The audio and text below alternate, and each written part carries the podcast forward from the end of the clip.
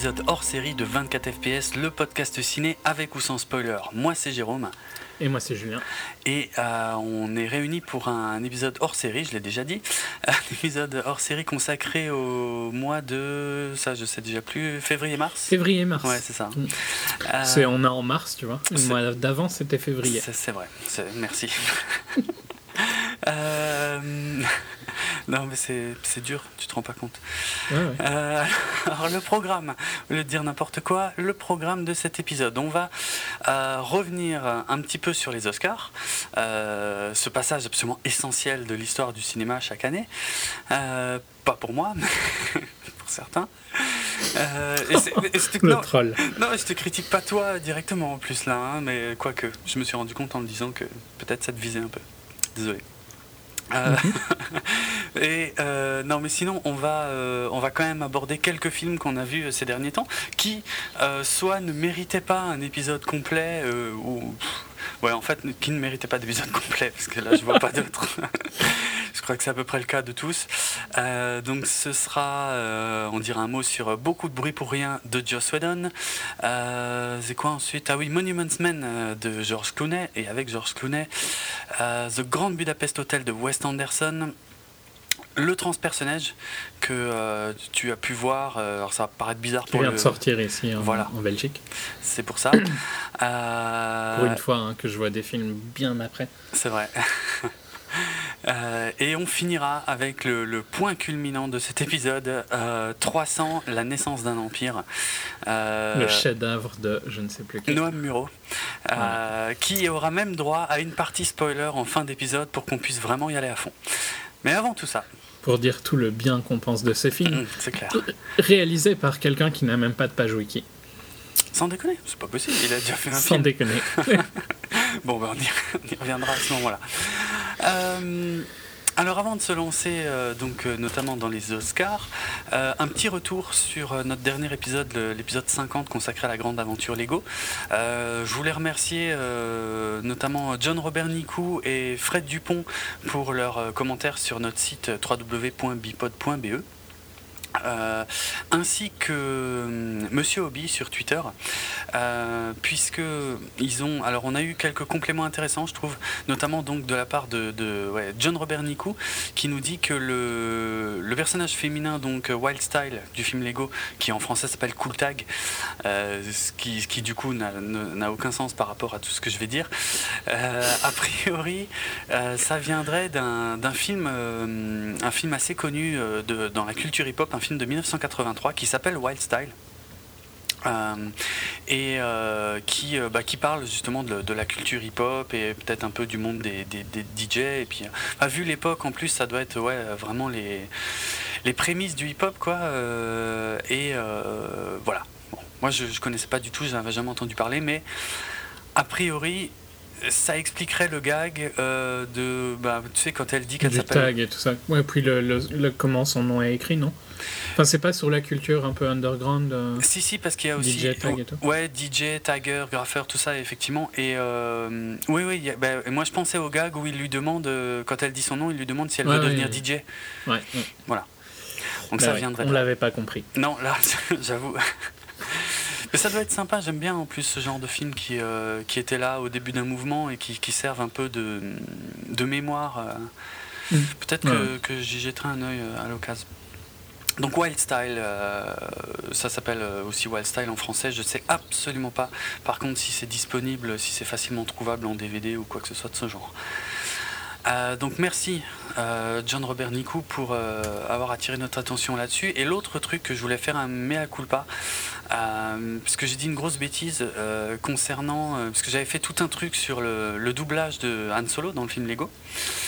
Et euh, j'avais dit que Francis Lax, donc, qui était la voix originale française de Han Solo quand le film était sorti en 77, euh, qu'il avait repris en fait le doublage quand ils avaient sorti l'édition spéciale en 97. Or, c'est absolument pas le cas, euh, puisque a priori sa voix avait un peu trop changé en 97 et du coup donc Harrison Ford avait cette fois été doublé donc pour juste deux petites choses hein, pour juste la scène rajoutée avec Jabba le Hutt et deux ou trois mots qui sont prononcés à la fin de l'altercation avec euh, Grido. euh, c'était euh, Gabriel Ledoz qui avait doublé euh, donc Han Solo et non pas Francis Lax. Merci. J'espère que tu t'es flagellé. Complètement. et même si tout ça n'éclaircit toujours pas le mystère de qui a imité la voix de Francis Lax dans le doublage du film Lego. Les recherches continuent. non mais c'est Tu important, nous feras un, tu nous feras un compte rendu euh, dans Bah un ouais. futur épisode. c'est clair. Non, il va falloir attendre que le film sorte en DVD et Blu-ray pour mater les crédits de doublage et tout. Euh, Enfin, c'était, ça, ça va être une enquête au long cours. Euh, voilà, bref. Merci en tout cas pour, euh, pour les retours. Maintenant, nous, on va revenir sur euh, les Oscars, la cérémonie des Oscars qui s'est tenue. C'était quoi, fin. Je sais plus. Tu vas me faire retrouver la date. C'était euh, le premier dimanche de mars, non? Ouais, je crois que c'était ça. Ouais. Oui, oui, c'était ça. C'était le dans la nuit euh, du 2 au 3 mars. Exactement. Alors, euh, comment est-ce qu'on procède? Euh, Comme tu veux, moi. Ouais. C'est toi le, le spécialiste. hein, donc. Le spécialiste des Oscars, sûrement pas. non, non, mais euh, on peut faire. euh, on va pas faire tous les tous les awards hein, dans tous les cas. Mm. Donc euh, on va faire les importants, quoi. Euh, On commence par le bas de la liste, je pense. ok. Alors, alors court. Bon, les- tout ce qui est court. Ouais, tout ce qui est court, il- on va sauter. Ouais, parce Dans le, le- le meilleur le meilleur documentaire, ben, je ai- j'en avais vu deux, euh, deux sur les cinq. C'est Mm. le un des une des catégories que j'avais le moins vu. Et ils étaient celui qui a eu était excellent. Moi, j'avais beaucoup aimé The Act of Killing, qui racontait le massacre d'un peuple. Mhm. Euh, C'était très très bien. Je peux, franchement, je conseillerais les deux. C'était deux très beaux documentaires. Celui qui a gagné, c'est 20 Feet from Stardom. Ah, j'en avais entendu parler de ça, 20 Feet from Stardom. C'est euh, à propos des choristes euh, qui sont toujours Ouais. en retrait hein, sur la scène euh, des, des grands concerts, des plus grands artistes et tout. Ouais. Ça, ça a l'air super sympa. Faudrait que. Non, les, Que les je deux regarde. sont très bien. The Act of Killing est plus difficile, Mhm. mais les deux sont. Enfin, les, les- moi j'ai toujours adoré les documentaires. Je sais pas si t'es fort documentaire. Moi, j'aime Je beaucoup. trouve que c'est dommage que c'est très difficile à voir ici hein, au fond. ciné. À fond. Euh, c'est les deux seuls que j'avais pu voir au cinéma. Mhm. Donc euh, j'avais profité, mais voilà. J'espère que ils ont, les autres auront une release euh, Ouais. grâce à la vue. Bon, après, on va enchaîner les, les Achievement Gravity. Hein. Bah ouais, donc euh, Oscar des meilleurs effets visuels, il y avait Gravity, Le Hobbit, Iron Man 3, Lone Ranger et Star Trek en compétition. Ouais, C'était vraiment de la compétition. quoi. c'est vrai que compétition, c'est un peu fort. Euh, C'est évidemment Gravity sans le moindre, la moindre discussion et le moindre doute. Euh, Totalement mérité. Voilà, ouais, non, c'est clair. C'est parce que c'est bien d'avoir des, beaux effets spéciaux, c'est une chose, mais, mais de faire progresser carrément le, le domaine, c'est carrément Oui. autre chose, quoi. Donc, euh, Mais il y a beaucoup de, de cas comme ça où, genre pour la photo par exemple, je referai le, le commentaire quand on Mhm. arrivera à ça, mais il y, avait des très grands euh, directeurs photo, je trouve, cette année. Il y avait Dickens, quoi, nominé. Ouais. Mais ce qu'a apporté Lubeski euh, sur Gravity, bah, ça change le monde du, de, ce, de la. Ça change le, le travail du directeur photo, quoi. Ouais, ouais. Donc. euh, enfin, là, ouais, Mm. bon, pour euh, continuer, on, euh, tous les, les, les, les Oscars sont bah, pareil sur Gravity. Ouais, ce qui est complètement sonore. mérité, encore Ouais. une fois. hein, C'était. euh, le travail sur le son de Gravity est impressionnant quand on, quand on se concentre sur regarder ça. Ouais, ouais. On en avait parlé dans notre épisode. hein. C'est clair, ouais, donc là, que ce soit montage sonore et mixage sonore, euh, Gravity, mais c'est totalement mérité. Et pourtant, hein, il y a beaucoup de choses qui sont en, en silence, mais c'est pas facile de gérer le silence. Donc, euh, ouais, non, c'est largement Ouais, mérité. Voilà. Ouais. On va passer La meilleure chanson, bah, c'est Frozen. Enfin, c'est Let, Let It Go pour. euh, Ah oui, euh, La Reine des Neiges, ouais. Le Disney, ouais. Bon, je sais Bon, pas. moi j'aime mieux le Happy de Pharrell Williams. Je sais pas si t'aimes bien Pharrell Williams, mais sa performance au tout début des Oscars était excellente d'ailleurs. Ouais, Ouais, bah il chantait Happy quoi. d'accord. Euh, Let It Go, c'est un peu, on l'entend tout le temps, donc euh, c'est un peu chiant. Mm. Rien de très surprenant en même temps, c'était un des deux quoi. Mm. Euh, meilleur euh, bande son, bah, c'est Gravity. Ouais, encore. C'est. Je sais pas, c'est un peu plus surprenant. Enfin, non, d'un autre côté, je- quand je vois la compétition, euh, pff, la voleuse de livres, Ben, Heure, euh, Ouais, mais Heure c'était vraiment bien. La musique dans Heure était Ouais. vraiment très bien.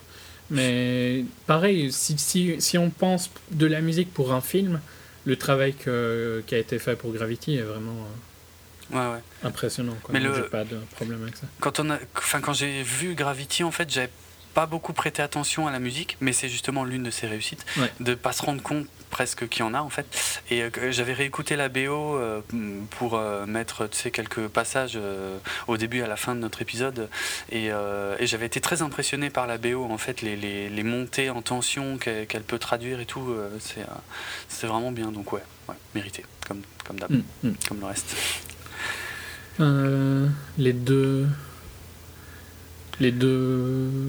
C'est quoi, Moins mérités, je dirais. Non, Make-up, euh, Make-up, bon, pour Dallas Buyer Club, de toute façon, il n'y avait pas grand-chose d'autre. Il y avait Bad Grandpa et Lone Ranger. T'as vraiment l'impression Ouais. qu'ils voulaient le donner à Dallas Buyer Club. quoi. C'est clair. T'imaginais quelqu'un recevoir pour Bad Grandpa aux Oscars? Non, Même vraiment si je crois que c'était pas si mal fait hein, dans Bad Grandpa. C'est assez bien fait, euh, ouais, ouais, le, le, le maquillage de Johnny Knoxville en, en vieux, mais bon, c'est pas non plus. Il l'avait aussi presque depuis Jackass 1, euh, Jackass 2, Jackass 3, c'est toujours le même, hein, donc euh, pff, Ouais, ouais. il y avait Ouais. rien de ouf, quoi. Et puis Lone Ranger, euh, ouais, euh, je sais pas, euh, ouais, il y a peut-être quelques maquillages et des belles coiffures, mais euh, enfin, il y avait, c'était pas non plus euh, ouf, quoi. C'est un peu bizarre quand même que ça aille à Dallas Buyers Club, non? Enfin, je sais pas, c'est pas. Ben, quand même, il y a du, de l'effort sur euh, les transformations de Jared Leto et, Ouais, et, les trucs euh, bien. Matthew ouais. McConaughey. Donc, Mm, euh, mm. bon, en même temps, voilà, vu le reste de la catégorie, c'était Ouais, largement lui qui méritait. Mm. les deux suivants, c'est les deux plus nains de, de tout- toute la cérémonie, je trouve. Alors, Donc, costume design. Voilà, les costumes, c'est Gatsby qui a eu. Alors que, bon, enfin, Gatsby c'était mauvais. Et j'ai Ouais. toujours du mal à accepter qu'un film mauvais peut avoir quelque chose vraiment bien. Mais Ah en plus de ça, je trouve que c'était même pas spécialement si impressionnant que ça, quoi. C'était pas plus impressionnant que American Hustle. Que je trouve pas spécialement un excellent film, mais. Au moins c'était regardable, quoi. Ouais, ouais, mais bah, American Bluff, moi j'avais trouvé vraiment que les, les persos étaient. euh, euh, Bien étaient- raccord étaient avec bien, leur période ouais, c'est ça. C'est ça. Ouais. Mais je vois qu'il y avait The Grand Master. euh, ah non, The Grand Master, non, non, je confonds avec The Master. Rien à voir. Ouais, The Euh, Grand Master, c'est. euh, c'est un film le film asiatique. sur euh, euh, mm. la, la vie du. Ah, je sais plus comment il s'appelle. Ip Man. Ip Man, ouais. Mm. Non, enfin bon, c'était bizarre. Mais et le- la suivante, Production Design, et là je trouve vraiment que c'est pas mérité du tout parce que l'effort sur le Production Design de Her, que tu verras la semaine prochaine, Ouais. tu, tu pourras me dire si t'es d'accord, est hallucinant. Les, les- Le monde est, est sublime, quoi. Mm. Les décors sont sublimes. Ouais, parce que production design, moi je trouve que c'est pas très transparent, donc euh, j'ai mis longtemps d'ailleurs à comprendre bien de quoi il s'agissait. C'est les décors en fait, en gros, Ouais. et, et le design général du film, quoi. Et euh, alors ouais, ouais, je te, je te fais confiance pour Heure. Je, on, on en reparlera euh, prochainement. Enfin, surtout comparé à Gatsby, quoi. Bah ouais, surtout c'est ça. ça. ouais. Gatsby, c'était complètement fake, quoi. C'était. Ouais, euh, du CGI, du mauvais CGI. Ouais, grave. Grave, ouais, ouais. Et euh, limite, enfin, American Bluff, moi je l'avais trouvé très très bien euh, pour ça. Euh, ça Je trouve ressemblait. Heure plus impressionnant, mais Ah ouais tu verras Heure. euh, Il y a vraiment un monde où tu as envie, dans Heure, Un- t'as envie de t'impliquer dans le monde. D'accord. Et, et ça reste que du background, donc vraiment, sans que tu saches vraiment ce qui se passe dans ce monde-là, parce que c'est Hmm. pas du tout le centre du film, Hmm. euh, tu as envie de voir ce qui, ce qui est derrière. Ouais, Il y a ouais, pas c'est mal, il y a quelques films hein, comme ça où tu as envie de, de ben, par exemple dans comment ça s'appelait? Elysium. Le Ouais. monde qu'avait créé, euh, j'ai oublié son nom, le réalisateur, tu vas pouvoir le retrouver. Euh, ouais, je l'ai plus. Donc le réalisateur d'Elysium et de District 9, Mhm. le monde qu'il crée est excellent. Et Ouais. tu as envie de voir, tu as envie de connaître ce monde-là. Ouais, le film en lui-même est pas bon, mais tu as envie de connaître le monde d'Elysium. Et euh, dans Heure, c'est la même chose, sauf que le film est excellent à côté. Ok. C'était Neil Blomkamp. Neil Blomkamp, merci. Mhm. On continue. hein. Ouais. Editing, euh, Gravity, bon. Ouais, le montage. J'ai alors, si si, il y, a- il y a des fois comme ça des films où. euh, Où tu vois qu'il y a un problème de montage. Ouais, où tu vois qu'il y a un problème, ou tu vois qu'il y a un effort. Mais, mais franchement, c'est quand même rare, tu vois, que je me. Non, mais je, je dirais que si tu remarques rien, c'est que c'est parfait. Oui, Et Gravity, c'est un Oui. film qui est bien coupé. Oui, mais il a Gravity- pas de longueur et tout. euh, Non, mais surtout que Gravity, il est, il est construit. Enfin, je veux dire, tout- tous les plans ont été construits au millimètre près. Donc, le montage du film est, est ultra important pour sa réussite. C'est clair. Il est- Mm. il- ça a été pensé vraiment en amont, à fond. C'est pas, c'est pas un montage où, euh, après, en regardant les rushs, on se dit est-ce qu'on garde la prise un peu plus longue ou un peu plus courte? Non. Là, pour bah, Gravity, ça un, n'a bon exemple, c'est que Alfonso Cuarón fait l'editing euh, en partie de Gravity. Quoi. Ouais, c'est vrai. Les autres réalisateurs le font pas. Non, mm, Non. tout à fait. Donc après, ouais, 12 Years a Slave, euh, American Bluff, Captain Phillips, Dallas Buyers Club, tout ça, ils avaient, su- ils avaient un bon montage, tu vois, il n'y a rien qui m'a Oui, choqué. Mais. Mais, mais, pff, après, il y a, il y a des choix aussi. Par exemple, je pense que dans 12 Years a Slave, il y a des choix que le monteur aurait pu faire différemment, Mm. mais que Steve McQueen voulait comme ça aussi. peut-être, oui. oui. Euh, je suis sûr que le plan, euh, le plan du pendu, par exemple, c'est clairement un plan que Steve McQueen apprécie. Oui, oui. Bien Il sûr. est là parce que c'est dans son style. Ouais. Bon, enfin, Mm. bon, c'est des, Oscars qui sont assez difficiles à voir. C'est clair. à voir, Mm, hein, je mm. trouve. Il est logique pour Gravity, quoi. Ouais. Bon, directeur photo, bah, je l'ai dit avant, mais on peut- vraiment le travail de Lubeski sur euh, Gravity est hallucinant, je trouve. Ouais. C'était déjà un fois. excellent directeur photo sur Children of Men. Mm. Euh, mais là, le- les efforts techniques et tout. Et pourtant, on avait euh, encensé le- la photo de Prisoners hein, de Dickens. Ouais. Et moi, j'adore la photo dans Inside Lewin Davis, qui il y a un ton parfaitement en adéquation avec le film. C'était joli, ouais. Nebraska, c'était très bien aussi. The Grandmaster, j'ai beaucoup moins aimé.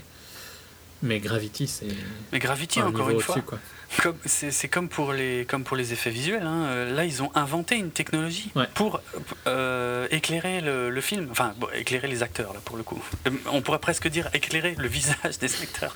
Mais bon, même, ça fait partie du truc. C'est le projet, Ouais, c'est ouais, comme ça. mais- Et c'est c'est absolument génial ce qu'ils ont fait, quoi.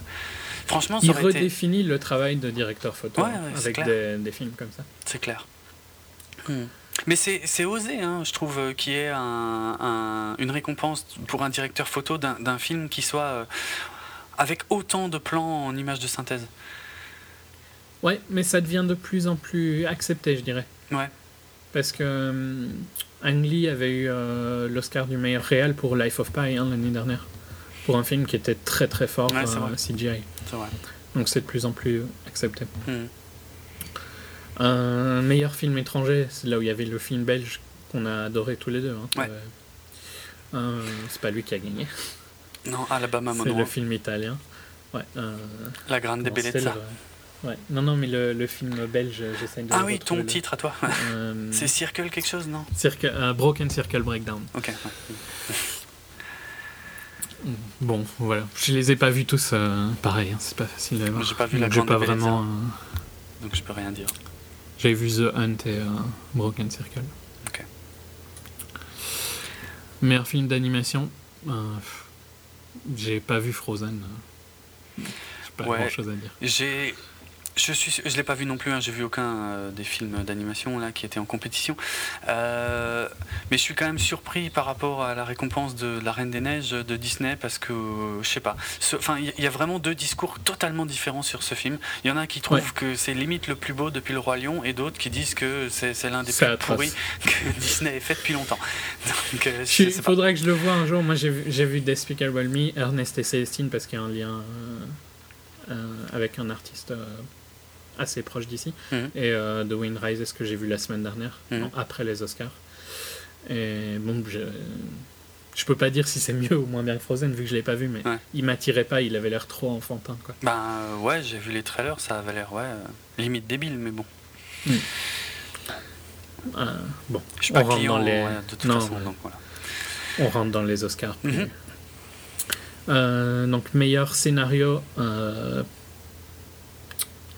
Adapté Scénario adapté, oui, c'est comme ça. C'est ça que je trouve. Ouais. 12 Years a Slave, c'était clair que ça qu'il allait le gagner. ouais. tu n'es pas d'accord Bah non, euh, j'ai trouvé le, le loup de Par Wall contre, Street. euh, j'ai un, un petit commentaire sur cette catégorie. Mm. Euh, Before Midnight, qui est un scénario original, Mm. se retrouve dans les scénarios adaptés uniquement parce que c'est une suite. C'est complètement débile, ah, donc règle. Ah ouais, ça c'est complètement con, ouais, ouais.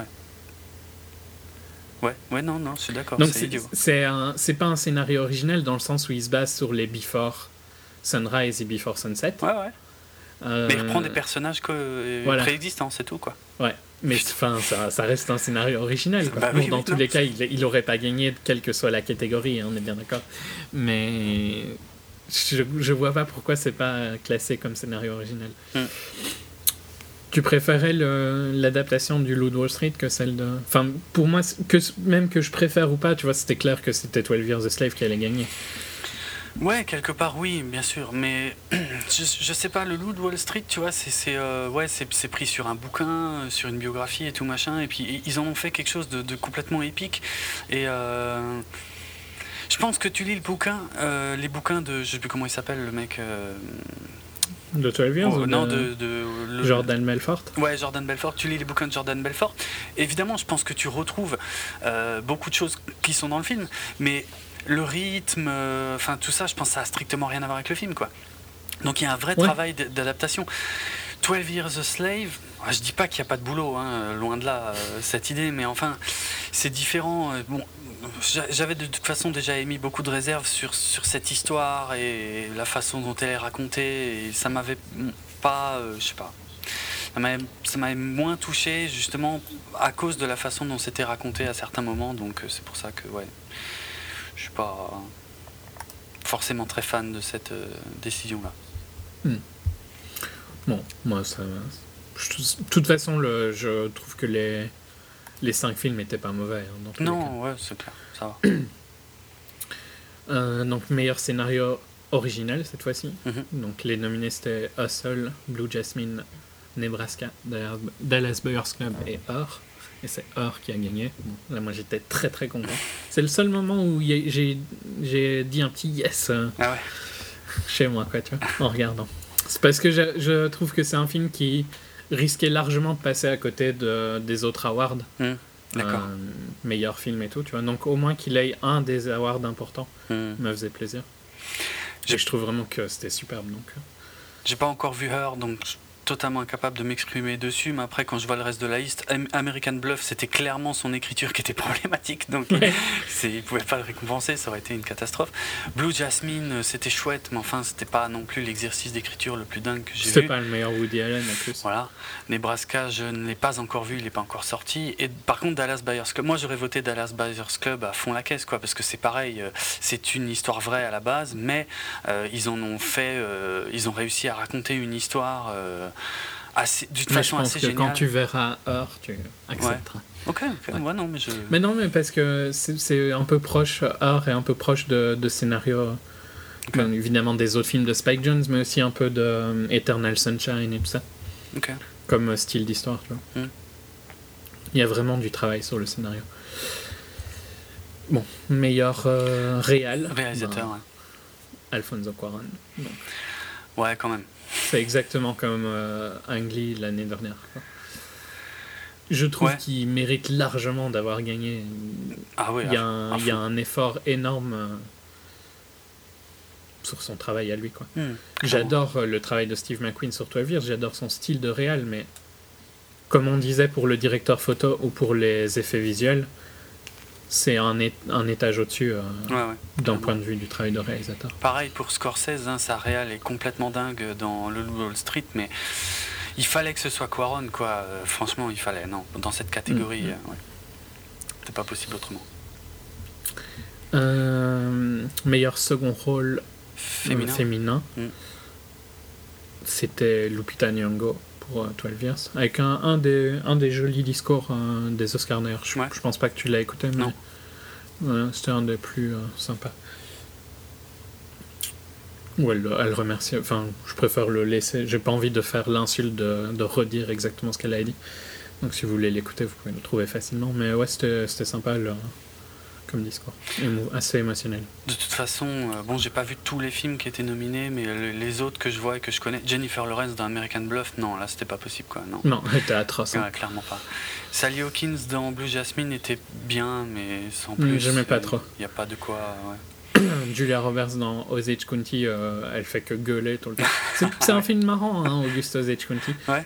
Je m'attendais vraiment à ce que ce soit le pire. euh, C'était celui que j'avais le moins envie de voir dans les films. En gros, il aurait pas été nominé, je pense pas que j'aurais, je l'aurais vu, tu vois. Et c'est en fait un, un groupe d'acteurs qui, qui jouent, quoi. Hmm. Qui jouent avec un point d'exclamation. Dans le sens joue, tu vois, dans le sens acte, Ah ouais, d'accord, ouais. pas dans le sens play, quoi. Hmm.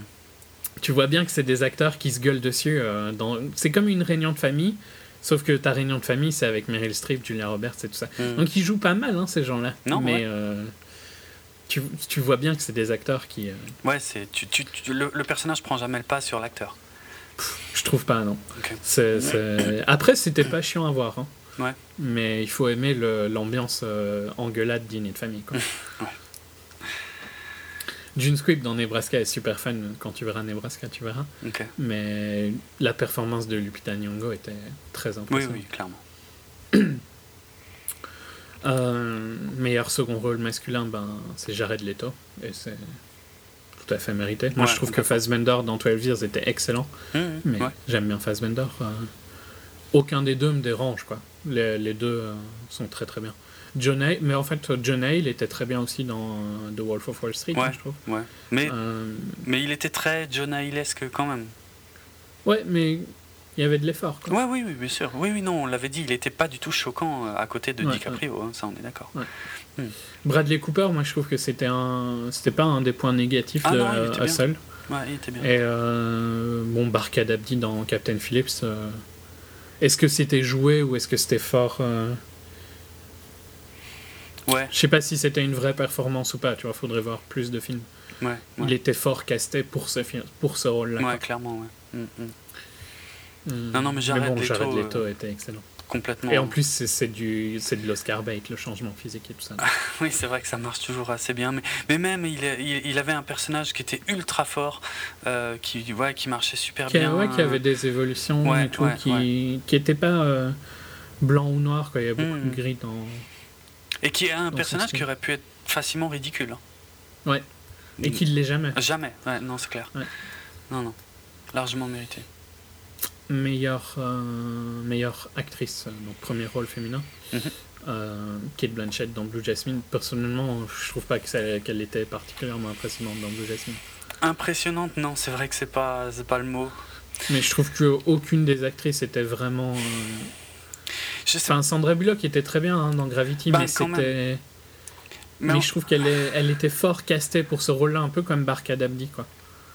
C'est ce que j'avais déjà dit dans, dans le. Ouais. Elle, elle est parfaite hein, pour le rôle qu'elle a dans Gravity, mais pour moi, tu vois quand même fortement Sandra Bullock. Ah, comme ça, oui, d'accord. Mais il y a. Ouais, ok. Ouais, Je vrai. trouve pas qu'il y a une performance vraiment hallucinante. Je Non, trouve que la performance de Judy Dench dans Philomena est plus impressionnante, tu vois. Euh, ouais, je suis, je suis assez d'accord. Ok. Sur le point, euh, du point de vue personnage, tu vois. Ok. Mm. Euh, mais. euh, Après, après elle, est, elle est. Bon, il y a deux moments qui. Les deux moments qui m'énervent dans Gravity sont des moments avec elle. C'est logique vu qu'elle est quand même la, la majorité du temps. Oui. Mais. Enfin, elle ne gâche pas du tout le film. Elle est, elle est, elle est excellente dans Gravity. C'est juste que je trouve pas qu'il y a un effort de performance hallucinant. moi. Alors, À part, par contre, sur le côté physique et tout ça, si tu prends tout ça en compte, C'est ça, ça. c'est clair que. si on reste sur le personnage, je, je suis assez d'accord avec toi, mais quand je pense par contre à, à- à- à toute son implication physique, tout ce qu'elle a apporté au film, parce que c'est hallucinant ce qu'elle a fait pour, euh, pour que ce film fonctionne, euh, c'est bon, c'est toute une équipe, il n'y a pas que elle, hein, mais euh, Mm, c'est non, non, vraiment un mais ensemble. c'est- ouais. Et- Et, c'est important que la star euh, s'implique et Bah ouais. Pousse le reste de l'équipe. C'est ça. Et, et, et, et ça, par contre, je le, enfin, euh, je le vois dans, dans aucune des, des autres euh, actrices qui étaient nommées. Donc euh, voilà. Pas à ce point-là, en tout cas, ça c'est clair. Non. Mais c'est c'est assez bizarre que les Oscars aient autant de fascination avec les pertes de poids et tout ça. Ouais. Parce que c'est clairement le cas, c'est encore prouvé à mort cette année. Pas que les performances qui gagnent soient mauvaises, hein, mais c'est Mhm. clairement le cas. Mais par contre, pas trop sur les implications. Enfin, c'est. Il y a toujours des rumeurs sur est-ce que le fait que le film soit difficile à réaliser, qu'il ait euh, réussi à passer des obstacles et tout ça, et un, un- marque des points, tu vois, pour euh, les voteurs. Mhm. Euh, dans ce cas-là, ça n'a pas l'air de, mar- de marquer des points pour euh, Sandra Bullock. Ouais. Parce que vraiment, je trouve pas que la performance de Kate Blanchett méritait quoi que ce soit d'impressionnant. Mais le pourtant, le personnage était assez fort, moi, je trouvais. Il portait, elle portait tout le film. Je sais pas, je l'ai pas trop aimé moi. Ouais. Mais c'est peut-être parce que j'aimais pas le personnage tout bêtement. Ok. dans Blue Jasmine. hein. Soit. Ok, ouais. C'est une des plus faibles catégories, je trouve, Oui. globalement. Ouais, ça, ça, je suis d'accord. Euh, donc, meilleur acteur, Matthew McConaughey. Ouais, c'était. Alors, c'est moche. C'est tellement clair. C'est que- moche pour Leonardo DiCaprio, mais en même temps, euh, tu peux pas regretter que ce soit Matthew McConaughey qui l'ait eu, quoi. Non. On est, on est il d'accord, hein, il n'y a pas, ouais, non, il y a pas à chier, quoi. Il a pas de chance, hein. Il a pas de chance, hein, DiCaprio, je suis bien d'accord. Ouais. Euh, Il en aura d'autres, hein. Sûrement, ouais, ouais. Hum, hum. Je sais pas, je trouve vraiment que c'était. Enfin, c'était. En plus d'être mérité, c'était tellement clair, quoi. Il y avait aucune surprise sur ces. euh, sur tous les derniers awards, il y avait plus aucune surprise, quoi. Oui, oui, oui. Tout le monde savait que c'était Matthew. Et je pense que les. Sur Bwin, le- la cote c'était 1,05, 1.05, tu vois. C'est vrai. ouais, d'accord. Ouais, bon. Quand même, moi, pour le, la dernière catégorie, le meilleur film, je- enfin, ça te surprendra pas, mais moi, j'ai des réticences quand même, quoi. Ouais, bon, bon, bon, voilà. pour le meilleur film, bah, donc c'est 12 Years a Slave, pareil, Mm. hein, c'était ce qui était complètement attendu. Ouais, T'aurais préféré Gravity, j'imagine. Ouais, clairement. Euh, Mais- mon mais- problème avec Gravity, c'est que je trouve que c'est un, une expérience visuelle impressionnante, mais dès la, dès la première fois que je l'ai vu, c'était quand même assez faible au niveau scénario et tout ça, quoi. Et on l'avait, dit, c'est pas Mhm. un film à scénario. Non, c'est vrai.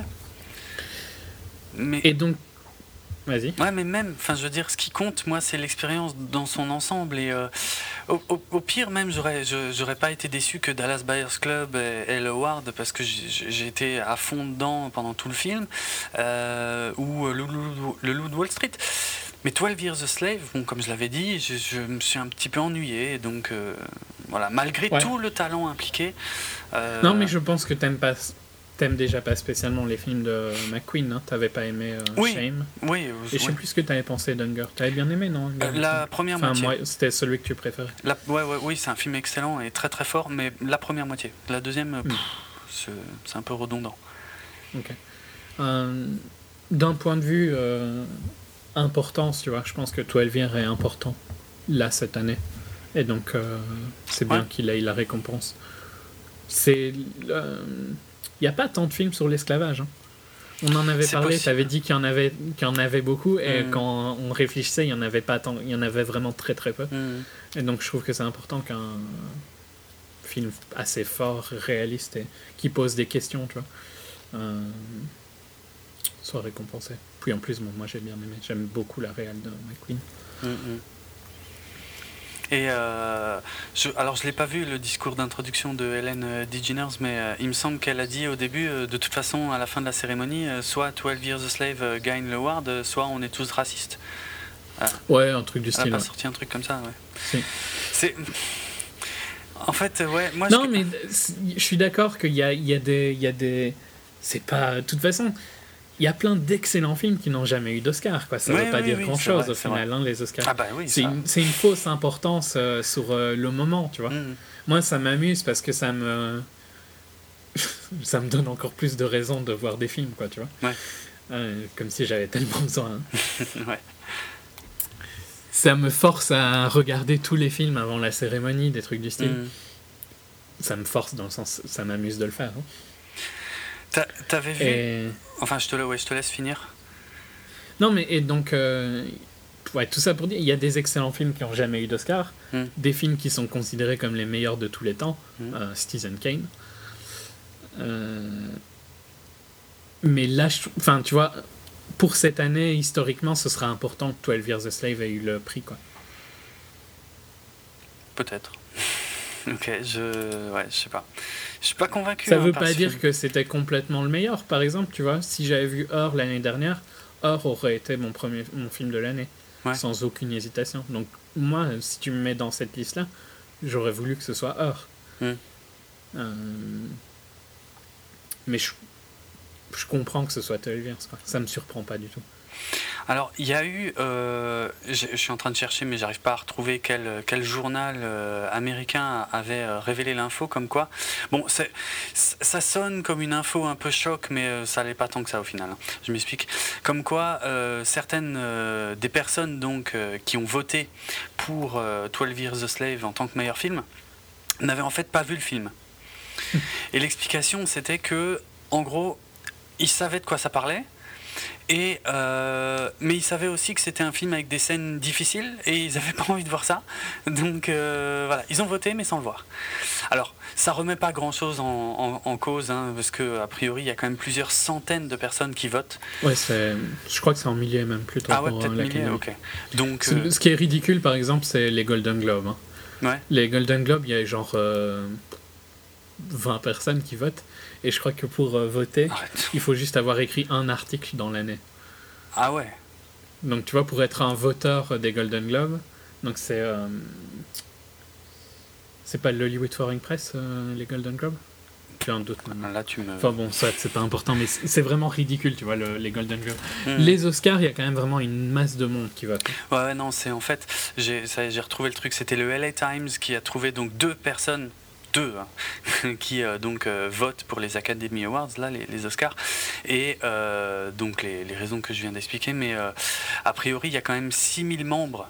de l'académie qui votent donc ouais non t'as raison c'est même en milliers donc voilà mais moi, ça me dérange. Enfin, juste, après, je dis pas que si ça se trouve, euh, 12 Years a Slave a volé la victoire. Ça, loin de moi, cette idée-là. Mais, mais tu vois, Que c'était le film à Reward cette année. voilà. Et, et- Ouais, et- et mais, le gag. mais pour moi c'est un peu la même chose avec plein de. Il y avait aucune chance, tu vois, cette année que quelqu'un d'autre que McConaughey gagne, quoi, parce que il, il, il cochait tout ce que les Oscars ont envie d'avoir. Un truc euh, Mm. où il y a une maladie, des changements physiques, un, une période euh, un peu dans le passé, mais pas trop vieux non plus. Mhm. C'est tout ça, c'est des petites, euh, des petites boxes, tu vois, que, qui sont cochées à chaque Ouais, fois ouais. que c'est rempli. Ben, 12 Years, c'est un peu la même chose, quoi. Sujet un peu dérangeant, scène un peu difficile, film sérieux, réalisateur euh, quand même fort typé. Tout- Mm. Toutes sortes de, tu vois, de box qu'ils aiment bien. Et... Ça me fait, ça me fait penser à, à une horreur absolue qu'a écrit le, le Figaro, euh, le journal français Le, Le Figaro, le, donc le lundi, euh, pour euh, donner les, les résultats des, des Oscars, où il disait que. Donc Steve McQueen pour 12 Years a Slave, il disait que c'était la première fois qu'un réalisateur d'origine noire était primé. Et, et- et ce- j'arrive pas à me sortir cette phrase de la tête tellement elle est atroce en fait. Je comprends pas comment on peut écrire des horreurs pareilles. D'origine noire, qu'est-ce que ça veut dire? C'est un pays, la noirie? Qu'est-ce que c'est que cette connerie? Que- Dans le genre, par contre, il y a, plein de- il y a eu plein d'articles. euh, un, un réalisateur euh, africain-américain. Il est anglais. hein. Il est anglais, mais c'est clair, ouais, je sais. Non mais, non, mais ils sont terribles. Alors ça, alors ça ils adorent récupérer hein, ce genre de truc quand ça marche. euh, ah ouais, Ouais. africain, américain, bien sûr. Non mais n'importe quoi. Non mais sérieux, quoi. Putain, enfin bref. Bon, après, je, je- je veux bien croire que c'est une maladresse. hein. Euh, Par contre, je suis pas sûr que ce Ouais, soit ouais. les stagiaires qui écrivent les articles sur les Oscars. Hein. Faut pas déconner non plus. Euh, putain, c'est pas possible d'écrire des conneries pareilles. Bref. Tant pis, de temps en temps, euh, voilà, quand on n'est pas doué, euh, ben, il y a des, des fois où c'est plus Ouais, flagrant que d'autres. Ouais, c'est clair. Tant pis pour C'est un peu du, du clickbait, quoi. Ouais, ouais. Euh, je viens de vérifier les Golden Globes, il y a 90 personnes hein, qui travaillent. Enfin, c'est, donc c'est l'Hollywood Foreign Press Hmm. et euh, 90 personnes. Donc là, c'est vraiment ridicule, hein, par contre. Hmm. Ça met tout de suite en. Ça montre tout de suite à quel point les Golden Globes n'ont vraiment aucune valeur. Parce que, quand même, les Oscars, tu vois, c'est quand même pas mal de voteurs. quoi. Ouais, c'est clair, pour qu'une majorité se dégage, c'est qu'il y, a- il y a quelque chose. Ça, on est d'accord. Euh, 90, euh, c'est vite euh, Ouais, c'est rien à voir. torché. Surtout, surtout quand tu vois un article par an, quoi, t'imagines? C'est Tu dois avoir publié un article par Ouais, an pour être dans l'Hollywood Foreign Press. Ouais. Enfin. Euh, Ouais, non, bon, pour, pour euh, clôturer, ben, je trouve que c'était une cérémonie qui, globalement, les, les films qui ont été primés euh, méritaient la majorité du temps, tu vois. Mm. Ou méritaient ou étaient prévisibles. Mm. Il y a, je trouve pas qu'il y a... Ah, Par exemple, c'est pas comme si Hustle avait gagné euh, le meilleur film, tu vois. Là, ce serait choquant. Là, oui, oui, mais très, je, très oui, oui, je- je- c'est- effectivement, je voudrais pas qu'on croie que, que je considère 12 Years a Slave comme un mauvais film. J'ai Mm. j'ai clairement. Ou Bale euh, dans, pour le meilleur acteur, je trouve qu'il était quand même vraiment moyen, quoi. Ouais, moi je l'avais trouvé très très bien, mais c'était pas le rôle d'une vie, euh, clairement. Voilà. Ouais, non. Mm. Donc, tout ce qui a été primé était à peu près euh, mérité. Mm, mm.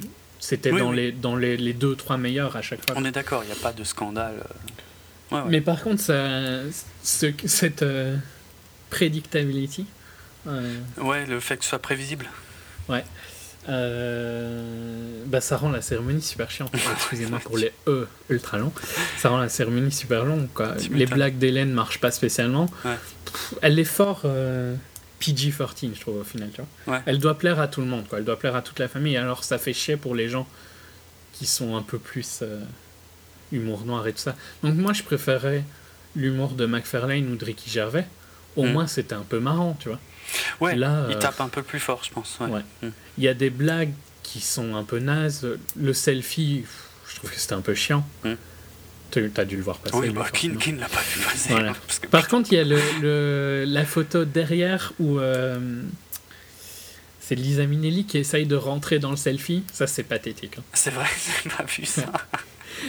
Ou je l'ai peut-être Euh, vu, mais j'ai celle- pas fait Celle-là gaffe. est marrante, quoi, parce que tu la vois essayer de rentrer dans le, le, le champ. Ouais, C'est assez pathétique. d'accord. ok. Hmm. Non, puis je trouve que globalement, elle est. Elle n'est pas. Elle ne. Il y a personne qui va être énervé de sa performance, mais c'est d'un. d'un générique à mort. Ouais, c'est générique, ok. Bon. Bah, on verra, Mm. elle sera peut-être pas reconduite. euh. Mais c'est dommage qu'ils osent pas, parce que de toute façon, vu la majorité des gens qui font, qui présentent chaque fois les awards, par Mm. contre, c'est un peu les rejetés de la TV, quoi. hein. Genre, Ouais. euh, t'as Zac Efron et tout, quoi. What the fuck. Ouais. Euh, S'ils osaient prendre Tina Fey et. Pourquoi est-ce que j'oublie à chaque fois Amy son nom? Ceux qui... Amy Poehler, euh, que j'adore, hein, pourtant. Mm. Je sais pas pourquoi j'oublie chaque fois son nom. Là, ça pourrait être fun, hein, parce que elle, elle, les- elle rendent les Golden Globes marrants à regarder juste à cause d'elle, quoi. Ouais, bah ouais, parce qu'il y, a le- ouais, y a un mélange de glamour et de, de trash. Ouais, c'est en plus, génial. c'est des excellentes comédiennes, Ouais, et ouais. voilà. Donc, euh, ouais, je pense qu'en en plus, à mon avis, elles pourraient écrire leur script pour les Oscars. Ah ouais, Ce qu'à mon avis, Hélène n'arrive pas à faire. Mm. Et donc, elle a un script qui est probablement écrit par un comité Mm. où il faut blesser personne, hein, sauf que- Donc, euh, Ouais, c'est les Oscars, il faut pas trop les secouer, euh, je sais pas. Je sais pas. Ouais. Bref. on verra. Mais... Ouais, je trouve que globalement, c'était une bonne année, par contre. Au niveau des films. Pas au niveau de la cérémonie, mais au Mm. niveau des films. Je sais bien que t'es pas trop d'accord. mais c'est beaucoup des films qui sont là, on, est, on sont sortis en 2014 pour nous. Mais Ouais. quand tu regardes, c'est pas une mauvaise année. Les, euh, les, neuf films, les neuf films nominés sont, sont pas. Ce sont de bons euh, films dans l'ensemble. C'est mieux vrai. que l'année dernière, hein, quand Ouais. tu regardes. Ouais. L'année pas. dernière, euh, tu te rappelles de beaucoup à part Argo? Non. Voilà. Euh, non. Moi, je les ai Mm. tous vus et je me rappelle plus des autres là, de, Mhm. de, de tête, tu vois. Donc, euh, Ouais, bon. Bah voilà pour les Oscars, en tout cas. euh, Il y a et c'est. Il y a, ce qui est chiant euh, pour le public français, c'est qu'on a, on a encore ouais, au, au moins deux films qui sont même pas sortis. Quoi. Donc Her et Nebraska, qui étaient quand même nominés dans pas mal de catégories. Euh, donc euh, c'est vrai que ça, c'est toujours casse-couille. Quoi, que... On peut pas, on peut pas juger l'ensemble du truc, on n'a pas tout vu. Donc, ouais, non, mais tu sais que par contre, en principe, c'est pas censé. Comme je le fais moi, c'est pas ce que les Oscars veulent. Parce que les Oscars veulent faire des, enfin aux US, tu vois, Mm. ils font des re-releases des films qui ils sont très bien reçus. Oui. Comme ça, ils, ont une deuxième vie. Ouais, ouais. Donc au final, ça les dérange pas de les sortir après. Parce que là, or, tu auras les affiches qui vont être changées, Ah où oui, il y oui. aura gagnant d'un Oscar, meilleur Mm. scénario, blablabla. Ben, ça arrange bien pour Ouais, faire ça- du public en Ça aide France. pour la promo, ouais, c'est vrai. Mais bon, c'est casse-couille. euh. Oui, parce que quand tu regardes la cérémonie, tu sais pas te donner, tu sais pas juger par toi-même. C'est ça, ouais. Ouais, Mm. je suis bien d'accord. Ok, euh, on va finir sur le, le monde du cinéma en général avec euh, deux hommages. à, des, à des personnes qui nous ont quittés. alors, je vais commencer évidemment par Harold Ramis. On va pas faire très long hein, parce que déjà beaucoup de gens s'en sont occupés euh, aussi bien à l'écrit que dans euh, des podcasts. Donc euh, on va pas je sais pas pas la peine de tout représenter hein, mais bon Harold Ramis voilà acteur réalisateur scénariste connu évidemment pour Ghostbusters et Un jour sans fin The Grand, Dog Day. Après le détail de toute façon il n'y avait pas pas forcément beaucoup de, grands, grands films, mais euh, rien. Ah. Attends. Non, non. Bah, vas-y, je te laisse. Parce que ça m'étonne que tu dises ça. Non, non, mais quand je dis il n'y a pas beaucoup de grands, grands films, en dehors des deux que je viens de citer.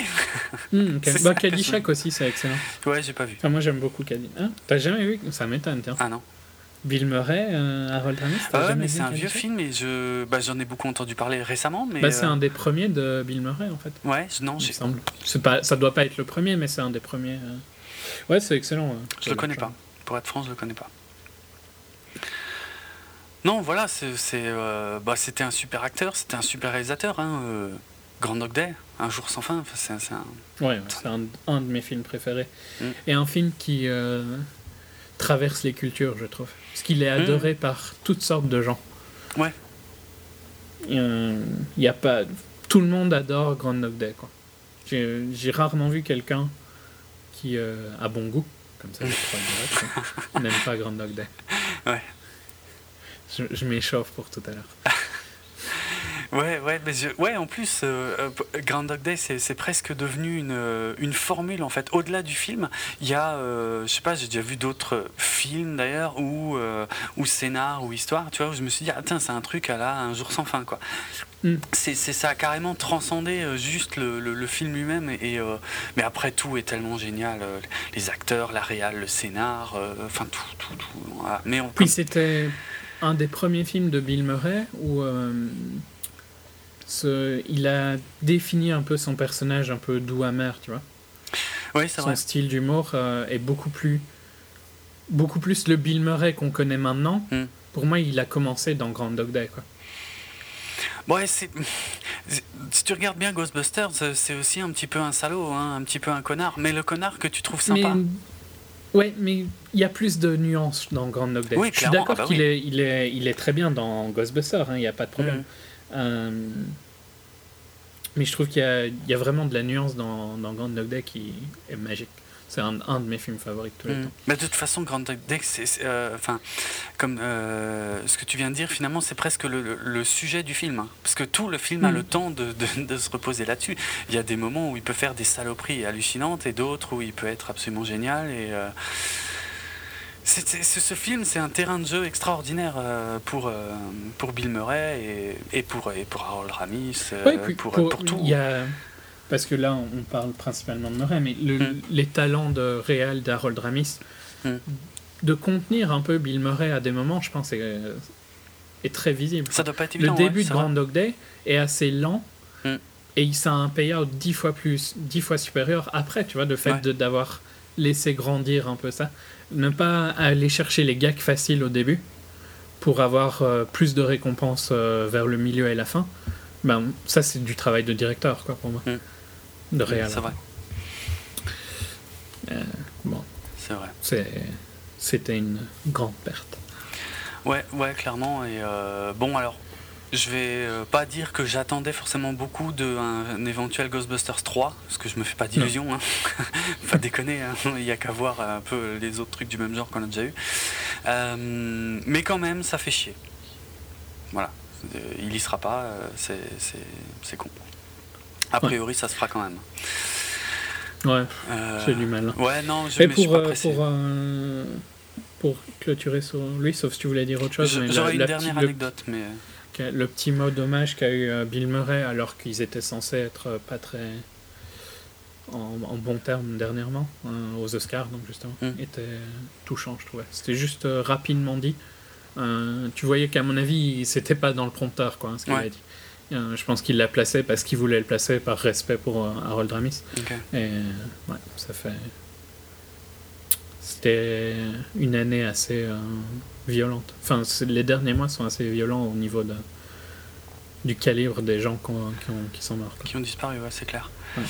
Euh, ouais, moi je voulais finir avec une anecdote euh, débile, mais euh, qui, euh, ben, pour moi, est, est liée à Harold Ramis, donc c'est pour ça que je, la placer là. En tant qu'acteur, hein, donc je, je dis pas que c'est ce qu'il a fait de mieux, hein, mais euh, c'est un, un film qui date de 1994 que j'adule absolument, alors que je pense qu'il va pas y avoir grand monde qui le connaît. Euh, un film qui s'appelle euh, Airheads, euh, qui était sorti en France à l'époque au cinéma sous le titre Radio Rebels, et qui, maintenant est trouvable en DVD sous le titre Airheads. C'est l'histoire d'un. tu vas comprendre. hein, euh, d'un- groupe de métal euh, qui, en fait, euh, rentre dans une station de radio, une petite station de radio américaine, pour, en fait, essayer qu'on joue leur, euh, leur morceau, pour essayer d'obtenir un contrat. et tout. Et en fait, bon, les, choses partent en couille et, du coup, ça se transforme en prise d'otage, dont ils sont les. Enfin, c'est eux les preneurs d'otages et sur un malentendu, bref. C'est une grosse comédie hein, et c'est euh, dans le style, on va en comparer ça à mm, du Wayne's World, en gros. C'est un peu le Mm. même domaine, quoi. Donc, tu comprends aussi peut-être pourquoi c'est culte pour moi, en tout cas dans, dans mon adolescence. Et euh, il se trouve que. Alors, il y a plein, plein, plein de gens connus là-dedans en plus. hein. Euh, Il y a le, le groupe de, de métal en question, il y a trois membres. hein. C'est quand même Brendan Fraser. Donc O'Connell de la momie, euh, c'est le chanteur euh, guitariste. C'est Steve Buscemi euh, qui joue le, le bassiste et Adam Sandler, Adam Sandler qui joue le, le batteur. Batteur complètement teubé d'ailleurs. Il y, a, y a pas mal de, ouais, de- d'acteurs connus.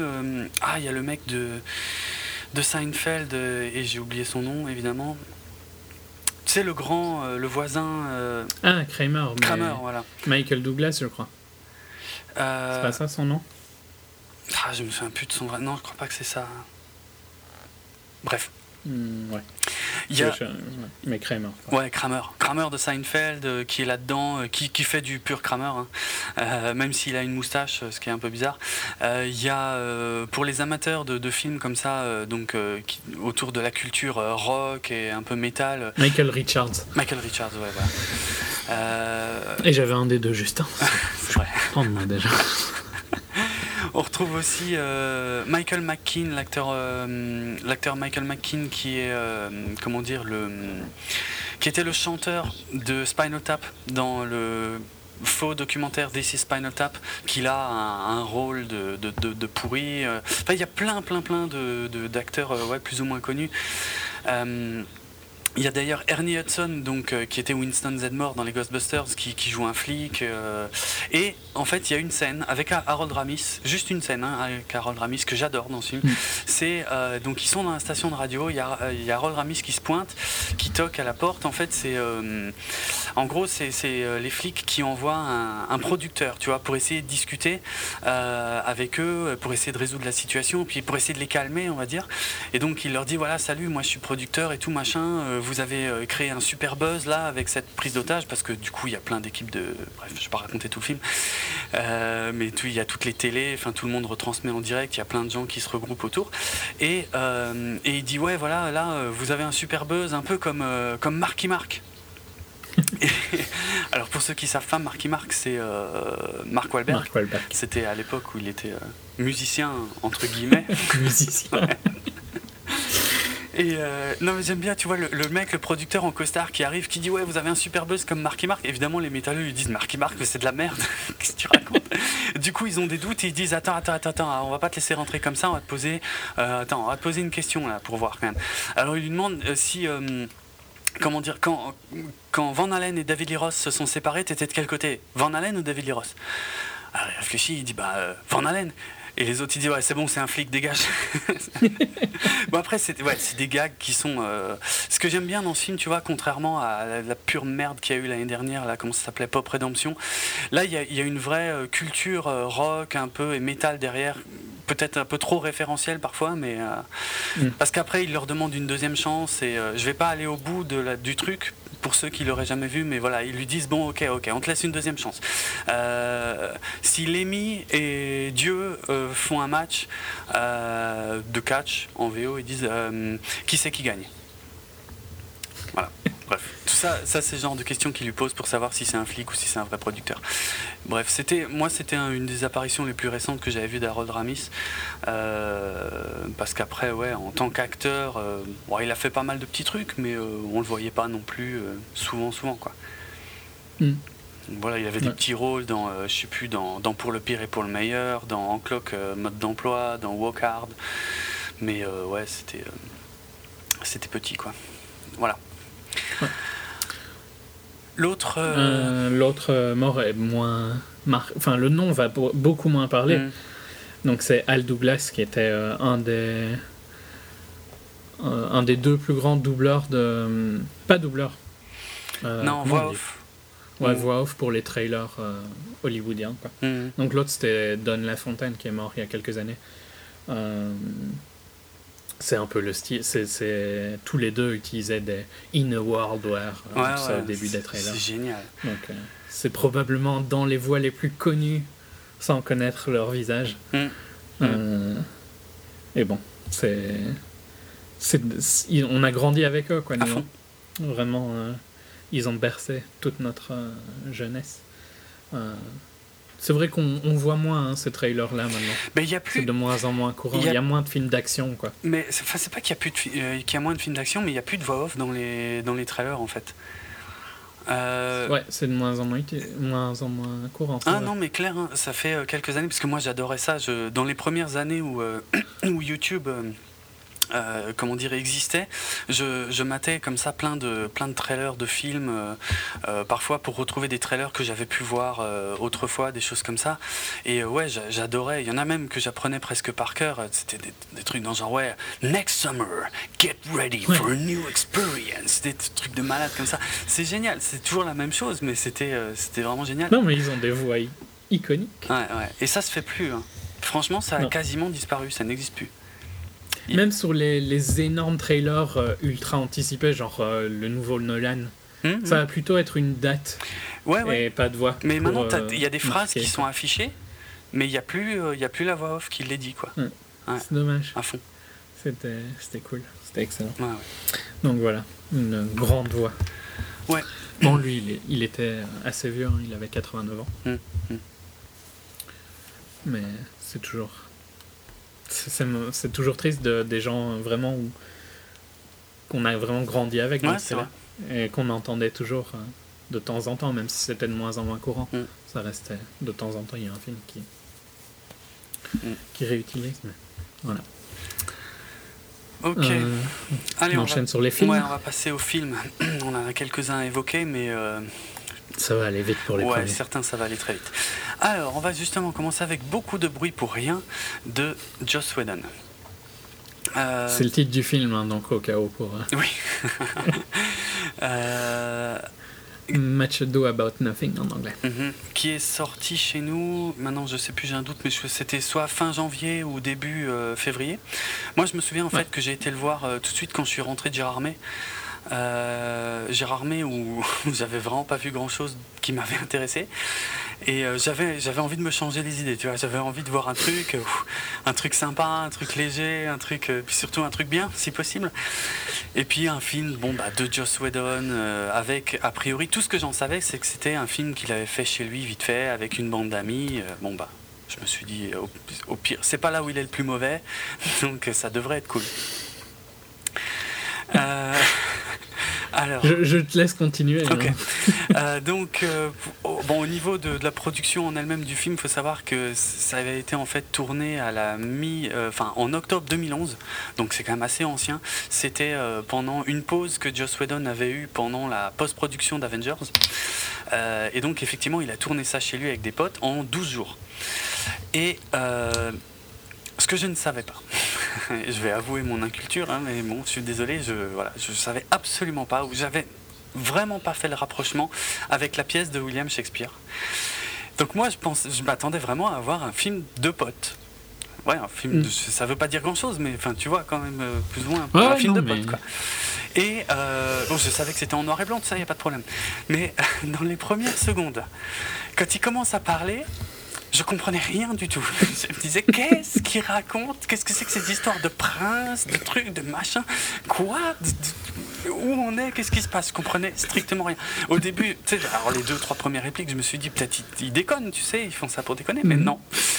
Et donc, euh, Et effectivement, c'était euh, l'adaptation de, de, la, de la pièce euh, Beaucoup de bruit pour rien de William. Shakespeare euh, par les amis de Joss Whedon dans la maison de Joss Whedon. Et c'était une de mes pires expériences cinématographiques, être franc. C'était atroce. Je me suis ennuyé à mourir. Euh, c'est la première fois de ma vie que j'ai sorti mon téléphone pendant un film et que j'ai commencé à chercher des trucs sur le net et tout parce que je me faisais tellement chier. Ça n'a aucun intérêt. C'est joli, c'est bien récité, euh, voilà. Ah, mais il a, il a des amis talentueux. Ouais, ouais, ouais, clairement, voilà, ça fait plaisir. T'as Nathan Fillon, Clark Gregg, des gens comme ça. C'est parmi les rares que je connais, parce que c'est quand même beaucoup de gens issus de la télé, euh, des séries télé, mais euh, ça a été absolument atroce. Et je, je, je- je ne comprends pas pourquoi ce truc est sorti au cinéma, en fait, pour faire simple, tu vois.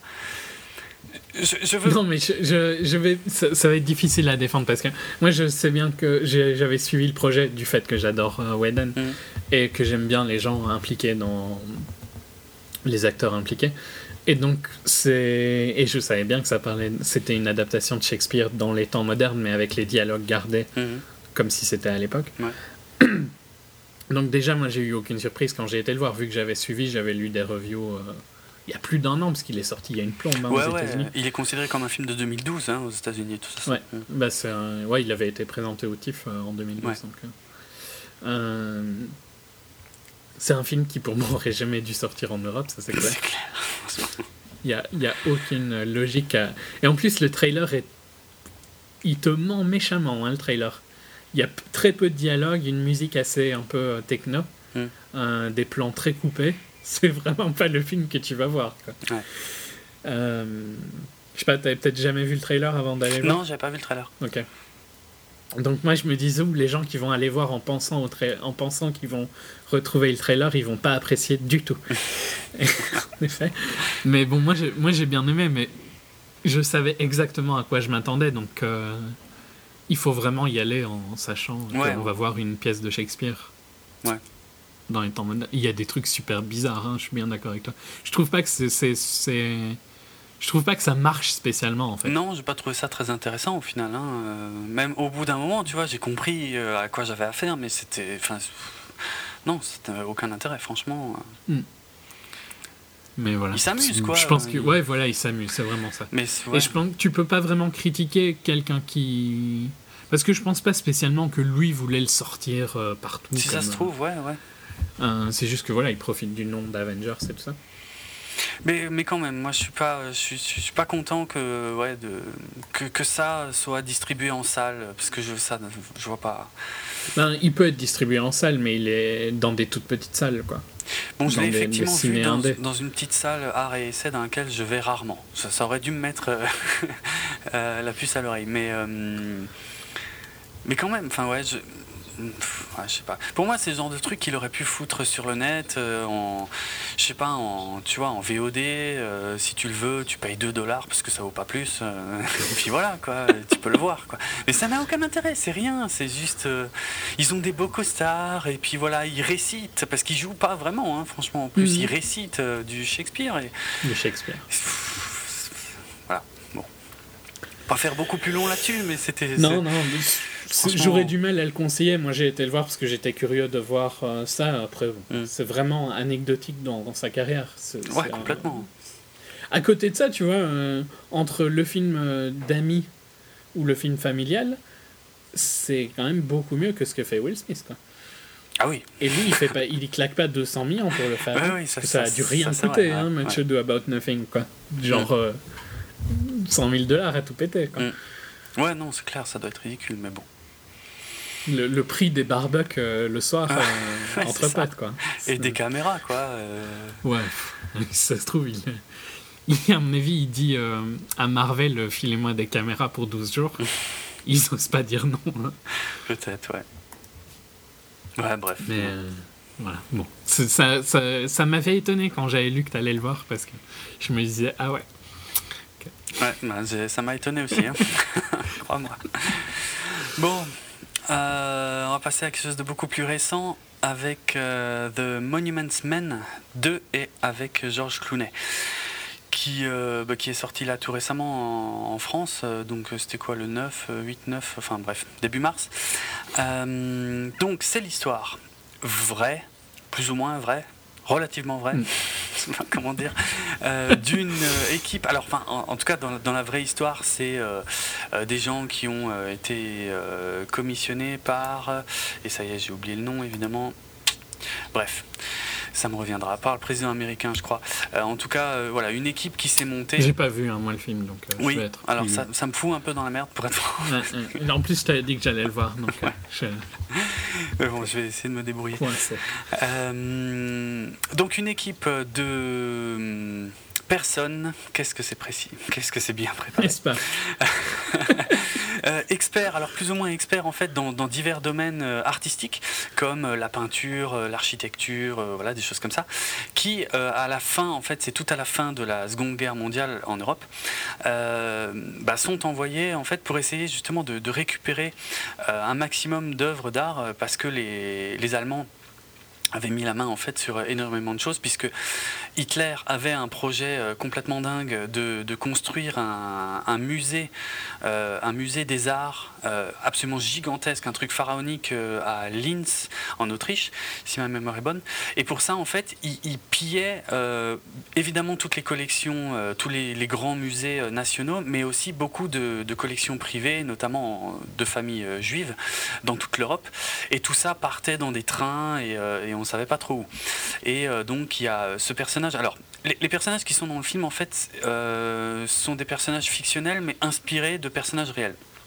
Donc il n'y a pas vraiment de euh, comment dire il y a c'est- ouais c'est pas c'est pas une, une histoire euh, voilà euh, C'est pas basé sur euh, un livre ou quoi non ouais Ou voilà Comme euh, Band of Brothers euh, Ouais. sur euh, des biographies et tout ça. Exactement. Et euh, alors, il y a un casting carrément sympa, euh, puisqu'il y a George Clooney, c'est le, le- comment dire, le, le- le lieutenant Stokes, c'est l'acteur principal, le personnage principal du film, hein, c'est celui qui est l'instigateur du projet, qui soumet le projet aux États-Unis, qui recrute euh, l'équipe et euh, qui dirige un peu les opérations une fois en Europe.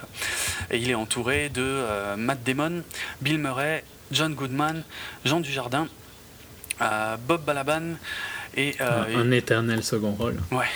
Et euh, Hugh Bonneville, euh, que les amateurs de. Et merde, comment s'appelle cette série De. De, de, de Downton Abbey. Downton Abbey, merci, euh, connaissent certainement mieux que moi, ainsi que euh, Kate Blanchett, qui joue le rôle d'une euh, française. Alors, C'est très drôle, puisqu'elle elle, elle essaye de parler anglais avec un accent français. Euh, ça marche pas super. Euh, mais encore que, c'est pas, c'est pas la pire. Ça, en fait, ça, ça- elle fait à peu près illusion. Mais bon, bref.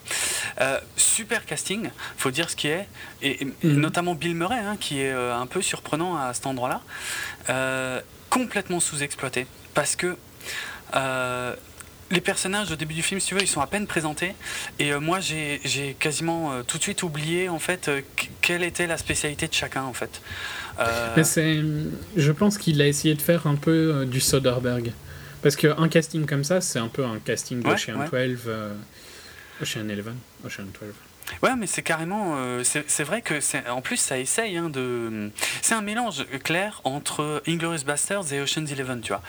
Euh, mais sauf que ça, ça imite très mal les deux. hein. Et, Non, euh, mais euh, pas pour critiquer euh, la réelle de Clooney, mais Mm. est-ce qu'il a vraiment le talent de gérer autant de gens? Pas forcément, tu vois. Bah non, parce qu'il a. Soderbergh n'est pas un réal qui a une réelle complètement hallucinante, je trouve, la majorité du temps. Mais il arrive à gérer des castes énormes, en tout cas. Ouais, ouais, c'est Parce vrai. que Ocean Eleven, c'était super fun quand même. À fond, ouais, ouais, Les deux sûr. suivants étaient beaucoup moins bien, Mhm, mhm. mais le premier était très marrant. Le premier, Et génial. hein. euh, gérer autant de castes, il y a un talent hein, derrière. Ouais, Comme, comme. Whedon euh, pour Avengers, quoi. Et justement, on, on sent que c'est l'une des grosses faiblesses de ce film parce que euh, finalement, ils partent. Enfin, je sais pas, t'as l'impression que tu vois, ils ont, ils ont une mission qui est super importante, en laquelle ils croient et tout machin. Bon, quand ils arrivent en Europe, donc ils passent souvent après les batailles, hein, donc ils arrivent en général dans des villes complètement dévastées ou dans des camps où voilà, où c'est un peu, c'est assez tranquille, tu vois, parce que les, les batailles Mm. sont terminées. Et en plus, les, les militaires qui sont sur place, eux, n'en ont strictement rien à foutre, ne leur accordent ni hommes, ni matériel, ni rien, parce que c'est c'est loin d'être prioritaire, tu vois. Les mecs leur disent, je vais pas, je vais pas risquer la vie de, de plusieurs de mes hommes pour aller récupérer quelques peintures dans une église, quoi. J'en ai rien à foutre. Et, et disons, honnêtement, euh, le projet, le projet était intéressant. Moi, je trouve que c'est une histoire qui vaut la peine d'être racontée. hein. Je trouve que c'est super intéressant. Ah oui, non, je dis pas. Mais- Par contre, ils ont pris aussi des facilités sur la prod et tout, parce qu'ils ont tout filmé quasiment en Allemagne. Ouais. Et euh, donc, il y a des trucs euh, en Belgique, j'imagine qu'il y en a en France aussi, Oui, oui, oui. qui sont pas là, quoi. Et il y a des, quand même des, des endroits qui sont très, très marqués.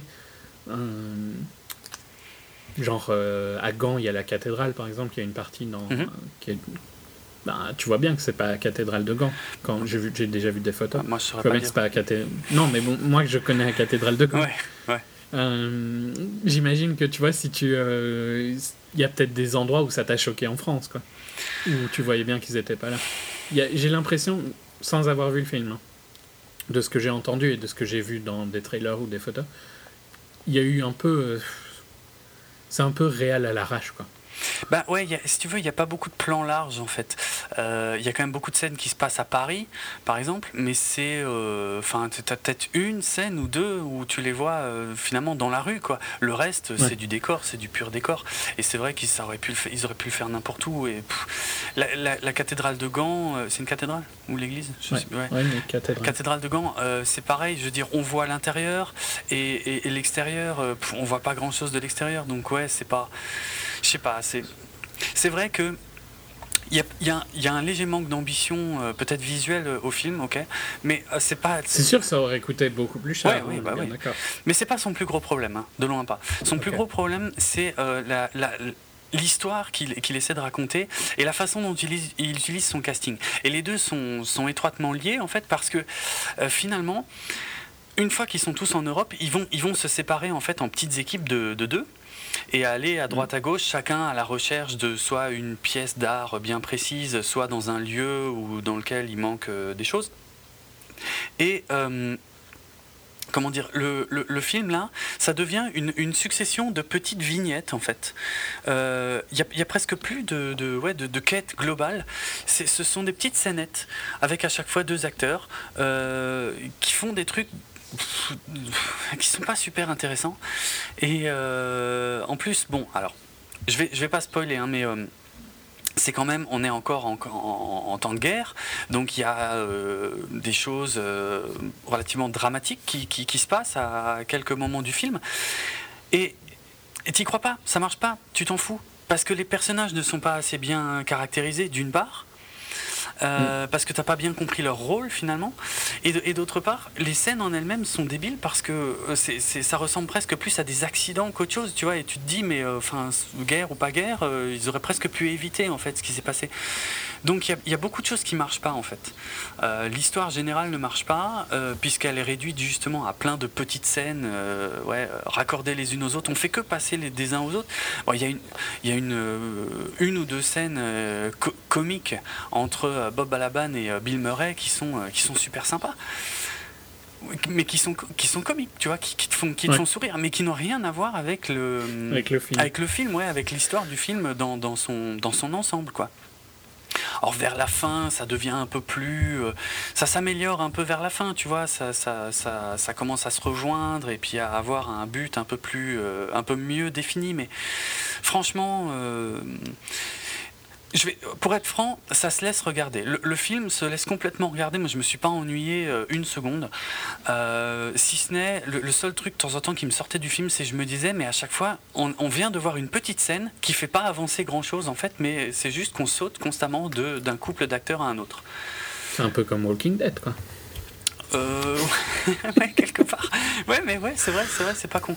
C'est un peu ça. Et euh, mais il manque, voilà, il manque un souffle, il manque une, une finalité intéressante. Et alors que moi, je trouve le l'histoire ou le concept de ce truc-là Non, super le- sympa. l'histoire a l'air ultra intéressante. Ouais, ouais, Ce film, a, il y a eu des retards, euh, Oui. a été repoussé vers vraiment proche de la sortie, ce qui est jamais, jamais bon signe. Mhm. Mais c'est dommage parce que le, le concept et le cast étaient super intéressants. Et Clooney, comme réal, tu pouvais espérer quelque chose de bien. Il a fait des bons films. Ouais. Mais je pense qu'il n'est pas capable de gérer autant de cast ou alors il lui faut plus de- d'entraînement. Ouais, mais il y a. Même à la base, il y a un problème de script, hein, quoi qu'il arrive. Même avant le cast, euh, un souci de script, franchement, parce que ça, ça raconte pas grand chose d'intéressant. Ben, ouais, enfin, comment, ouais, comment le script a été adapté Parce que l'histoire en elle-même est intéressante. Ouais, voilà, ouais, ouais, tout à fait. Donc, euh, Mais après, euh, il fallait, il, fallait, euh, bah, il fallait les mettre en scène sur le terrain, leur faire vivre des petites aventures. Alors c'est ce qu'ils essayent de faire, mais c'est, franchement, c'était pas la bonne façon de le Mais faire. c'est pas facile de gérer autant d'acteurs et Ouais. de rendre le tout cohérent Ouais, je suis d'accord. ouais. et que tout le monde avance et que tout le monde ait une importance. Donc ça, c'est vraiment un talent de réal qui est super rare, hein, je dirais. Ouais, ouais, Il y a très très peu de qui arrivent à faire ça. c'est clair. Donc voilà, bon après, il y a quelques anecdotes, mais enfin, euh, elles sont pas non plus complètement ouf. hein, euh, je sais plus qu'est-ce que je voulais dire. Il y avait euh, Matt Damon, par exemple, t'es pas prévu dans le film à la base. C'était euh, Daniel Craig qui devait jouer son rôle, mais au final, il a pas pu. Et il y a tout à la fin du film, on voit un George Clooney vieux. Et euh, ça m'a, j'ai eu, euh, j'ai trouvé ça très étrange cette scène parce que je me demandais, est-ce que c'est George Clooney où ils, ont, ils lui ont foutu une tonne de maquillage ou est-ce que c'est un vrai vieux? Mais C'est un vrai vieux. c'est un vrai vieux, ouais. En fait, c'est le, c'est le père de George Clooney. En fait, euh. A-t-il la classe hein, de son fils? Bah, ouais, la, la scène euh, est pas évidente pour pour juger de ça, si tu veux.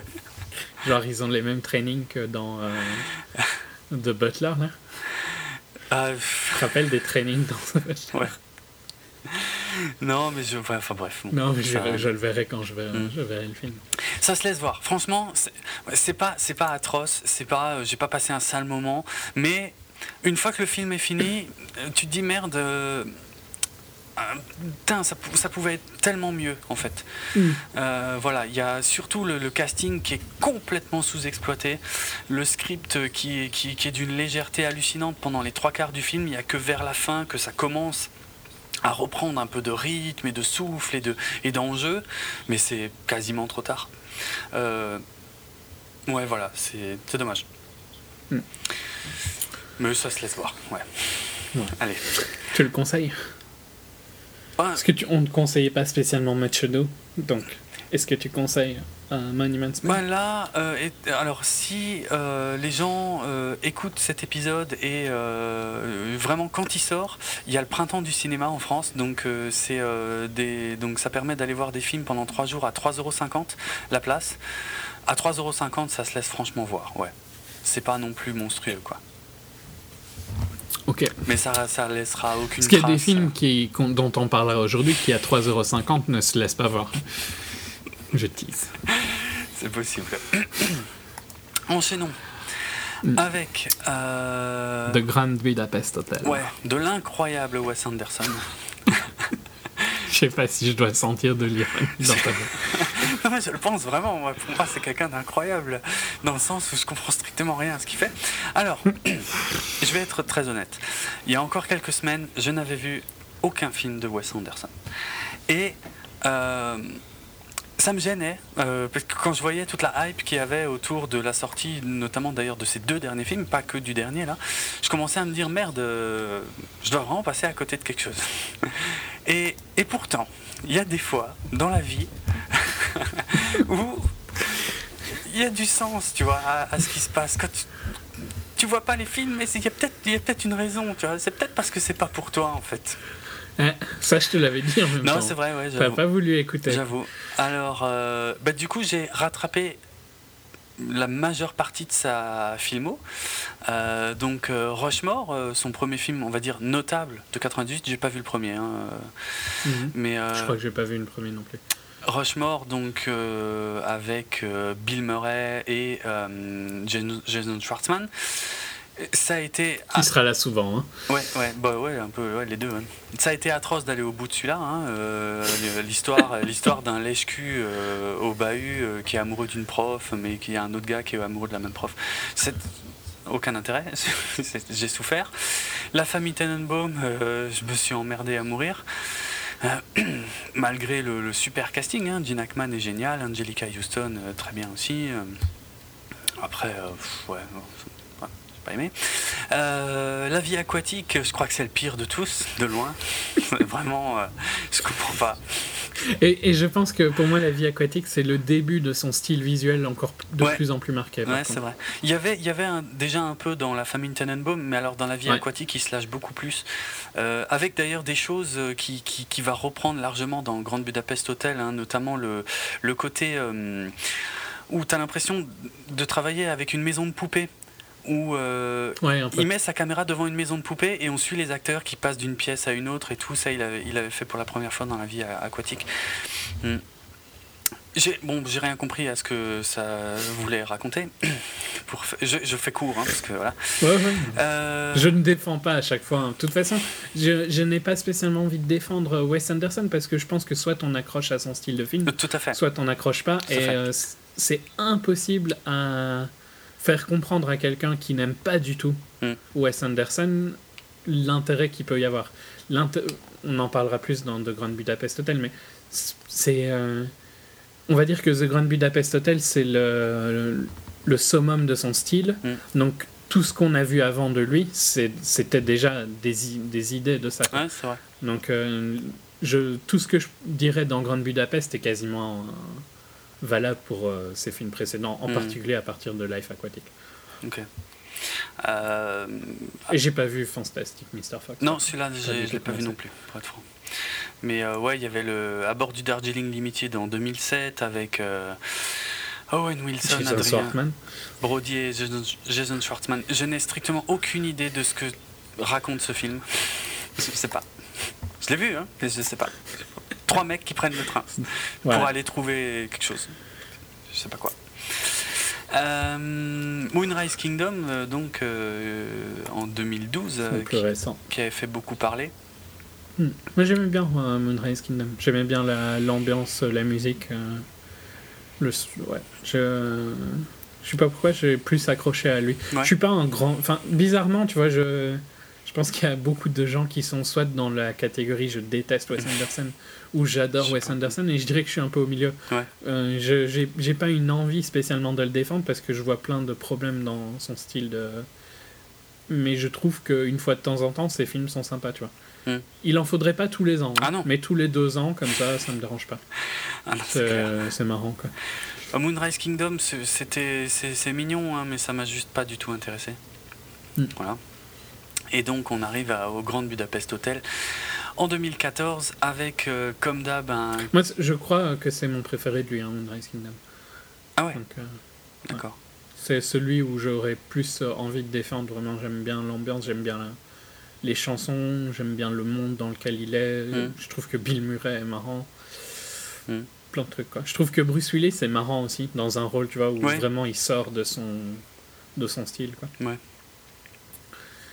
Mais. Ouais, on, va, on va pas rester des, tons, des tonnes sur Moonrise, quoi. Ouais, non, je- de toute façon, j'ai pas grand chose à dire, c'était c'est juste. euh, je me suis ennuyé. Mais tu vois, je, je, je dis pas c'est de la merde ou c'est n'importe quoi, c'est juste que je. Vraiment, je. C'est pas pour toi, Ouais, mais je ça, rentre pas du tout, voilà. dit dès, Ouais, le- ouais. dès que tu m'avais dit que tu voulais le voir. Euh, donc. C'est très très hipster. hein. À fond À fond la caisse Putain, c'est rien de le dire. Euh, donc ouais, comme d'hab, un casting de folie. euh, avec... Enfin, des gens euh, avec qui il tourne en permanence. Oui, c'est vrai que c'est aussi un peu toujours les mêmes. Euh, mais bon, quand même, c'est toujours impressionnant. Bon, là, dans les rôles... Moi, je vais dire les deux rôles principaux, c'est quand même clairement Ralph Fiennes et euh, le jeune... euh, non, ça, alors d'ailleurs, j'ai pas son nom. Il est où le jeune? Ah oui, Bob, non, c'est pas lui. Tony Revolori, voilà. Le jeune Zéro Mustapha Mhm. Qui sont clairement les deux personnages principaux du film. Mais après, euh, t'as euh, à droite, à gauche... Bah, t'as les classiques, quoi. Ouais, Mathieu, Mathieu T'as Schwartzman, Schwartzman, Bill Murray. Brody, William Dafoe, euh, Goldblum, euh, Jude, Law, ouais, Owen Wilson. Edward Norton. c'est hallucinant, franchement. C'est ses amis, quoi. Mais surtout, Surtout, surtout euh, Adrian Brody, Schwartzman, Bill Murray, tout ça, ils sont quasiment dans tous ces ouais, films. ouais. Et, et Owen Wilson euh, et lui euh, se connaissent depuis, euh, depuis qu'ils sont ados, hein, je crois. Mm. Ils sont, ils sont vraiment amis dans la vie là depuis hyper longtemps. C'est pourquoi, pour ça qu'Owen Wilson, lui, je crois, il est, il est quasiment dans tous, dans tous les films. Il en a coécrit, il me semble aussi. Ouais, il y a moyen, ouais. Mm. Et bon, après, il y a des petites apparitions de Léa Seydoux. C'est pas le meilleur Ouais. moment du film. Même dans un film en anglais, en fait, elle a, elle a ces mêmes tics de, de, de langage hein, euh, qui sont pas super euh, glorieux. Non, mais je suis pas très fan de Léa Seydoux. Ouais, non, moi non plus. Je l'avais dit dans notre podcast très populaire, La vie d'Adèle. Ouais. Euh, Non, euh, ouais. Tu vois. Je sais pas trop quoi raconter. Ouais, ça a été tourné en Allemagne, tout ça. L'histoire, alors là, je suis dans la merde. hein. C'est quoi, franchement, c'est quoi l'histoire de ce Grand Budapest Hotel? Parce que oh, Ben, moi, je dirais que c'est l'histoire de. Enfin, hum, je pense que tu peux le prendre sur différentes manières, tu vois. Moi, je l'ai vu comme raconter comment euh, le Zéro Mustapha Mm. prenait possession de l'hôtel. Pour moi, c'était ça l'intrigue principale, tu vois. ouais, C'est ça Ouais, que j'avais ouais. envie de savoir. c'est comme tout ça que ça commence. Ouais, c'est vrai. Mais tu peux aussi le voir comme une histoire d'amour, comme plein de trucs. Ouais, il y a plein de choses. Ouais, c'est ça. Euh, c'est de toute façon, tu parlais de vignettes tout à l'heure avec Monument Saint. Là, c'est vraiment des petites séquences Oui. euh, qui sont carrément euh, avec des, des tailles. euh, ah, je trouve plus le nom. Enfin, il y a, la- il y a un, sous un titre à la séquence qu'on va voir, et puis il y aura un titre suivant à la Ah, suivante, comme, tout ça. comme souvent chez Wes Anderson, hein, il aime bien Ouais, chapitrer ses trucs aussi. hein. voilà. Donc c'est vraiment des petites, des petites séquences de vie, quoi, à chaque fois qu'on Ouais, va. ouais. Mais pourtant, on, on suit quand même voilà, euh, deux personnages. Donc, le, le, euh, le personnage de, de Ralph Fiennes, qui est. euh, cette- alors, je sais pas, il est censé être anglais. Les concierges. Ah ouais, ok. Oui, oui, mais, concierge, et, je pense d'origine anglaise, hyper, hyper Ouais. maniéré, très, très à cheval sur les bonnes manières, les machins, l'éducation et tout. Et puis son, son jeune apprenti, on va dire, qui, qui vont partir dans toutes sortes de tribulations. Je. Alors, je, je vais quand même te dévoiler un truc que j'ai pas encore dit jusqu'ici, mais en fait, j'ai beaucoup aimé euh, Grande Budapest Hotel. à ma grande surprise, hein. je suis le premier à être surpris. J'ai tellement souffert à m'envoyer tous ces autres films. Ah, je m'attendais pas du tout. Je- écoute, c'était super rythmé. Je me suis marré. Euh, on passait, on s'ennuie jamais. Il y a, C'est bizarre parce que vraiment on est quand même fort dans le même style. Donc c'est pas le côté visuel qui te dérange non, chez Wes Anderson. c'est l'histoire. Parce que euh, là le côté visuel est encore plus poussé quoi. Ouais, sur Les plans trucs. sont ouais. cadrés et euh, c'est pas du tout une critique hein, ce que je veux dire, mais il y a des plans qui sont chaque détail a été étudié. La manière dont la caméra est mise et euh, ce qu'on voit, par exemple, il y a un plan où il tombe à l'arrière de la petite camionnette et il y a des, hum, des paquets roses. euh, Ah oui. Les- des boîtes roses. C'est les boîtes de, de gâteaux, non de... Ouais, les boîtes de gâteaux. Ouais. Et euh, il y a Zero et Agatha qui sont dans, Ouais. qui se regardent. Et ce plan est sublime, Ouais, hein, je trouve. c'est- une, euh, c'est une œuvre d'art, quoi, le plan. C'est une peinture. c'est clair. Euh, Il y a des tonnes de plans comme ça qui sont sublimes dans ce film. Et dans la majorité des films d'Anderson, je trouve vraiment que c'est son style. quoi. Mhm. C'est juste que là, pour moi, il est à son apogée au niveau de ses tics de réalisation. C'est alors il y, a- y a toujours un côté un peu comique dans les et là c'est complètement subjectif hein, ce que je veux dire Ah, mais euh, dans les films de Wes Anderson. Mais honnêtement dans euh, que ce soit dans Rushmore à Family Tenenbaum La vie aquatique euh, Darjeeling euh, Moonrise Kingdom il y a quasiment pas un moment où j'ai lâché un sourire quoi. Je me fais Ah chier à mourir. Alors que, Bizarre. alors que Grand Budapest Hotel je me suis vraiment bien Est-ce que c'est le fait que tu l'aies tu l'aies vu au ciné? Ben, j'y ai pensé, mais je pense pas que ça explique tout, parce que euh, pour moi, il y a quand même une grosse différence, c'est l'histoire qui est racontée. Là, c'est vraiment plein de petites aventures. Parce qu'il y a euh, des. Non, juste, je Ouais. reviens. Parce que franchement, les anciens, je, je me rappelle pas assez. Mais Mm. pour moi, il y a des moments, par exemple, avec Murray dans Moonrise Kingdom qui sont très, très amusants, quoi. Où vraiment, j'ai ri un peu. je, je vois pas. Euh, Quand, quand il rentre chez lui et tout, par- à un moment il prend un marteau de souvenir, mais ça remonte quand même à deux ans, donc Ah, je désolé il- pour. une hache, non? Et il dit qu'il Ouais, va couper un truc? Ouais, genre il va couper du bois ou un truc du style, mais ça a aucun sens sur le moment. Ouais. Moi je trouvais que c'était marrant, tu vois. C'est très Wes Anderson. Et je trouve que tu retrouves ceci ici. C'est c'est amusant que. Ce que je pourrais comprendre que tu euh, que t'aies jamais eu vraiment aucun avis sur lui, Mm. mais que t'aimes pas du tout Moonrise Kingdom et que t'aimes bien ceci, ça me paraît plus bizarre. Enfin, je- tant mieux, hein, mais pour moi le fait de l'avoir vu au ciné doit avoir un impact. Peut-être, mais je suis pas sûr que ça explique tout. Pour moi, c'est vraiment une question d'histoire et de scénario et de narration. Euh, Il n'y a aucun des autres films où j'ai compris ce qu'on essayait de me raconter en fait.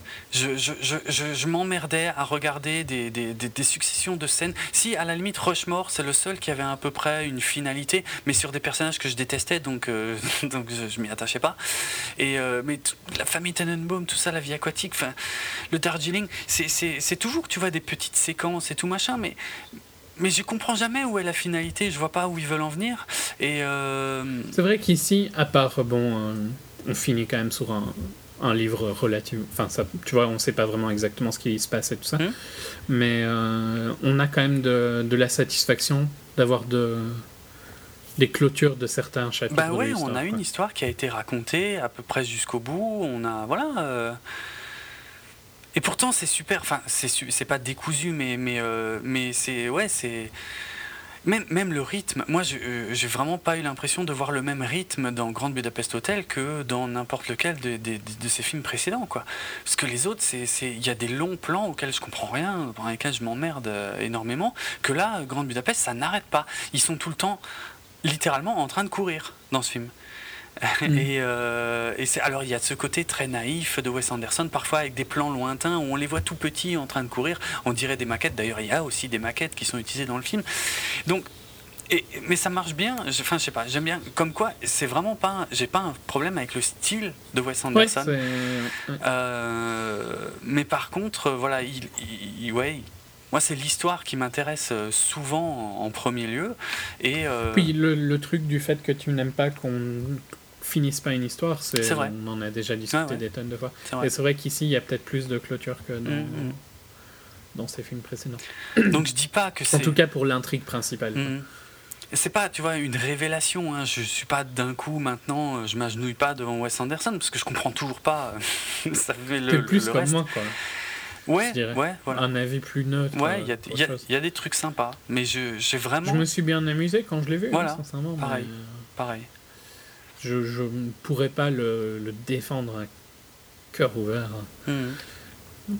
C'est juste. Mais par contre, je le défendrais largement ça, que c'est, ça vaut la peine d'être vu quand même le style de Wes Ouais, Anderson ouais, je suis d'accord. pour voir si on aime, si on aime bien ou pas, si Ouais. on accroche à ça. Il y a, il y a du travail sur les plans qui est quasiment inégalé. Euh, et même dans les plans qui sont voulus un peu humoristiques, ce, ce côté euh, maison de poupée, Mm. genre par exemple quand ils prennent le, le, le truc qui monte le rail. Là. Le ça s'appelle funiculaire Non c'est Ouais. ça, ouais. Oui, c'est ça, je sais pas. Enfin bon, soit ce Ouais, machin-là. funiculaire, c'est ça. Euh, Il y a des plans clairement marrants. Ouais, c'est clair. Mais c'est mignon. Tu vois vraiment. Le... Ouais, c'est mignon. Puis c'est, réfléchi, c'est étudié. Mhm. Donc. Mais comme dit, c'était, il y avait déjà de- des trucs comme ça dans ces autres films, mais je, ça me- si le film, enfin ouais, si, si le film m'intéresse pas, ça me saoule. Alors que là, Mm. si je suis bien dans le film, bah, ça me fait sourire. En Ouais. plus, le personnage de Ralph Fiennes est absolument génial. Franchement, il, entre, il est à 99% ultra maniéré, poli, et de temps en temps, il te sort une grossièreté hallucinante en plein milieu. Et c'est génial, quoi, la façon dont c'est écrit, la façon dont c'est joué et tout.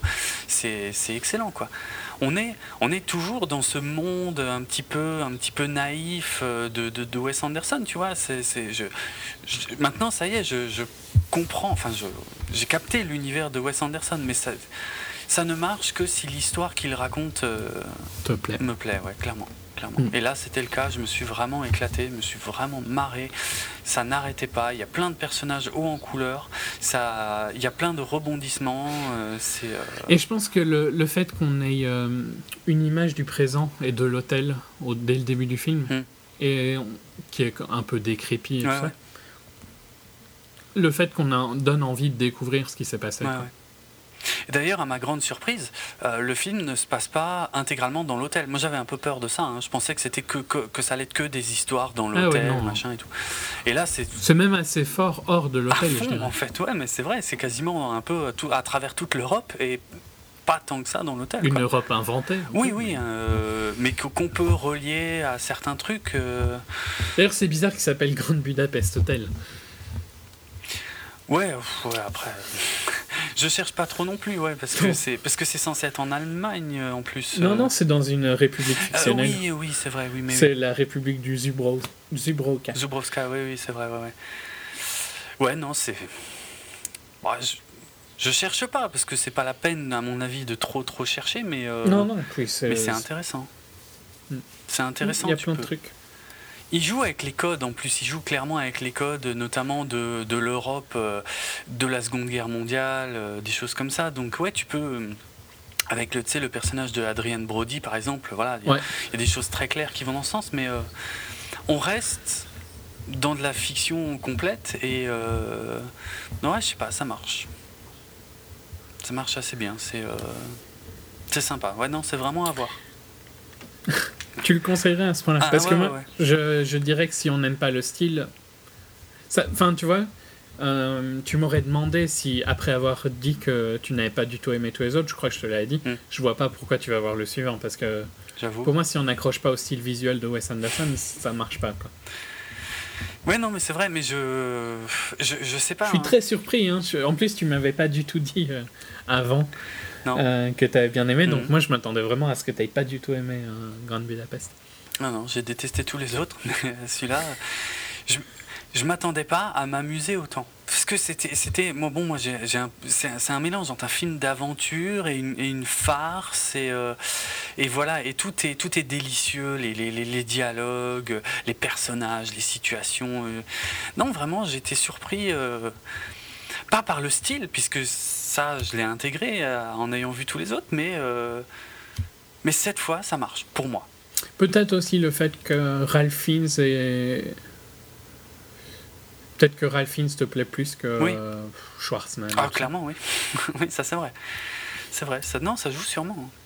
hein. Hmm. C'est clair. Je- autre point que j'aime beaucoup, c'est le fait qu'il il ose pour un film quand même qui a une grosse release. C'est pas c'est pas du petit film quand même Mhm. de Wes Anderson. C'est pas le, le blockbuster, mais c'est quand même des grosses audiences. Euh, le fait d'oser les trois ratios différents pour chaque euh, Ouais. période, j'aime beaucoup. Ouais, ouais. Ça, m'a- ça, ça m'a un peu déboussolé d'ailleurs parce que euh, je me demandais s'il n'y avait pas des problèmes euh, avec euh, comment euh, la, la façon dont était projeté le film dans la salle où j'étais parce que c'est une salle où j'allais pour la première fois et j'étais je savais pas trop je me dis qu'est-ce qui, qu'est-ce qui branle là il, s'est gouré le projo ou quoi? Non, c'était c'est volontaire. bizarre ouais ouais J'aime mieux de les voir dans des, des vieilles salles. Parce qu'alors, je me Mm. rappelle que pour Moonrise Kingdom, qu'il y avait un format différent aussi, hein, il me semble. C'est possible J'ai en tête. Comme je l'ai vu en vidéo, là, tu vois, c'est moins marquant. Euh, mais j'ai encore des salles où il y a des rideaux, tu vois. Et donc, ils Ah ouais. referment les rideaux euh, un petit peu. Ah, mais ça, ça, ça marche bien pour le cinéma de Wes Anderson, hein, complètement. Ouais, ouais. Bah, ouais, parce que c'est- ça va bien avec ce genre de cinéma. Clair. Dans ce monde-là, quoi. Il y a, il y a souvent dans les films de Wes Anderson euh, des pièces de théâtre. Et tu sens Mm. que lui, ses films, il les met un peu en place comme des pièces de théâtre, tu vois, où il fait, il fait rentrer, sortir des personnages, euh, Ouais, ouais. et on change La de caméra décor. est fort fixe Ouais, sur un plan. Et beaucoup de choses se passent Mm. euh, dans le plan. Et c'est ultra étudié, le plan. Ah oui. Ok. Ben, tant mieux que te- tu l'aies bien aimé. Ouais, ouais. T'en auras au moins aimé un. Ouais, c'est clair. C'est clair. Comme quoi, non, mais il faut essayer. Voilà. Euh, On sait jamais. Par contre, je Euh. sais pas si toi tu étais. euh, Enfin, si tu connais un peu les œuvres de Stefan Zweig dont, dont il s'est inspiré là pour euh, The Grand Budapest Hotel. Moi, comme je connais pas du tout, je, garde, Non, non, je non. garderais bien de. Ok. De nous ridiculiser. Ouais, c'est ça. ok. Ok. Euh, donc moi je vais juste dire un tout tout petit mot sur Snowpiercer et uniquement parce qu'on en a déjà parlé, je ne sais plus dans quel épisode, ça remonte un petit peu. On a parlé deux fois, je crois. Une fois dans un hors-série et puis une fois dans le bilan de fin d'année. Enfin, j'en ai parlé en fait d'ailleurs. Euh, donc euh, qui était pas du tout sorti ici Ouais. euh, avant. Il me semble qu'il est toujours pas sorti aux US. hein. C'est Sérieux? Ouais. C'est avait. la Weinstein Company, non, qui. Bah oui, en plus il y avait, euh, il y a une histoire, comment dire, comme quoi, enfin il y a- il y, a un- il y a une espèce de, de conflit entre les, les Weinstein justement et le réalisateur Bong Joon-ho, puisque les Weinstein voulaient euh, Il a couper. énervé Harvey.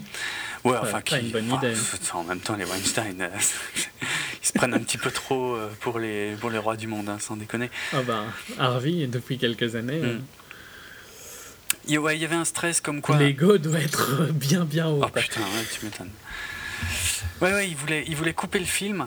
Et, le, euh, et Bong Joon-ho n'est pas du tout d'accord. Donc, euh, a priori, je sais pas si c'est ça qui bloque la sortie américaine, mais. euh, Ouais, il sort là, en, en juin aux US. Ah, Donc bon, vraiment. euh, c'est loin, loin, quoi. Ouais. Donc ici, il est sorti la semaine dernière et c'est juste pour nos écouteurs, hein, auditeurs belges Mm. que, que je re- replace ce film. Parce que je pense pas qu'il va rester très longtemps à l'affiche. Et il a plein de défauts, on t'en avait déjà parlé. Il y, a, il y a des problèmes dans. C'est pas le- les meilleurs acteurs au On va monde. peut-être juste euh, rappeler quand même de quoi il s'agit, ce que c'est. Ouais. Ouais, mais non. Ouais, Enfin, vas-y. je Ouais, donc connais peut-être la BD, moi je me rappelle. Oui, oui, comme c'est vrai que j'avais lu la BD. Mais en gros, c'est donc Snowpiercer, le transpersonnage, c'est une histoire euh, post-apocalyptique euh, de, on pourrait dire, de lutte des classes au sein d'un train, puisque euh, le, tout ce qui reste de l'humanité après euh, une ère glaciaire qui recouvre tout le, tout le globe, euh, ben, se trouve dans un train qui fait le tour du monde en permanence sans jamais s'arrêter et au, au, au fond au bout du train il y a les plus pauvres à l'avant il y a les plus avantagés et évidemment les plus pauvres euh, eh ben, voudraient, en ont marre de la façon dont ils sont traités et voudraient aller à l'avant voilà on va faire plus long que ça Classique hein, comme euh, idée, mais dans le train, ça rend super bien. ouais, ouais. Après, il y a des il y a des problèmes donc de jeu. Pour moi, il y a certains acteurs qui sont pas très pas très très doués ou, tu vois leurs faiblesses. Quoi. Mm. Mais euh, les faiblesses du film et les, les trous dans le scénar et tout ça, qui sont à moitié euh, expliqués par la fin, je trouve. Ouais. Le- les, les, les trucs qui me dérangeaient au début du film peuvent être euh, expliqués par la fin. Mm. Mais c'est un peu de la facilité, je trouve, pour certains points. Euh, mais par contre, l'ambiance et le fait du, du film post-apo qui utilise euh, le train comme, comme setting, c'est super sympa. quoi. Ouais. Et j'ai vraiment bien aimé. Les faiblesses sont largement rattrapées par l'originalité euh, du style. Mm. Et puis, c'est pas si courant, hein, les, les bons films euh, post-apo, non c'est clair qui sont. Enfin, a- moi j'adore Zorro, je crois que toi t'aimes pas trop Zorro. Non, je me suis emmerdé. Je sais plus. Ouais. Mm. Euh, là, on est plus dans un peu plus grand public, mais, Mm. mais quand même assez sérieux pour, pour être plaisant. Ouais ouais bah il y euh, y, y a un mélange, tu. Bon, on, on sent que, que c'est un réalisateur coréen, donc qui, qui, se- qui se permet beaucoup de choses. Ouais, genre par exemple le gros zoom sur le flocon de neige. euh, Ouais, bon. Bah, il y a des choses, Ouais. voilà, il y a des choses qui passent comme des maladresses, effectivement. Il y a d'autres trucs qui, qui, qui marchent quand même plutôt très bien. Un truc que je t'avais dit, tu vois, qui est sur- assez surprenant, c'est que on, on se sent jamais à l'étroit dans ce train. Enfin, tu sais, on pourrait croire que euh, le fait de filmer euh, dans, dans des wagons, enfin, on, on est Mhm. tout le temps près euh, des, des tronches et Non, des- il arrive à bien placer. il gère super bien les espaces, franchement. Il, il utilise le train, hein, d'ailleurs, euh, complètement dans son histoire, parce que le, là, l'histoire euh, va beaucoup, beaucoup plus loin que, le- que la BD. hein. Et il utilise vraiment le, le train, c'est pas, c'est pas gratuit le train. Et, Non, c'est ouais, c'est c'est sympa. Il y, a, bon, euh, il y a le mélange du casting euh, US, euh, anglais euh, et coréen. Alors, effectivement, les, les- les acteurs coréens n'ont pas forcément la même façon de, de, de- de se comporter, mais après, euh, c'est pas. Ce qui n'est pas non plus méga choquant si tu Non. veux prendre le fait que c'est une- un, un regroupement de l'humanité. Ouais, c'est vrai. Non, c'est vrai. Euh, c'est plus qu'il y a des lignes qui sont pas très bien dites et tout Ouais, ça, je trouve. ouais. Mais plus dans, dans le perso de Chris Evans, hein, Hmm. Qui... euh, bon, il m'a pas encore prouvé que c'était un bon acteur, quand même. Ça vient, ça vient. Je suis pas sûr, je suis pas sûr. Euh, Qu'est-ce que je vais dire d'autre sur euh, le film? Si, si on devait en faire un épisode complet, il y a plein de trucs où on pourrait le tracher. Ouais. Il y a plein Ouais, ouais. de problèmes dans... Si, si on le regarde scène par scène, il y, a, il y a vraiment des moments qui sont bizarres, qui sont justifiés par un speech à la fin, mais je trouve que c'est Mm. un peu facile. Euh, Mais tous ces problèmes... J'ai pas envie de faire ça parce que je trouve qu'il est intéressant à voir Ouais. et qu'il vaut la peine... euh, Il, il vaut la peine d'être vu et je pense pas qu'il va rester longtemps, donc profitez-en tant qu'il est là. Et- La, la construction du film qui est un peu étrange, c'est le, le fait qu'au bout d'un moment, chaque wagon devient un univers à part entière totalement différent, où tu sais jamais sur quoi tu vas tomber. Ouais, par contre, j'ai trouvé que au début, oui, et puis après, ça, au final, ça, il passe très vite. Les... Ouais. La fin arrive vite, en fait. Ah oui, oui. Bah c'est oui, c'est le début qui est, qui est le plus long et le plus difficile, mais ouais, c'est vrai. Mm. Mais euh, voilà, bon, ça lui permet de mettre en scène des choses ben, assez différentes les unes des autres. Alors, euh, elles fonctionnent pas toutes euh, aussi bien en fait, mais bon, au moins, il, enfin voilà, Il tente quand même. voilà, il tente et on reste jamais trop longtemps non plus sur un truc qui serait peut-être un peu plus faible, mais euh, c'est intéressant. Clairement. Ça vaut la peine. Ouais. Donc, voilà.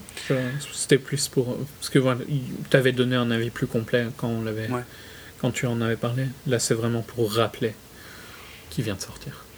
Ouais, je, je suis juste en train d'essayer de vérifier s'il est sorti déjà en vidéo, je pense, hein, mais euh, juste confirmer ça. Ouais, ouais, il est bon. il- Ah, je pense. Ouais. Ouais, ouais, ouais, ouais, il est sorti. Euh... euh, non, non, pardon. Enfin, c'est dans pas longtemps. hein. Non, le, le DVD Blu-ray en France sort le 2 avril prochain. Ben voilà. Enfin bon, je préfère aussi, mais Hum, ouais. c'est sûr que c'est. On, en- on l'avait, on avait critiqué hein, le fait de cette release complètement bizarre pour un film Ouais, ouais. qui a eu un succès énorme en Corée, quoi. Donc. euh. Mm. Mm. Ok, Ok. on enchaîne sur le dernier. Allez, le dernier, pour l'instant sans spoiler, on va parler euh, de 300, la naissance d'un empire. Alors, quelques mots sur la genèse du projet. Euh, à la base, il était un film euh, qui se nomme en VO. Et, tu, vas être surpris hein, parce que je vais pas parler de celui que tu crois. qui se nomme euh, The 300 Spartans.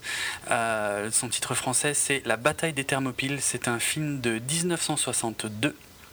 Donc, qui raconte comment euh, 300 Spartiates sont allés euh, combattre euh, les armées perses, les esclaves, les armées d'esclaves perses euh, dans le, ben, ouais, dans les, les Thermopyles. Le Thermopyles. Voilà, pour bloquer euh, leur avancée euh, donc, euh, lors de leur, euh, l'invasion de, de la Grèce. Alors, c'est un, un vieux peplum hein, que j'ai jamais vu d'ailleurs, qui a pas l'air euh, incroyable, hein, parce que j'ai maté quand même quelques, quelques images sur euh, YouTube. euh, ça a l'air assez cheap. bref, je ne pense pas que ce soit un grand film. Mais ce film a fortement marqué un certain Frank Miller dans sa jeunesse et ce serait ce qui l'a poussé en 1998 à sortir un comic book nommé 300 donc qui raconte cette même histoire hein, donc des, des 300 Spartiates menés par Léonidas qui vont euh, affronter les, les Perses aux Thermopyles. Euh, donc c'est un, alors c'est une BD qui est, qui est très courte, qui se lit, euh, c'est euh, à la base ça a été Une heure à peine, quoi. Ouais, c'est clair. Ah ouais, ouais, carrément. Une heure, c'est torché. C'est cinq gros chapitres, mais c'est très visuel. Et bah, ça fait partie des, des œuvres majeures de, de Frank Miller. Puis c'est. Je, vais peut-être me tromper méchamment, mais c'est euh, dans les premiers très gros succès de Dark Horse, non? C'est probable, je ouais, je connais pas bien l'historique de Dark Horse, mais euh, ouais, c'est tout à fait probable, ouais, c'est clair. C'est clair. De toute façon, euh, effectivement, ça, ça- fait partie des gros succès qui, qui ne sont pas euh, des grosses licences Marvel ou DC, quoi. Euh, Et qui sont. C'est un peu dans le- l'esprit Sin City. Très visuel, Hum, très. hum, c'est vrai.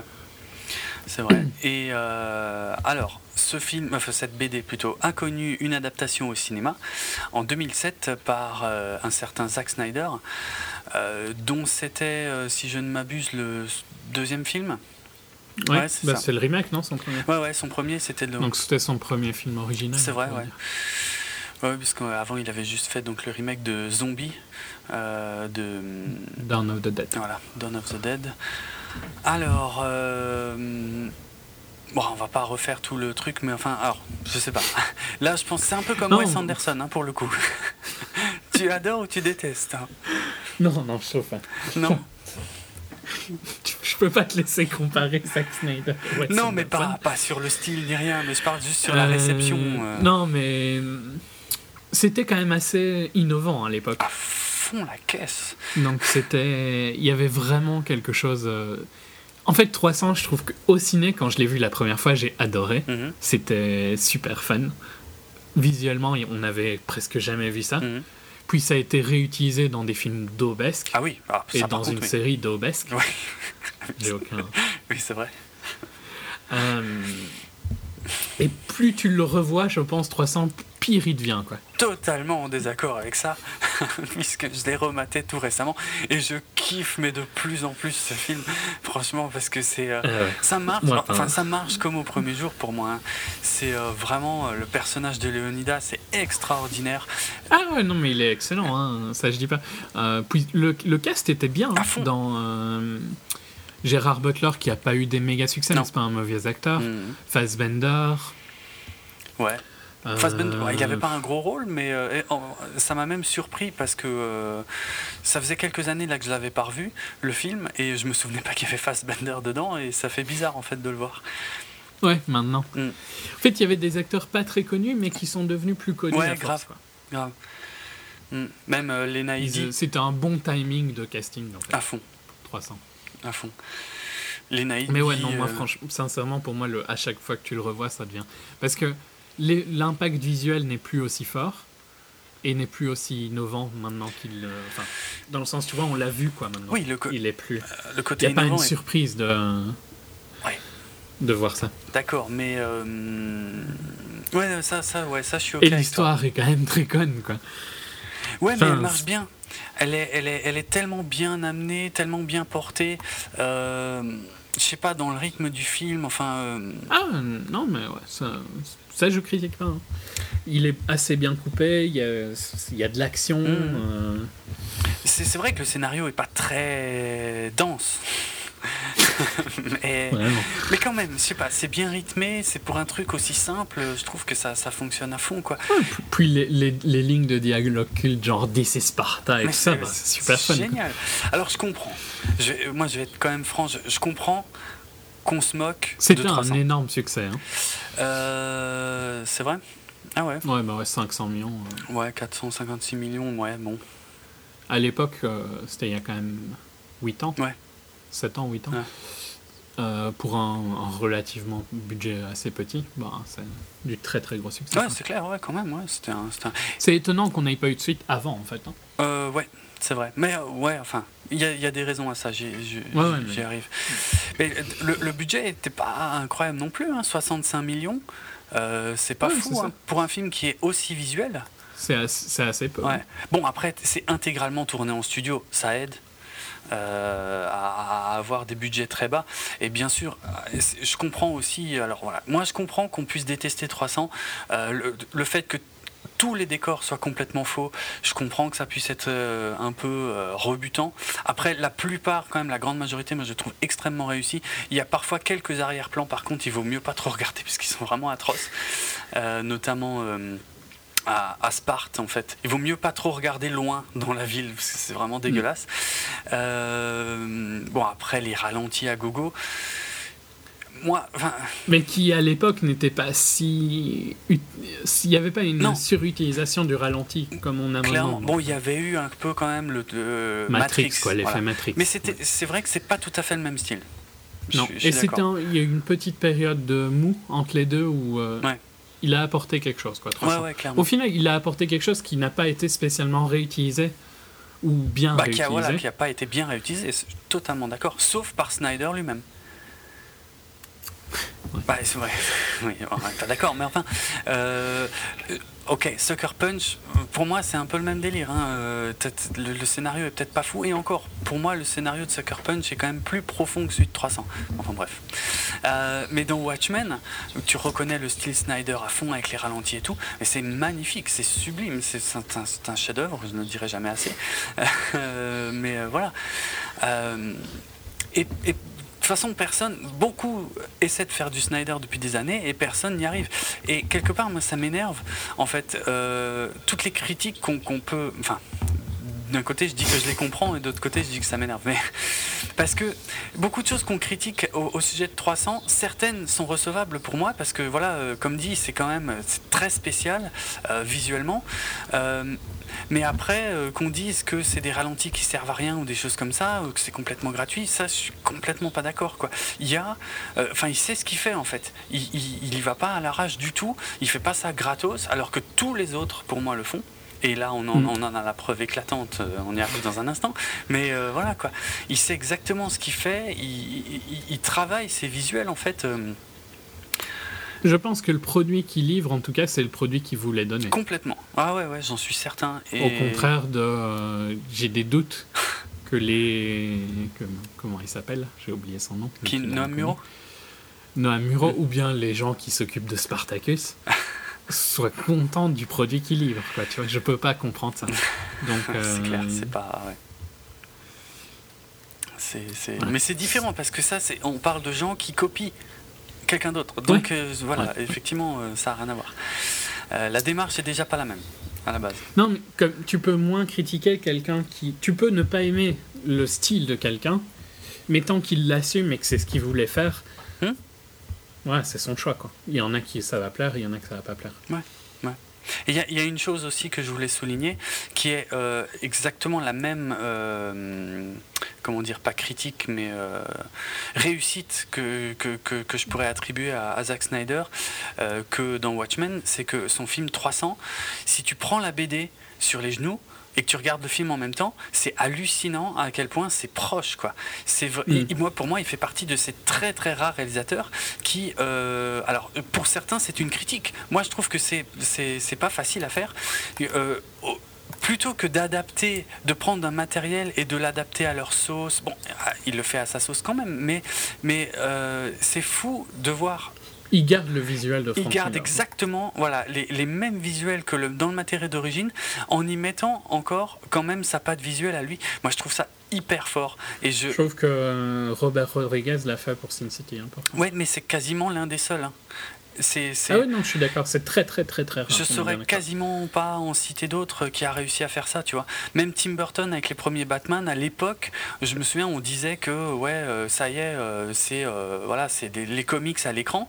Euh, ça, c'est plus du Tim Burton que des comics quand même. Les Batman de Tim Burton. Dans, le- dans le sens où euh,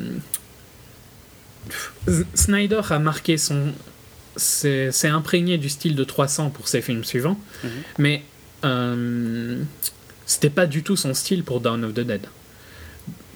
Non, c'est vrai. Tu vois pas vraiment. En gros, pour. euh, pour euh, euh, autant pour, pour Rodriguez dans Sin City Mm. et pour Snyder dans 300, si tu connais pas le réal, tu saurais pas dire quel est le réal. Ouais, c'est vrai. À au moment où ils sont sortis, tu vois. Ouais, ouais. Maintenant, Snyder a utilisé fortement ce qu'il a appris sur 300 dans ses films suivants. Mhm. Enfin, pas dans tous, hein, mais Si, si. Dans mon style, je trouve pas. Ah, si, Mais bon. totalement. Moi, je trouve que c'est complètement raccord. Euh, Rodriguez, pas vraiment, quoi, par contre, pour Sin City. Non, non. Mais enfin, tu vois, ils, ils arrivaient pas avec un style qu'ils ont imposé au, au, au comic. Mm. Ils ont pris le comic et ils ont respecté le style. C'est ça. Et ça fait partie des choses qui, à mon avis, sont sous-estimées dans Man of Steel. C'est que Man of Steel, c'est vraiment un comic Vraiment, tu veux vraiment parler de Man of Steel? À peine un tout petit peu, deux secondes. Mais c'est vraiment un comic euh, qui prend vie. Mais comme comme il y a un peu cet aspect euh, moderne et réaliste et pas trop coloré pour du Snyder, euh, on se rend pas compte à quel point il, il- il fait quand même du comic. Et en plus, le problème, Man of Steel à la base, il a pas, il a pas adapté une BD qui existait en reprenant case par case. Mais pourtant, Puis même. je sens que son il travail est le même, quoi. Euh, les, les images de Frank Miller dans Sin City et dans 300 sont ultra typées, quoi. C'est vrai. Ouais, ouais. C'est- Donc c'est beaucoup plus facile d'adapter quelque chose qui est ultra... Enfin, si tu veux en rester proche. Plutôt si tu veux le retranscrire. Beaucoup plus simple de... quand tu peux reprendre des, des idées très marquées.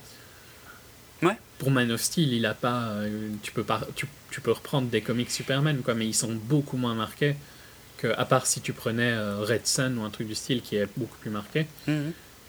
Ouais, mais après, tu retrouves. Enfin, je sais pas, tu, reconnais. Bon, après, on va peut-être aller un peu loin dans le truc, dans les comics, mais, mais par exemple, dans, rien que dans le côté euh, iconique euh, que, que, tu peux avoir juste avec un, un personnage hyper taillé euh, dans son costume, avec la cape un peu au vent, enfin, tu, tu, retrouves par exemple des, des dessins de Jim Lee, des choses comme ça, tu vois, des, des trucs hyper badass. Il y, a, il y a un vrai Moi, travail. je, moi je, je trouve pas que. Parce que du fait qu'il y a une- un historique dix fois plus gros pour Superman, Mm. il pioche un peu n'importe où. Quoi. Oui, Il y a pas... Oui, c'est vrai. Le, Alors que quand t'adaptes Sin City ou 300, t'as as juste ça, quoi. Donc c'est forcément, ça va être forcément plus visuellement c'est plus euh, marquant. proche. Ouais, oui. Ouais, encore. Vu que y a, t'as, t'as une source, t'as pas Ouais, ouais, c'est vrai. des décennies de sources. C'est vrai.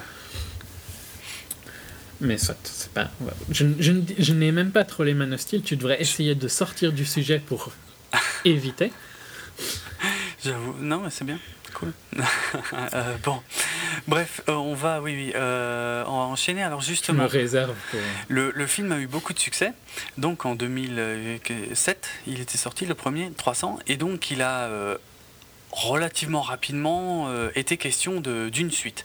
Avec en plus Frank Miller qui était super excité, euh, qui dit Ah bah oui, oui, oui, euh, je vais lui, participer. s'il peut faire de l'argent. Ouais, ouais, c'est clair, attends. c'est un sacré numéro ce mec-là, franchement.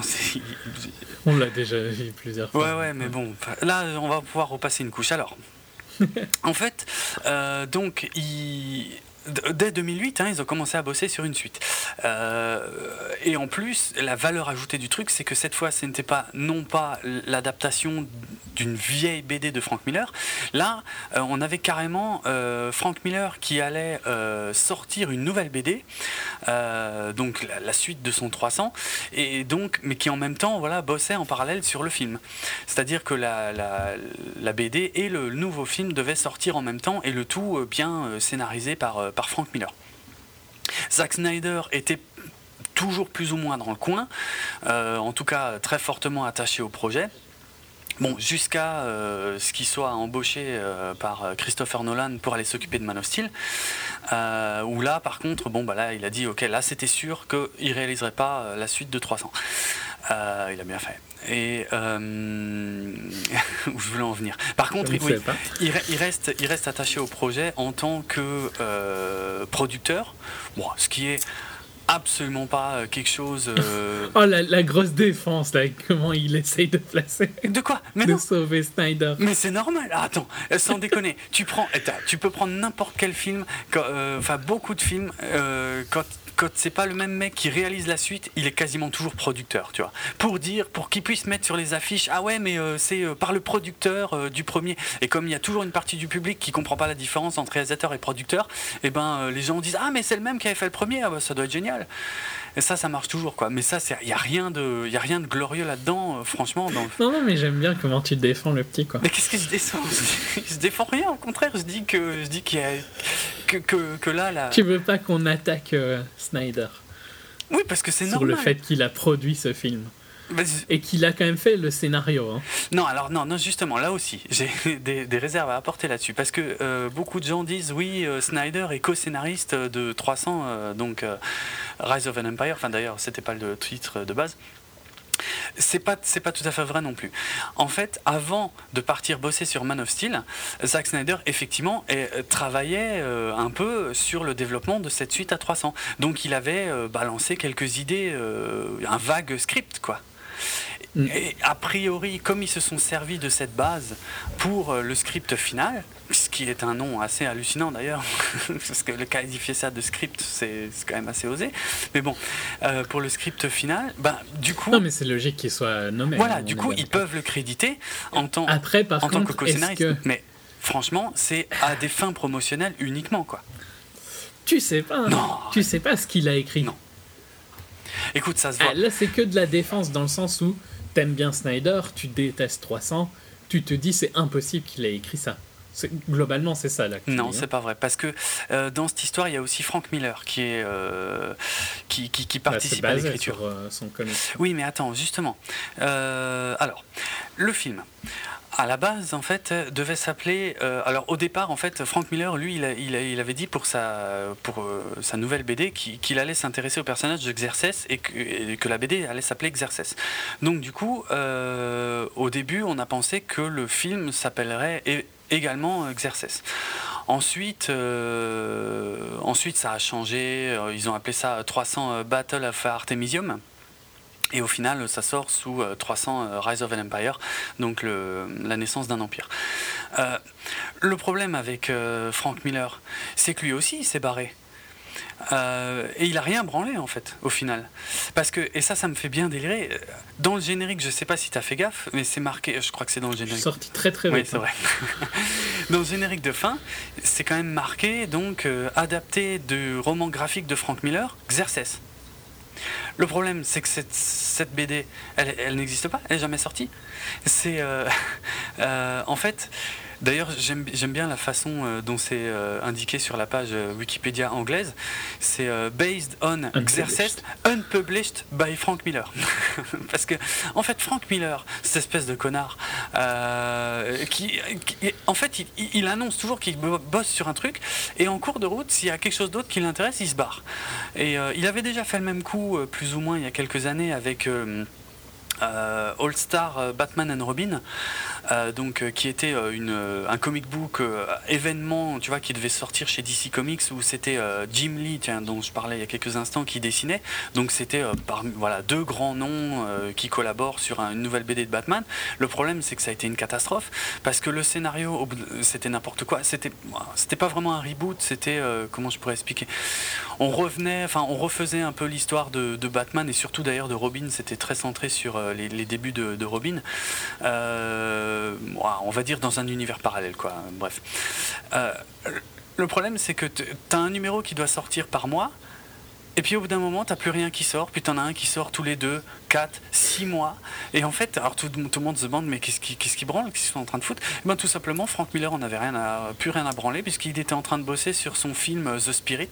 Alors je sais pas si t'as vu ce chef-d'œuvre, mais Sublime. ah, putain, The Spirit, franchement, enfin. Je, C'est aussi bien que Man of Steel. ah non, ah putain, alors là, je, t'interdis. Non, non, sérieux, non, non, non. T'as cherché hein, Ah à non, placer Man of Steel tout à l'heure. Ah non, mais là, non, non, non, ça n'a rien à voir. The Spirit, mais quelle, quelle énorme daube, quelle, quelle connerie incroyable. C'était. C'est mieux que 300. Mais non, c'est n'importe. Tu, tu plaisantes. Non, non franchement, c'était. euh, c'est- pas beaucoup pire, hein, euh, 300, le 300 Rise. hein. Ah, le nouveau. 300, euh, oui, le ouais. deuxième 300. Ah, comme ça, peut-être.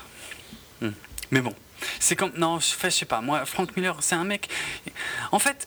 Je sais pas, c'est peut-être parce qu'on lui dit depuis euh, 20 ans euh, qu'il a révolutionné euh, les comics et tout machin. Ah Que- bah à force, il, il le croit, hein, ça c'est obligé. Ouais, c'est ça. Il se remet plus trop en Mhm. question et euh, il fait quand même des énormes merdes, quoi. Euh, parce que là, là, là c'est le même truc. hein. En fait, la BD Exercice, euh, en l'état actuel des choses, enfin de, de ce qu'on en sait pour l'instant, c'était un truc qui devait euh, comporter 5 volumes. Et il paraît qu'il en a euh, dessiné deux ou trois, j'ai un doute. Euh, bref, euh, ouais, deux. Il en a dessiné uniquement deux à ce jour sur les cinq volumes. Et, et quand je dis dessiné, euh, c'est il n'y a, y a pas de couleur, il n'y a rien quoi. Et à ce jour, il n'y a pas de date de sortie connue de la BD Exercice. Tout ça parce que Frank Miller, en fait, justement, est reparti bosser sur complètement autre chose avec. ah mince, tu l'as dit tout à l'heure, enfin, sur, la, sur la suite de Sin City, en fait. Ouais, avec Robert Rodriguez. Voilà, avec- Ah, Je sais pas si c'est avec lui. Ouais, ouais, ouais, ouais, avec Robert Rodriguez, c'est ça. Il, euh, là, il est à fond sur Sin City. Il n'en a plus rien à foutre de 300. Il a tout lâché en plein milieu. Et moi, je trouve ça un petit peu injuste, en fait, de. euh, voilà, de. hum, d'insister sur le fait que euh, Zack Snyder est euh, donc co-scénariste de, de 300 Rise of an Empire, sachant que d'un autre côté, Frank Miller a complètement lâché le projet euh, en cours de route, quoi. Ça, voilà, je- je- je- moi je tiens vraiment Mais- à insister là-dessus, quoi. Je ne peux pas savoir s'il a vraiment. Enfin, à quel point son implication est grande ou minuscule dans le scénario, tu vois. Écoute, euh, c'est pas compliqué. Euh, 300 Rise Ah, tu peux. Ouais, Bah si, vas-y. si, si tu, tu peux à peu près calculer quand même que euh, là 300 Rise of an Empire ça sort euh, donc en 2014. Euh, Man of Steel est, est sorti à l'été euh, 2013. Je pense que ça a pris énormément de temps à Zack Snyder. À partir du moment où il a signé sur Man of Steel, il avait plus rien à consacrer à 300 Rise of an Empire. Or Rise of an Empire, euh, je veux dire, euh, ça a été tourné euh, intégralement en studio. en mince, c'est dans quel pays que ça a été tourné? Ah, en, En Bulgarie, Bulgarie. voilà. En Bulgarie, je pense pas que ça a été un tournage très long. Le bon, la majeure partie de, du travail sur 300 euh, Rise of an Empire, c'est clairement la post-prod. Mais euh, enfin, si tu, si tu regardes par rapport aux dates de tournage, puisqu'ils ils ont en gros, ils ont tourné quand. euh, Ouais, mais tu sais pas ce qu'ils ont gardé de son script à lui. Quoi. Oui, mais il y avait forcément pas grand chose de son script à lui. C'était, c'était certainement pas quelque chose de très abouti. Et de toute façon, ça se sent. Ça faisait quand même X temps que. Ça se sent uniquement parce que t'aimes bien Snyder. Non, Moi qui n'aime pas Snyder, tu... bah si, je trouve. Parce que globalement, le script, il était pas bon dans 300 non plus, quoi. ah non, mais je suis pas d'accord parce que dans 300 ça marche. Parce que t'as. euh, Oui, mais ça marche pas parce que le scénario est excellent. Hein. Ben, t'as- t'as un lien qui est très fort entre euh, le, côté visuel, la réalisation du film et euh, l'histoire qui va être racontée. Et c'est les deux qui marchent ensemble. Là, on a d'un côté des gens qui ont écrit euh, un scénar ou des ébauches de scénar sur lequel d'autres se sont reposés pour refiler le bébé encore à un autre réalisateur qui vient et qui est censé copier le style de, de- quelqu'un d'autre. Enfin, la, démarche est absolument pas la même, quoi. Et on peut pas, je vois pas comment on peut reprocher ça à Zack Snyder, qui s'est barré du projet depuis au moins euh, trois ans, quoi. Je sais pas s'il faudrait voir euh, s'il parle publiquement de Rise. Oui, il donne des interviews, mais bon, honnêtement, euh, le plus intéressant dans les interviews que Zack Snyder donne là sur 300 Rise of an Empire, c'est les infos qu'il a sur euh, Batman Superman. Donc, il y a rien. Il, il a, il, il a pas participé à ce film. Je te dis, il a écrit une ébauche de scénar euh, entre 2008 et 2010. C'est tout. Non, mais je suis bien d'accord que c'était des ébauches, mais je, ne- ce que tu, enfin, tu vois, je ne sais pas son implication, je ne sais pas ce qu'ils ont gardé de, ses de son scénar ou pas. Ils ont forcément rajouté des trucs, ça c'est clair et net. Il y a forcément des lignes de dialogue Ouais. qui n'étaient pas écrites. Après, il y a le, le style, à mon avis, ils auront gardé quand même la majorité, parce qu'ils s'en foutent de... Euh, on va dire... euh, pas le rythme, mais la- les séquences, tu vois. Il y avait sûrement une... euh, une idée générale de comment ça allait, comment ça allait se passer, quoi. Mais c'est pas le. Enfin, c'est. Pas, pour, c'est, pas pour le troller spécialement. hein. C'est juste que tu le défendais et j'avais pas envie de te laisser. Oui, parce que, euh, parce que je, ouais, moi je comprends pas qu'on puisse lui reprocher quoi que ce soit dans, dans le- À partir du moment où tu mets ton nom et son nom, il aurait pu le retirer s'il avait envie. Hein, il perdait de l'argent. C'est- bah si. Ah si, il est producteur. Il peut, il peut dire, bah non. Mais il en a, justement, à partir du moment où il est producteur, c'est qu'il s'en fout. Il a, il a filé le bébé à quelqu'un d'autre et il se démerde. euh. Ah, pas forcément. Le producteur, ça a aussi un impact énorme s'il veut avoir l'impact énorme. Non, mais pas. Ouais, oui, oui, s'ils veulent. Mais là, c'était pas du tout. euh, Là, euh, comme je le dis depuis le début, c'était uniquement à but commercial. hein. Oui, mais donc à but commercial aussi pour lui. Oui, bien sûr. Mais je veux dire, il, bah oui, il aurait tort de, de se priver s'il peut rentrer un peu de thunes, euh, quelle que soit la qualité. Ah, oui et non, quoi. Après, c'est ton image, tu vois. Donc, tu, à partir du moment où tu acceptes d'être lié à un produit, tu acceptes les implications négatives d'être lié à ce produit. Ça va pas aussi loin euh, dans ces cas-là, franchement. euh. Non, mais à partir du moment où tu vois, il, a, il accepte de donner des interviews à propos de ce film, bah, il, doit accepter d'être critiqué pour son implication dans ce film. Mais il a, Minime mais ou pas. pas d'implication, quasiment Ah, pas. Donc, Il en a une. part- oui, mais. tu- déjà, on peut pas être sûr à 200% de ce qu'il a fait ou pas fait, de ce qu'ils ont utilisé, de ce qu'il a fait. Mais surtout, il accepte d'être lié à ce film. Il pourrait ne faire, faire un, un blackout média, quoi. hein. Il pourrait ne pas vouloir parler de Rise of an Empire. et il- De toute façon, il va fail, hein, ce film. Ouais, je sais pas. D'ailleurs, enfin, ouais, si, je pense qu'il ira pas très loin ce film, mais quand même, je... il est engagé contractuellement, alors il fait euh, ce qu'il est censé faire, mais je te dis, dans ses interviews, il a rien à raconter puisqu'il a, qu'il a quasiment pas travaillé sur ce film. Il y a des. euh, Enfin, soit. Je n'ai pas une opinion euh, très haute de Zack Snyder, dans tous les cas. Ouais, et je comprends pas pourquoi. bon, alors. euh, donc, voilà. Je, en tout cas, pour moi, c'est clair que le film a carrément. Pourtant, euh, j'adore euh, Down. hein. C'est, euh, je, je le préfère largement à l'original. C'est mon film préféré de zombies de tous les temps. Ouais, l'armée des morts. Ouais, Son remake. Non, Dawn of the Dead. ouais c'est le même. Pas l'Armée des Morts. Ah, c'est l'Armée des Morts en français Ouais, ouais. L'armée des morts qui est le remake Parce- de Zombie. Ok. Parce que bon, c'est Dawn of the Dead dans les deux cas. Quoi. Euh, Oui, je sais. En anglais. Je sais. Ok, bah je. Ok. Je... Mais parce qu'il n'y a pas un de Romero qui s'appelle L'Armée des Morts? Comment il s'appelle le, le, le quatrième de Romero? Oh putain, alors attends. Dans cette non, non, trilogie, il y, a le, il y a le- le territoire des morts, il y a le. Non, non, mais là. Il y a Army of the Dead, non? Il n'y a pas ça? Ah, j'ai un Je gros crois doute pas, hein, maintenant. Non, non, c'est autre chose. Et je crois que ça doit exister, mais c'est pas du. C'est pas euh, de Je Romero crois pas. hein. Ok. Euh, Non, parce que après euh, Dawn of the Dead, c'est lequel qui vient après? Alors attends. euh, donc Land of the Dead? Night of the Living Dead, Day of the Dead, Dawn of the Dead. D'ailleurs, je sais plus. C'est Dawn en premier ou c'est Day? C'est Night, puis Dawn, puis Day. Ah, ok, voilà. Euh, et puis je crois que c'est Land of the Dead. Ok, c'est avec lui que je... Ouais, Land of the Comment est-ce qu'il a été Le traduit lui en français Ok, bah, je mélange avec euh, l'armée des morts. Mm. Soit, donc euh, ouais. Rien à voir. Mais j'adore euh, Dawn of the Dead. hein. Je le trouve meilleur que celui de Romero. Et euh, il est excellent. Mais Ah, ils sont tous les deux. il n'a fait que me décevoir euh, dernièrement. Qui ça, Romero ou Snyder Zach. Non, mais t'es malade. Romero, ça fait des plombs, tu fais plus rien. hein. Ah, si, mais si, il continue. Hein. Si, si. Après Land of the Dead, il y en a eu au moins 2-3 encore. Euh, il y a eu Diary, Ouais, et puis il y a eu Survival. ouais, voilà. Alors, Survival, c'était chaud. hein. Diary, ça passait encore, il y avait des moments un peu euh, grotesques. Genre le, les, le, les Mitch. Les Mitch. Oui, oui, c'est Euh, vrai, excellent. Ouais, Euh, mais Survival, c'était dur à regarder, hein, c'était dur à finir. c'est vrai. Soit. Non, Bref. non, Snyder. Arrêtons d'attribuer 300 Rise of an Empire à Zack Snyder, puisque ce n'est pas le cas. C'est ce que essaie de nous faire croire la pub. Tu es une victime de la pub. Je suis désolé de te l'annoncer. Il n'a rien à voir avec ça. C'est euh, donc le, le réalisateur Noam Muro qui a été euh, nommé donc à la, à la tête de ce projet. Alors, euh, réalisateur de l'incroyable comédie Smart People. Ça peut-être dit quelque chose? Tu... Parce que je l'ai pas Euh, vu. oui, ça me dit quelque chose, mais je ne me rappelle. Ça parle de quoi? Oula, je saurais pas te dire, hein, parce que moi je l'ai pas vu. Hmm. C'est à pas confondre avec Funny People. Hein.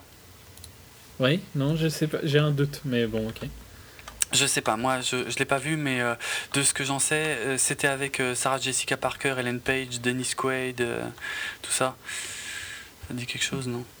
A priori, Ben, j'ai un doute, ouais. a priori, c'était pas un super film. Non, c'est pas ça que je pensais dans tous les cas. Ok, non, c'est pas grave. Voilà, c'est- la seule réalisation, en tout cas, enfin il me semble, hein, de réalisation précédente donc de, de l'incroyable Noam Muro.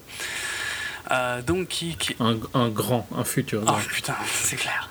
Qui a débarqué sur ce projet et par exemple, euh, très, très rapidement pour le rôle principal, euh, dès qu'ils ont commencé le casting, lui il a dit, euh, donc pour le personnage principal, Thémistocle, Thémistoclès en, en VO, je veux Sullivan Stapleton. Et, et il, a- il a carrément dit au studio, je veux pas un autre mec que lui. Quoi. C'est, j'ai, j'ai fait mon choix, c'est lui ou personne. Alors, euh, c'est incroyable. Ça montre tout le talent de, de Noam- Muro, parce qu'on va autant dire tout de suite un mot de Sullivan Stapleton. C'est une catastrophe. Qui. euh, mais. Moi, je le connais d'un autre truc. Ouais. Je le connais d'une série, c'est Strike Back. Ouais. Et euh, il est pas aussi atroce. C'est vrai. Tant mieux, tant, Ouais. tant mieux pour lui. hein. C'est pas un grand acteur, mais. Mhm. Non, mais en plus, putain, il a l'accent australien à mort dans euh, 300, quoi. C'est abusé. Ah, ça, je sais pas, je l'ai vu en français, malheureusement. Ah, ok. Bon. Ouais. C'est, c'est- La grecque est australienne. hein. La Grèce est australienne. Excellent. Je l'ai vu en français Si tu savais pas, et, tu vois. et en 3D. Ils ont envahi euh, la Grèce à cette époque-là, en fait. Oh, c'est pas. C'est pas. Ouais. De toute façon, il y a tellement de conneries de, de ce genre dans ce film que. Ah, mais c'est super choquant, hein, ça Ah va, ouais franchement, je trouve. à ce point. à mort, quoi. Bah, ils ont des accents qui sont très très marqués. C'est pas. euh, Tu, tu peux pas hésiter, quoi, quand t'entends un accent australien. Ouais, oui, ça c'est vrai, ouais, ouais, ça se reconnaît à fond, ça je suis d'accord. Donc, euh, voilà. Hum, hum. Euh, ok. Tu veux- Alors Thémistocle, ouais, c'est le nouveau personnage principal de, de la saga, j'ai envie de dire. Mon dieu. Le Ten Paul. Ouais, mais putain, quelle catastrophe. Puisque l'histoire, en quelques mots, euh, ce film, euh, d'ailleurs, c'est une, espèce de pari euh, technique hein, et artistique. bon, c'est pas du niveau de Gravity, hein, mais que- qui, qui, en fait consiste en un un prélude à 300, plus un film qui se passe en même temps, 300, plus une vague suite. Enfin, c'est une scène, mais bon, c'est- vrai que techniquement, c'est la suite quand même. Et euh, qui nous raconte en fait, euh, donc les Perses se pointent en, en Grèce, hein, euh, ça on le savait depuis euh, 2007. Et il n'y a pas que les Spartes, les Spartiates plutôt, qui qui sont pas très fans de l'idée. Il y a aussi les Athéniens. Et à leur tête, Thémistocle, qui euh, propose d'aller euh, se battre euh, contre eux. Il y, a un, il y a un flashback au tout début de la bataille de Marathon Oui, exactement. ouais. Euh, qui met en place le fait que. Bon, je crois que j'en ai parlé avec euh, quelqu'un qui euh, euh, a fait son agrég d'histoire, donc, et en particulier sur Sparte et tout Mm. Ouais. Il y, a des- y a des trucs bien n'importe quoi. hein. Ah, mais j'imagine. Ça, tu t'en doutais, quoi.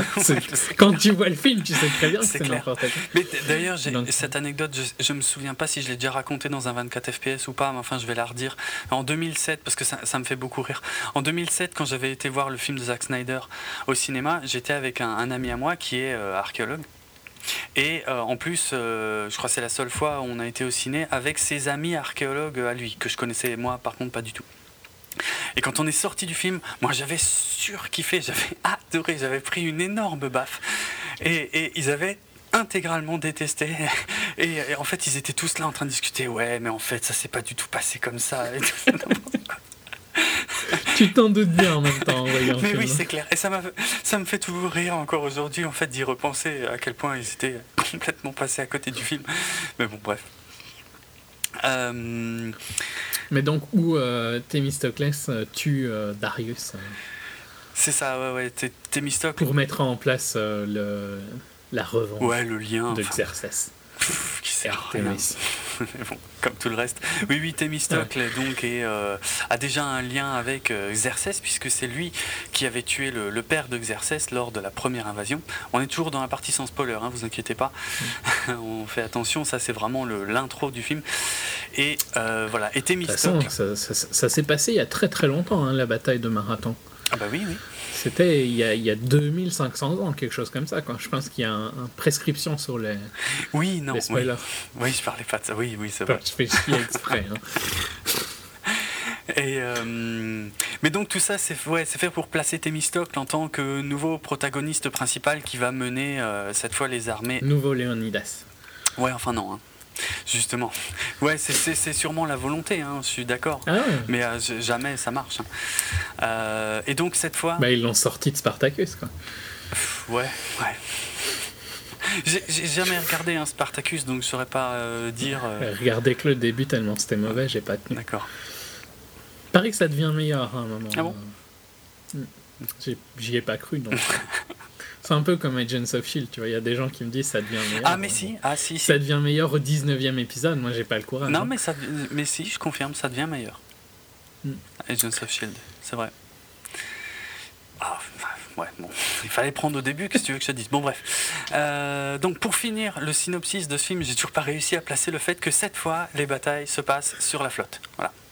C'est- Ah c'est c'est bah, c'est important parce que c'est ça, Ah ça change l'identité visuelle du film, tu vois. Cette fois, on, on- on laisse tomber les tons ocre, jaune pour être dans le bleu, parfois un peu, un peu vert. Euh, voilà. En gros, plus c'est noir, comme ça vous cachez toute la merde qu'on se fout à l'écran, mieux c'est quoi. D'où l'intérêt de le voir en 3D parce que ça. Ah ouais, c'est encore plus Ah noir. bah oui, quoi. ça assombrit bien, c'est pas mal, hein. ça marche bien. Immonde.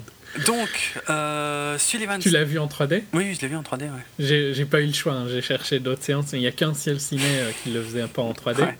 Et ça me faisait vraiment chier de conduire aussi loin pour euh, cette dove. Mm. Et donc je me suis tapé en 3D. Je sais pas si j'aurais pas mieux fait parce que ça empire vraiment l'expérience en plus. Ouais. Bah, pff, c'est déjà trop noir de base quoi. Ouais, Avec ces lunettes de merde, euh, c'est encore plus noir. clair. Mhm. Bah, il y a, allez, il y a, il y a deux plans dans le film qui sont chouettes, qui ont une vraie profondeur. Tout le reste, ça sert à rien. Donc voilà. Euh, ouais, quand il est sur euh, son pupitre là. Ouais, euh, quand, quand, quand, quand Xerxes su- surplombe. euh, Le plan est assez joli. ouais, c'est est le seul classe. plan qui est beau. de- Et en plus, c'est un plan qui est relativement lumineux Ouais, à fond, ouais, ouais, exact. pour 300. Ah ouais. Ah, L'autre plan, il est, dans, il est aussi dans la bande-annonce, parce que d'ailleurs les deux hein, sont dans la bande-annonce. C'est. Je crois que c'est pendant la deuxième bataille, tu sais, quand, quand on voit. on- Quand il saute. ouais, quand il saute. euh, Ouais, j'aime pas trop, mais j'en parlerai. pour Ouais, bon, celui-là est beaucoup plus accessoire, mais ça rendait assez bien. Euh, mais Sullivan Stapleton, ouais, c'est tout ce que tu as à dire sur lui en fait. C'est parce que moi je trouvais que c'était une catastrophe ambulante. Il n'a. Ah, mais c'est une catastrophe. Aucun- Mais tout, y a- tout c'est tout une catastrophe. Il n'y a pas un acteur qui est potable. Mhm. Ouais, ouais, oui, ça c'est Il n'y a vrai. aucun acteur où tu peux te dire putain, ils ont du potentiel. Mhm. Non. Ils sont tous atroces. Ouais. Si, ma seule, vis- si ma, ma seule image de ces acteurs, c'est ce film, mais pitié qu'ils ne retravaillent plus jamais dans, un, dans l'industrie. Ah ouais, c'est vrai. Euh, Eva Green, que pourtant euh, j'aime beaucoup parce que moi j'avais adoré The Dreamers, et d'ailleurs si c'est pour la voir à poil, regardez The Dreamers. Mm. hein. Euh, elle est complètement nulle dans The Dreamers, au contraire d'ici. Spoiler. non, mais c'est pas très grave. C'était son premier film, euh, il y a 10 ans, donc en plus elle, elle était plus jeune. Mm. Euh, moi j'ai bien aimé Perfect Sense. Je trouve que c'était pas un film parfait, mais il y avait des bonnes idées dedans. Ouais, j'avais bien aimé. je trouve vraiment qu'elle fait parfois de ces daubes de chez daubes et que genre Kingdom, Kingdom of Heaven et tout on dirait que dès qu'elle est dans un gros film ça va plus du Mm, tout quoi ouais. Ah, enfin Casino Royale ça allait hein, fond. c'était même une des Mm. excellentes James Bond girls de ces dernières Ouais. années Euh, mais what the fuck dès qu'elle est dans une, euh, un film con quoi ouais, c'est peut-être ça. Mais de, de- de toute façon, là, dans 300, j'ai l'impression qu'il n'y a aucune direction d'acteur. hein. Euh, ils font. Ah euh, non mais ça, ça me fait peur que ces acteurs là si tu les laisses faire c'est ça que ça donne quoi c'est pas glorieux hein, pour bah, je sais, mais après, euh, c'est, je, suis sûr que c'est le cas de plus d'acteurs qu'on ne, ne pense. hein. Franchement, euh, Ouais, mais ça me déçoit d'elle parce que je pensais que c'était. Enfin, c'est c'est le type de rôle qui euh, casse vraiment une carrière, je trouve. Tellement c'est mauvais. Bon, enfin, sa carrière, elle l'a un peu niquée dans tous les cas. ouais, elle, qu'elle elle a pas une carrière ouf non plus, quoi. euh. Non. Non, mais je j'ai rien, enfin, j'ai rien à dire sur aucun des acteurs parce qu'ils sont tous atroces. Hum, hum. Je pourrais pas en défendre un seul. La- Lena Headey, elle joue euh, une connasse. euh, Putain, il y a des lignes qui sont pathétiques, quoi. Mais pathétiques, franchement, je sais pas comment elles, ils sont devant le script et ils se disent, ouais, ok. Non. Mais, alors, ouais, justement, je vais, je vais rebondir là-dessus euh, pour, pour quand même commencer à faire une critique un peu plus globale, même si on a en gros dit que c'était à chier. Mais euh, pour être un peu plus précis que ça, euh, de loin, j'ai envie de dire de très très loin, ça ressemble à 300. Tu vois, en, en- en surface. Mais c'est le, le 300 en direct ou vidéo. Ouais, mais c'est ça. C'est vrai que moi j'ai envie de dire en fait tout ce que les gens qui détestent 300 reprochaient à 300, ben moi c'est ce que j'ai vu. Bah, c'est. Ouais, dans la suite. Mon- mon- bon, moi je le vois pas dans, dans 300. Moi c'est un film que j'aime beaucoup. Même si je, je, je- euh, encore une fois, je, je reconnais qu'il y a des choses dont on peut se moquer dans 300. Il y a des choses qui n'en font pas un nanar, mais euh, qui sont, voilà, euh, c'est clair que voilà, ils sont tous à moitié à poil, ils, ils gueulent à ou à ou machin. Enfin bref, c'est mais c'est génial. Et puis comme tu disais, il y a des Puis il y a la, la, la légende de Sparte euh, aide aussi. Le fait que les guerriers Sparte, c'était Mais oui, mais les plus grands guerriers et tout ça, ça ce qui fait que l'irréalisme du film, Mm. la légende des guerriers Sparte était déjà proche de l'irréaliste. Mhm. Et donc au final, je trouve que le fait que ce soit irréaliste dans 300, c'est pas si choquant que ça. Parce Ouais, que déjà la légende des guerriers Sparte était euh, tellement surfaite. c'est vrai. Euh, alors que là, on, on sort des euh, dieux vivants que sont les guerriers Sparte Mhm.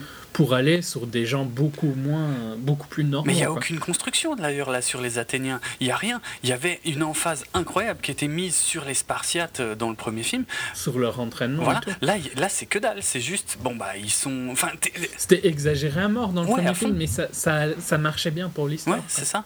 Là, il y a rien. Là, là, tu dois prendre pour acquis que les Athéniens, ouais, ils sont balèzes aussi. Ouais, mais on s'en fout. Il n'y a, il y a rien. Mais ils le sont même pas beaucoup Non, par en contre, plus, hein, ouais. en comparaison. Ouais, c'est clair. Il y a- ils ont n'ont pas vraiment de moments badass. Non, mais non, il y en a Comme pas. Léonidas avait en permanence. Bah, Parce qu'en plus, Léonidas, il y avait quelques seconds rôles qui étaient super sympas, euh, qui, qui apportaient quelque chose. Là, les, les rares euh, seconds rôles qu'il y a. euh, alors, bon, mo- moi, déjà, Steven Stapleton, donc Thémistocle, j'ai trouvé qu'il avait moins de charisme que la plupart des mecs qui étaient tout au fond du décor, si tu veux.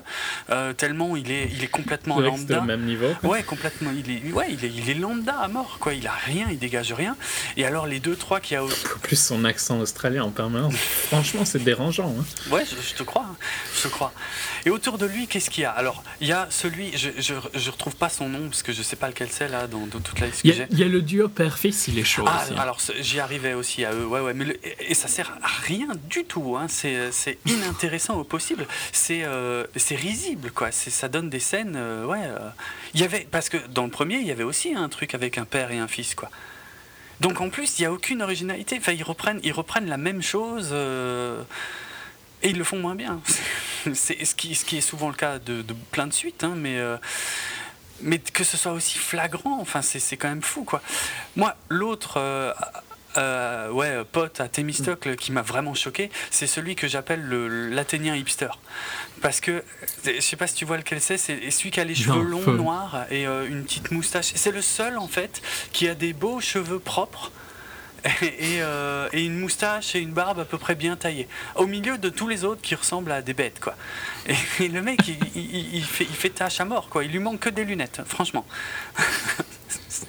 Moi, je te jure, j'ai rigolé tout seul. hein. Je me disais, excellent, l'Athénien hipster, quoi. Cette haine contre les hipsters. Que, totalement justifié. Donc il y a, un- casting, un supporting cast, comme on dit, des seconds rôles qui euh, visuellement n'apportent rien, scénaristiquement n'apportent rien.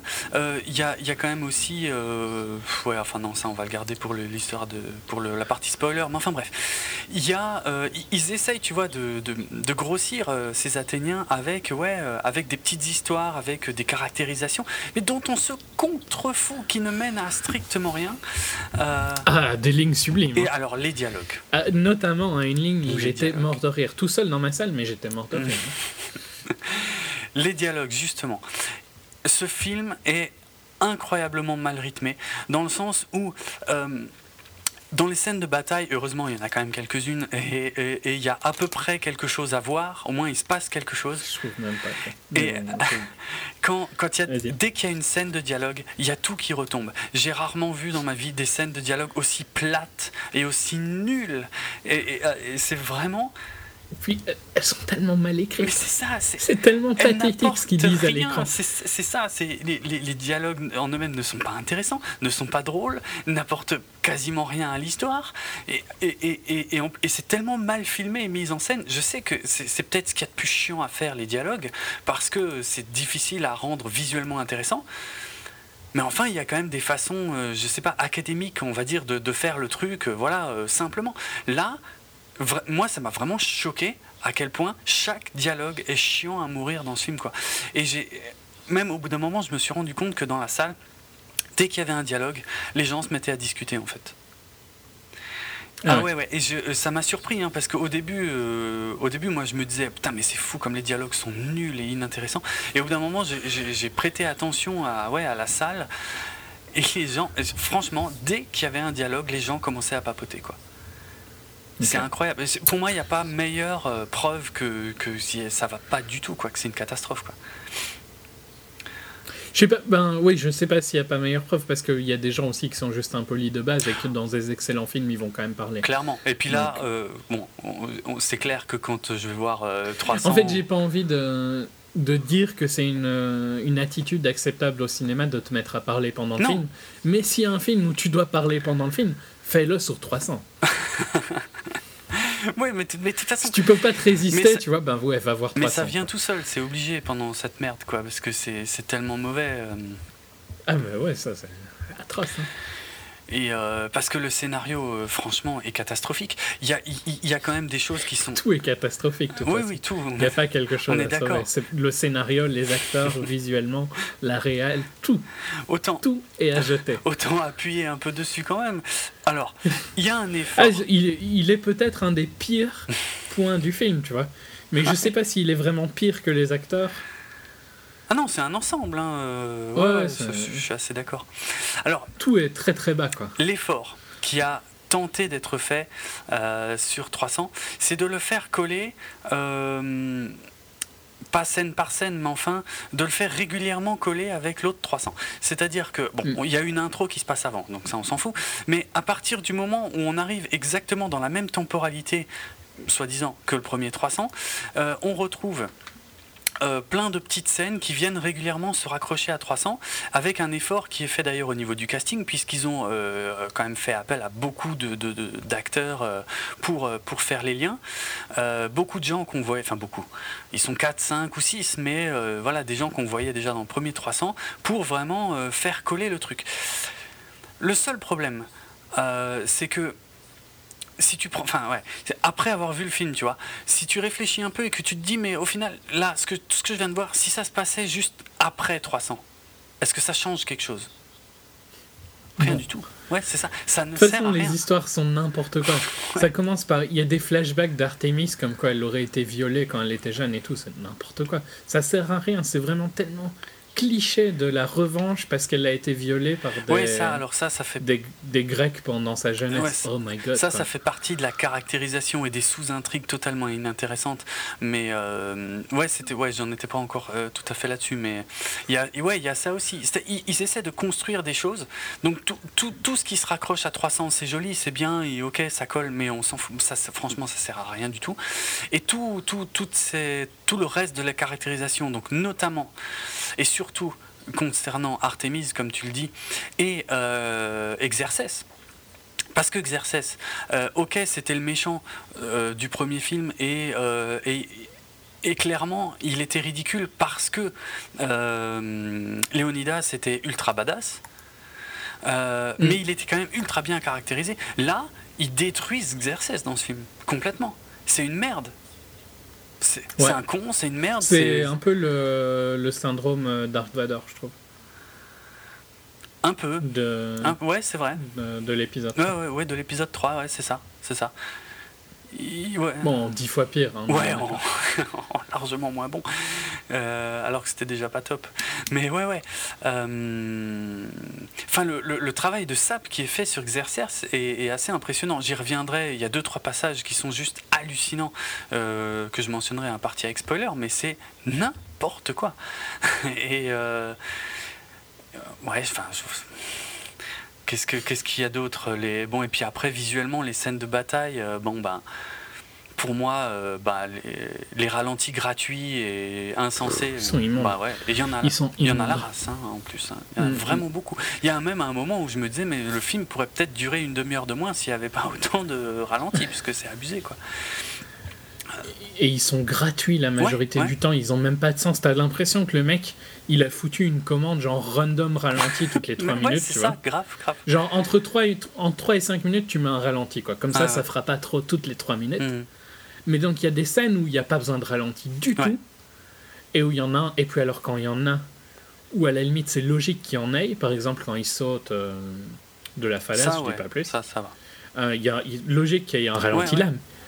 Il le, il le passe à une image par seconde. quoi.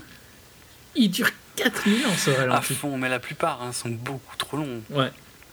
C'est trop ralenti, quoi. Pour un ralenti, il est encore trop ralenti. Ouais, ouais. Puis le sang est juste Oh, le sang. les tons Oh. sont atroces. Oh, le sang.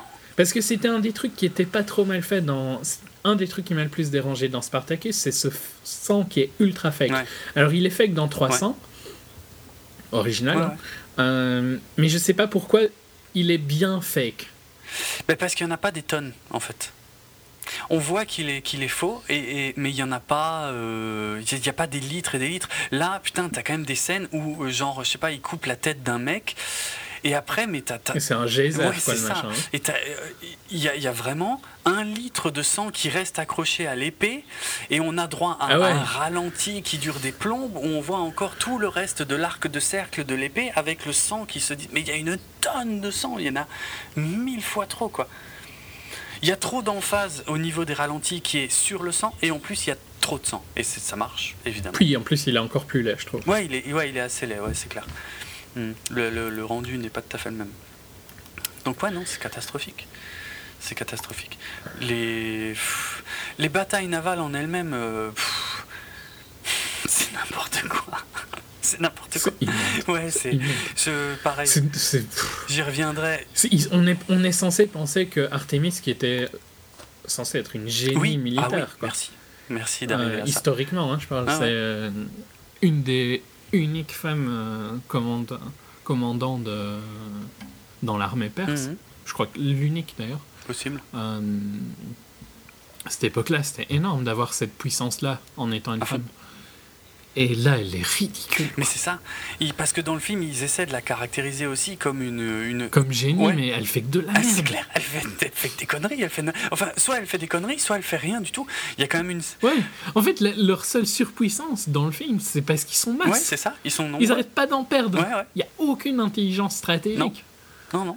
Et on est censé croire qu'elle est super intelligente, mais non. Ah non, ça marche pas du tout. Il y a quand même une scène qui est incroyable. Je crois que ça doit être pendant la deuxième bataille. C'est pas un spoiler, hein, mais elle est assise sur un trône, sur un bateau perse, et elle attend. En, tu sais, en plus en faisant un, truc avec euh, sa main euh, ah, sur le. Ah, sur, le- sur le siège, enfin bref, genre, tu sais, genre, genre je me fais chier, tu vois. Mais elle, Mm. elle, elle dirige rien du tout, elle, elle attend. en fait. Ouais. Et c'est vrai que. Et, et c'est super bizarre parce qu'à côté de ça, ils pètent Xerxes dans le genre euh, c'est un pantin, Ouais. le pantin d'Artémis. Ouais. Mais elle, tu la vois jamais rien Mais non, faire. elle fait rien, ouais, c'est ça.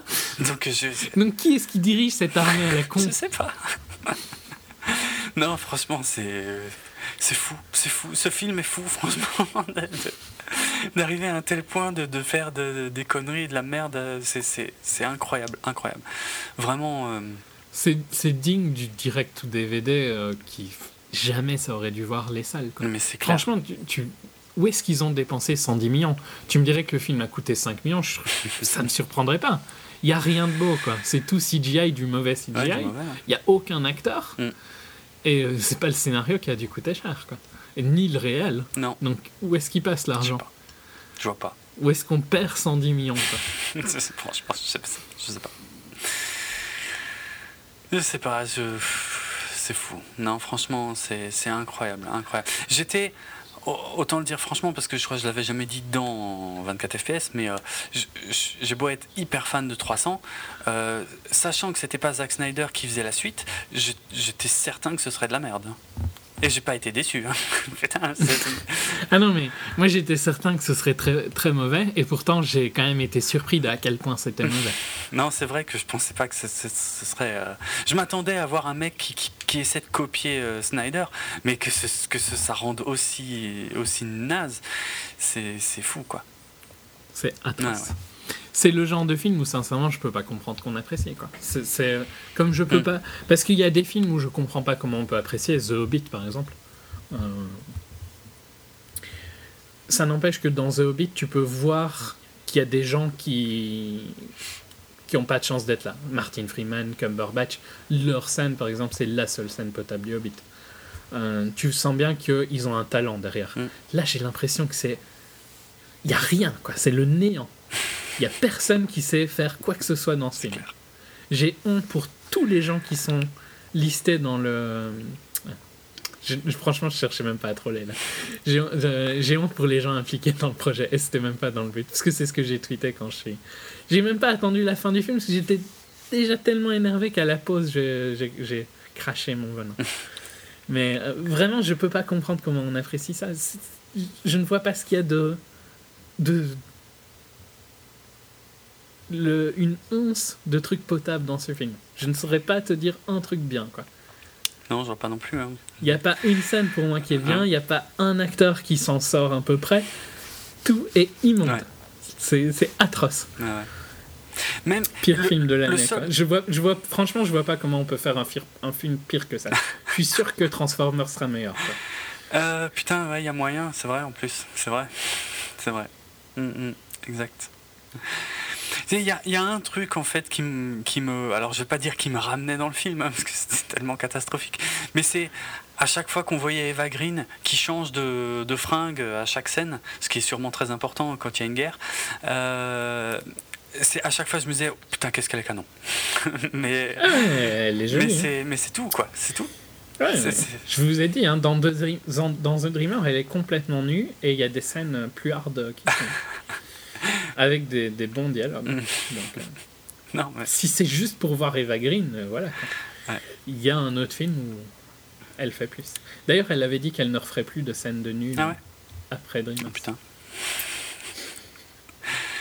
Elle a bien choisi pour Ah, recommencer. ouais, vraiment euh, un beau choix de carrière là, pour le coup. hein. Je sais pas, il, il paraît qu'elle voulait à fond. euh, Enfin, son rêve c'était de, de jouer dans un film d'action et il semblerait que, que ce film-là euh, réalise plus ou moins son rêve. Ok. Bon, je sais pas. Vu sous cet angle, on peut se dire ouais, peut-être finalement elle s'en foutait, elle s'est juste fait plaisir quoi, mais bon, quand même, je, je la voyais pas comme ça. Le, le massacre qu'elle fait d'Artemis, Ouais. Ouais, c'est clair. Bon, je sais pas, je, on va, on va peut-être encore en remettre une toute petite couche dans une partie spoiler et puis euh, voilà quoi. Ouais. Mais euh, même pour le printemps du cinéma, même à 3,50€, Non. c'est pas possible de voir une merde pareille. C'est catastrophique. C'est, c'est vraiment. Si, moi, il y a un seul truc où je me suis dit, il y a une seule situation où je me suis dit, peut-être je voudrais revoir ce film.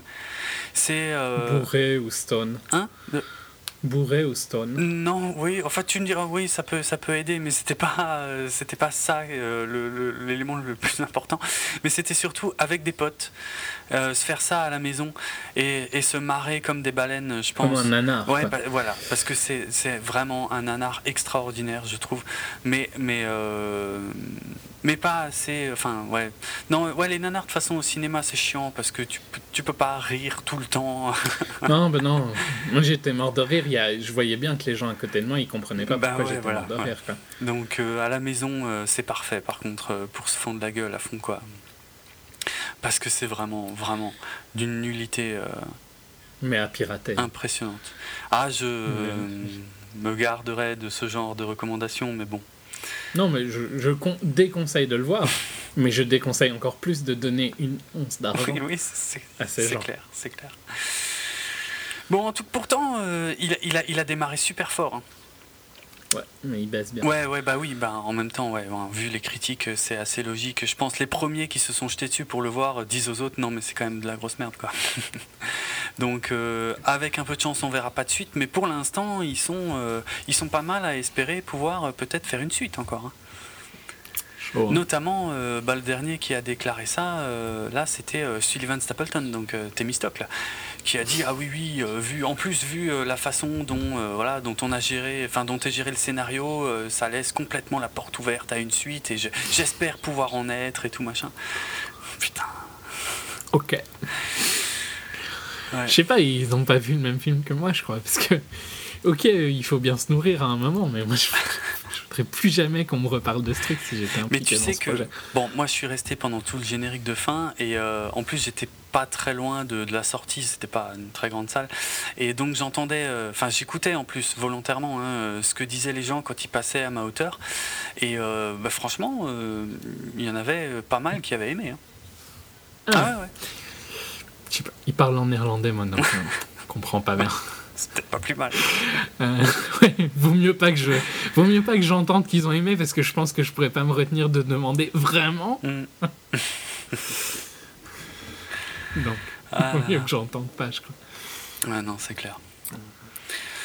Bon, après, ouais, je sais plus, au niveau des anecdotes, de toute façon, il n'y a pas grand chose. À la base, il était question de faire revenir Léonidas, mais ça, c'était vraiment dans les premiers. euh, euh, comment. euh, les premiers euh, projets, hein, parce qu'on ne savait pas trop si, ce- si la- enfin, ouais, si- s'il ferait une suite à 300 ou un préquel ou machin. euh. Puis bon. euh, Étant donné que Gérard Butler avait assez rapidement dit qu'il n'était pas intéressé de revenir, voilà, ils ont laissé tomber son personnage. Mais, mais on, bon, on réalise à quel point là, de toute façon, ça ne, il n'y a plus rien qui fonctionne hein, euh, sans Léonidas, parce que c'était clairement l'histoire de Léonidas de toute façon 300. Je comprends même pas pourquoi cette, cette suite s'appelle 300.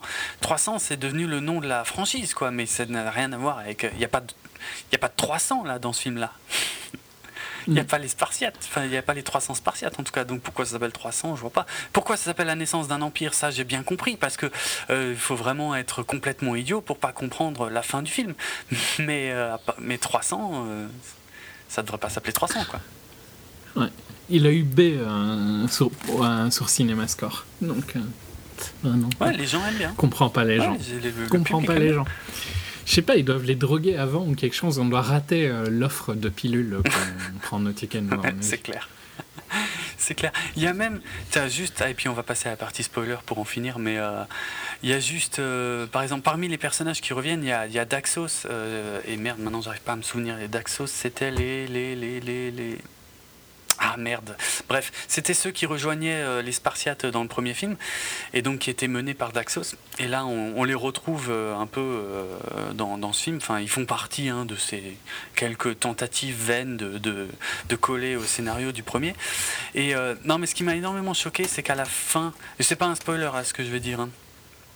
Euh, De toute façon, je pense franchement, pas. on n'allait pas le Je voir. pense, ouais, donc, euh, voilà, mais je, pense- je pense pas, ça me paraît pas être un spoiler, mais à la fin de 300, là, euh, la naissance d'un empire, les seuls qu'on voit euh, gueuler euh, Aou, Aou, Aou, comme les Spartiates du premier film, bah, c'est les hommes de Daxos. Donc, pas des Spartiates.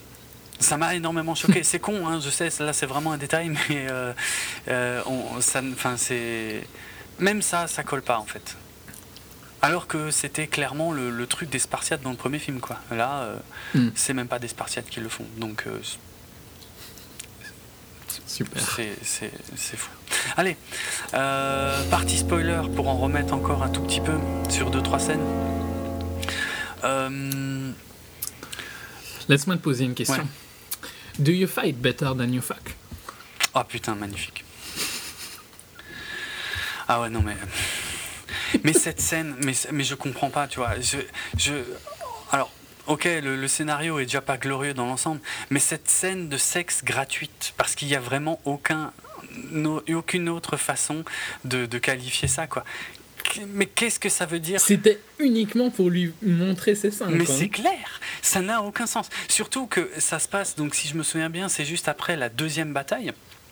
Euh. Un truc du style. ouais. Et euh, déjà, ce qui m'a fait halluciner, c'est que euh, donc les- Athéniens sont en train de se retirer. Enfin, ils discutent sur la plage, et d'un coup, il y en a un qui gueule Hé, euh, Thémistocle, regarde Et là, en fait, tu vois le, tu sais, le, le bateau Ouais. de l'émissaire qui vient chercher Thémistocle. Mais il est déjà super prêt. C'est- Je sais, c'est con, hein, mais comme détail. Mais je veux dire, putain, les mecs, il y a personne qui surveille cette putain de plage. Il est, il est à 50 mètres de la plage et seulement là, il y a un mec qui dit Eh, mais il y a un bateau qui arrive. Bravo, les gars. Bon, bref. Ouais, non. Mais c'est des dieux militaires, hein, tous ces gens-là. Attends, on parlera de Dieu après, parce que ça, c'est c'est magnifique aussi. Euh, mais. Artemis. Ouais, on fera pas du scène par scène, Non, hein, non. je pense, pour euh, cette, euh, ce film. Mais ouais, donc Artemis qui, qui, qui, qui ouais, veut un entretien avec Thémistocle, donc bon, lui, il y va. Alors, ouais, ça, j'ai pas compris. Il y avait des accords de Genève euh, dans la Grèce antique? Parce que. Apparemment. Hein? Parce que j'ai pas. Bon, en même temps, en même temps, je, je sais pas si c'est ça me. Est-ce que euh, tu parlais pas à tes messagers quand même, tu vois? Mais là, c'est pas des messagers. Là, là, là c'est. Ouais, est-ce que tu trouves qu'ils devaient se tuer Non, je dis pas ça. Ah non, moi, je dis, je dis qu'il devait pas y aller. Ils auraient pas dû y Ah oui. aller, ouais. Parce que, parce que Thémistocle, il y va et les autres ils flippent, ils disent Ah, mais non, on sait jamais si elle te tue et tout. Et il dit Non, vous inquiétez pas, euh, elle est, euh, elle est dans des eaux neutres. Et elle osera jamais. Mais qu'est-ce que c'est que cette connerie? Qu'est-ce qu'il raconte? Ah, suis- c'est ça qui. euh, je suis pas sûr qu'ils disent ça en anglais. Parce que pour moi, il dit principalement que elle veut le tuer. euh, Elle veut la gloire de le tuer euh, Au combat en combat, tu vois. Mais il, y a- il y a- il y a- il est question, c'est peut-être pas lui qui le dit, mais il est question du, du fait qu'elle est en eau neutre et que ça c'est censé le rassurer pour y aller. Et ça, j'ai trouvé ça hallucinant. C'est à mort. Ouais, c'est incroyable quoi. Et il y va, et puis ouais, euh, en gros, il parle pas vraiment de se, de se battre. Elle lui propose de tirer un coup, il dit bah ouais. En même temps, on peut pas lui en vouloir. Hein. Je dis pas, mais. Ouais, elle a l'air violente, hein. Ouais, elle est spéciale, mais enfin, après. euh, mais, mais, mais je comprends pas trop ce qu'elle, elle voulait. Elle pensait vraiment le. Le convaincre. Le convaincre, ouais. euh, je Enfin, c'est l'une hein. des scènes les plus gratuites de tous les temps, franchement. euh, ça, ça sert strictement à rien, c'est n'importe quoi. Oui, parce qu'ils ba- baisent et ils se battent en même temps, en plus, euh, plus ou Ouais, moins. un peu. Enfin, c'est c'est agressif. Ouais, quoi. ouais. Pour... ouais. Quelle connerie, mais quelle connerie. C'est intense. Elle ne le laisse pas finir, hein, t'as Ouais, c'est vrai, c'est dégueulasse. Le pauvre. Mais euh, non, mais franchement. c'est la scène qui m'a le plus scotché, hein, parce que je comprenais pas, je comprenais plus rien. Là, je me disais, mais c'est bon, ils. Mais c'est tellement con. En fait, quand, quand j'y arri- quand on y arrivait vers cette scène, je me dis, ils vont quand même pas oser. Mmh, ouais, ils vont quand même ça, pas oser. Jusqu'à vraiment, jusqu'au moment où ils le font, je me disais, ils vont quand même pas oser. Mhm. Ils osent. Ah ouais. Je me doutais bien qu'elle allait être à poil à un moment. Ah bon Mais je me doutais, ben ouais, parce que c'était tellement gratuit, quoi. Oui, oui, c'est vrai. Euh, mais je me doutais pas qu'ils allaient baiser, quoi. Mm, c'est clair. Euh, C'est génial. Euh. Qu'est-ce qu'il y a d'autre? Il y a. Bon, elle, elle a le mérite de donner la question que je t'ai posée au début une scène plus loin, quoi. Ouais. Parce que c'est pas là hein, qu'elle lui Oui, dit ça, oui, c'est quand ils se rebattent vers la Ouais, fin. ouais, c'est vrai. Donc ça, c'est- une des lignes épiques du film. hein. Ouais, vrai. Le, le, le, le dialogue bien castrateur et tout, mais bon. pff, ouais. Enfin, ouais, enfin, c'est c'est les, les moments où j'étais mort de rire. C'est tellement con. C'est clair. C'est clair. Euh, J'ai bien halluciné aussi pendant la première bataille, moi. Il y a un truc, c'est tout con, hein, mais euh, genre, ils auraient des moteurs sur leur bateau. Ils pourraient pas manœuvrer aussi vite qu'ils le font dans le film, quoi, franchement. Je sais pas si tu te souviens, il y a les, les Athéniens, ils sont en cercle, et puis il y a les, les Perses qui arrivent au loin, d'ailleurs sur une vague Ouais. gigantesque. Genre, euh, putain, ils sont tous debout sur les ponts d'ailleurs pendant toutes les scènes. hein. Même, même quand ils rentrent dans les autres bateaux, ils restent debout sur le pont tout le temps. Ils sont presque sans s'accrocher à rien, sauf dans la toute Ouais, dernière. non. Ils, ils ont juste une position, en fait. Cette position te permet de- d'être scotché. C'est parce Ouais, que tu connais ça pas. doit quoi. être ça, ouais. Mais quand, à la guerre, t'apprends toujours ça. Ouais, sûrement. C'est cette euh, position un peu Mhm. à, à moitié accroupie, quoi. Ouais, ouais. Ben, tu ne bouges pas en fait quand t'es comme ça. Mais alors, la- la- cette première scène de, de, de, de- ouais, de combat, eux, ils sont en cercle. Et puis, quand les, les Perses arrivent, l'idée de génie de Thémistocle, c'est en fait de, de mettre les bateaux euh, grecs face aux, aux bateaux perses. Comme ça, les, les bateaux perses peuvent pas les, les, les prendre de, de bord, quoi, tu vois. Enfin, euh, sur le côté. peuvent pas les transpercer sur le côté. Et donc là, je sais pas, on est censé croire que Thémistocle est un génie. Et en fait, une fois qu'ils sont tous mélangés, là, il y a Thémistocle qui donne un ordre, genre, allez, on se met tous maintenant de côté.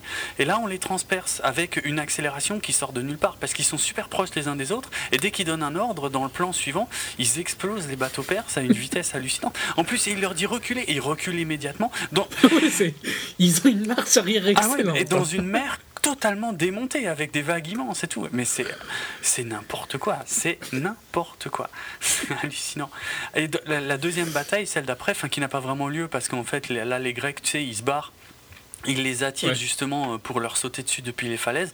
Là, il y a une mer. Avec aussi une sublime marche arrière. hein. Oui, mais c'est ça. Et sur une mer d'huile, il n'y a rien. Oui. Il y a rien qui bouge. Il n'y a pas une vaguelette, rien. Plus un poil devant. Tu sais que le film euh, a, a absolument pas été filmé sur l'eau d'ailleurs. hein. Euh, tout- Ah ça se voit. hein. mais ouais, ça se voit. Non, ça se voit à fond quoi. Même à la fin, enfin la dernière bataille où euh, les, les bateaux qui se rentrent dedans, ça, ça forme un chemin pour que l'autre avec son Ouais. cheval. Oh putain, Oh, qu'est-ce que c'est con ça Il y a un peu une scène comme ça dans Assassin's Creed, Ah ouais. où euh, tu passes de bateau en bateau après un crash. Ah ouais, ok. Mais c'est- sûrement moins accessoire que, que là, parce que là. Ah bah, non, mais c'est une séquence super jeu vidéo, hein, son Ah machin. ouais, à fond, à fond. Euh, À fond, il, il galope sur les bateaux avec son cheval, il se fait toucher par strictement rien. Ah oui, il prend un cheval oui. à un moment sur les bateaux. Mais quoi. sur les bateaux, ouais. Et, et, et, et, même. Pauvre cheval Mais c'est clair, c'est n'importe quoi. Et ce que j'ai adoré, c'est que vers. euh, Enfin, à un moment, il y a un espace entre les bateaux. Il plonge dans la flotte avec le cheval. Et un peu plus loin, il ressort, mais comme propulsé par un truc pour retomber sur le bateau d'Artémis. C'est hallucinant. Franchement. C'est hallucinant d'aller aussi loin dans la bêtise, quoi. C'est euh, vraiment. euh, C'est une insulte à, à Zack Snyder, sans déconner, quoi. Ceux qui pensent que ça, c'est la même chose que Zack Snyder, non, quoi. Pitié, pitié. Mais ouais, le pire, un des pires trucs, donc. C'est moins bon que Man of Steel. hein. Oui, bah oui, bien sûr, que c'est moins bon que Man of Steel. non, mais Xerxes aussi, euh, je, je- vais, je vais finir là-dessus parce que je vois pas trop. Après les allers-retours, parce qu'il y a deux batailles, et puis après Thémistocle il repart à Athènes, et puis après il revient. Enfin, c'est n'importe quoi, les voyages qu'ils font, tout ça, ça n'a aucun sens.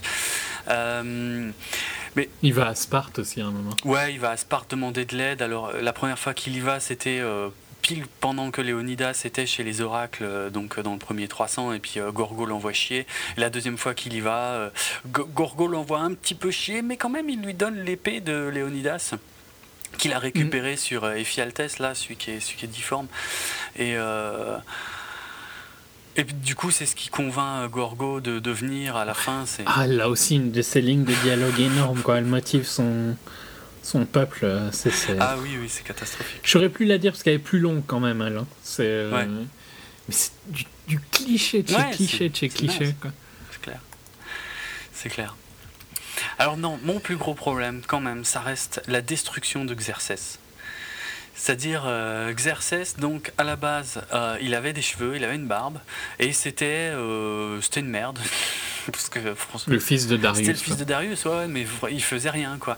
Genre, euh, bon, il était présent quand son père euh, s'est mangé une flèche, euh, que pourtant, putain, on l'a vu venir de loin, cette flèche, mais bon, bref. Oh, et j'adore aussi ça. ça. Là, oui, on la voit venir d'une Ah. flambe. Et il y a personne qui s'est fait chier à couper la flèche. hein. Oui, Parce qu'ils sont rentrés en oui, Perse, avec la flèche. ils l'ont allongée dans le lit. Bon, à la limite que tu laisses la flèche parce que tu, tu n'oses pas la retirer, ouais. mais tu peux quand même couper le machin qui ressort de Ouais, 3 ouais. mètres. non, il est dans le lit avec la flèche. C'est ça. Et ils ont, ils ont bien eu le temps de tout le préparer et tout. Ils avaient, genre, ils n'avaient pas des médecins. Quoi. Non, Et, C'était sûr qu'il était mort. Il a mis longtemps, mais c'était sûr. Ouais, et, et voilà, il meurt quand Artemis vient lui dire bonjour. Ouais, parce qu'elle est badass et puis elle, euh, voilà, elle sait que Elle, elle retire la c'est pas la flèche. peine. Alors elle enlève la flèche. Même Xerxès n'aurait pas osé. De toute façon, Xerxès, mais c'est vraiment une merde dans cette scène. Qui ne s'appelle pas Xerxès hein, à ce Il moment-là, je s'appelle, crois. je sais plus. Euh, Il s'appelle pas encore Xerxès? Non, euh, il me semble pas. Ah merde, ça j'ai un doute. Ouais, je sais plus. Enfin, il me semble qu'il devient Xerxès quand euh, il devient le, le God King, Ouais. quoi, non? Je sais plus. Ouais, je- Ouais, ouais, bon. Peut-être que c'était ce son. Je sais pas. soit, C'est pas important. Il me semble qu'il l'appelle autrement Xerxès Ouais, je, au tout début. Je, je sais vraiment plus.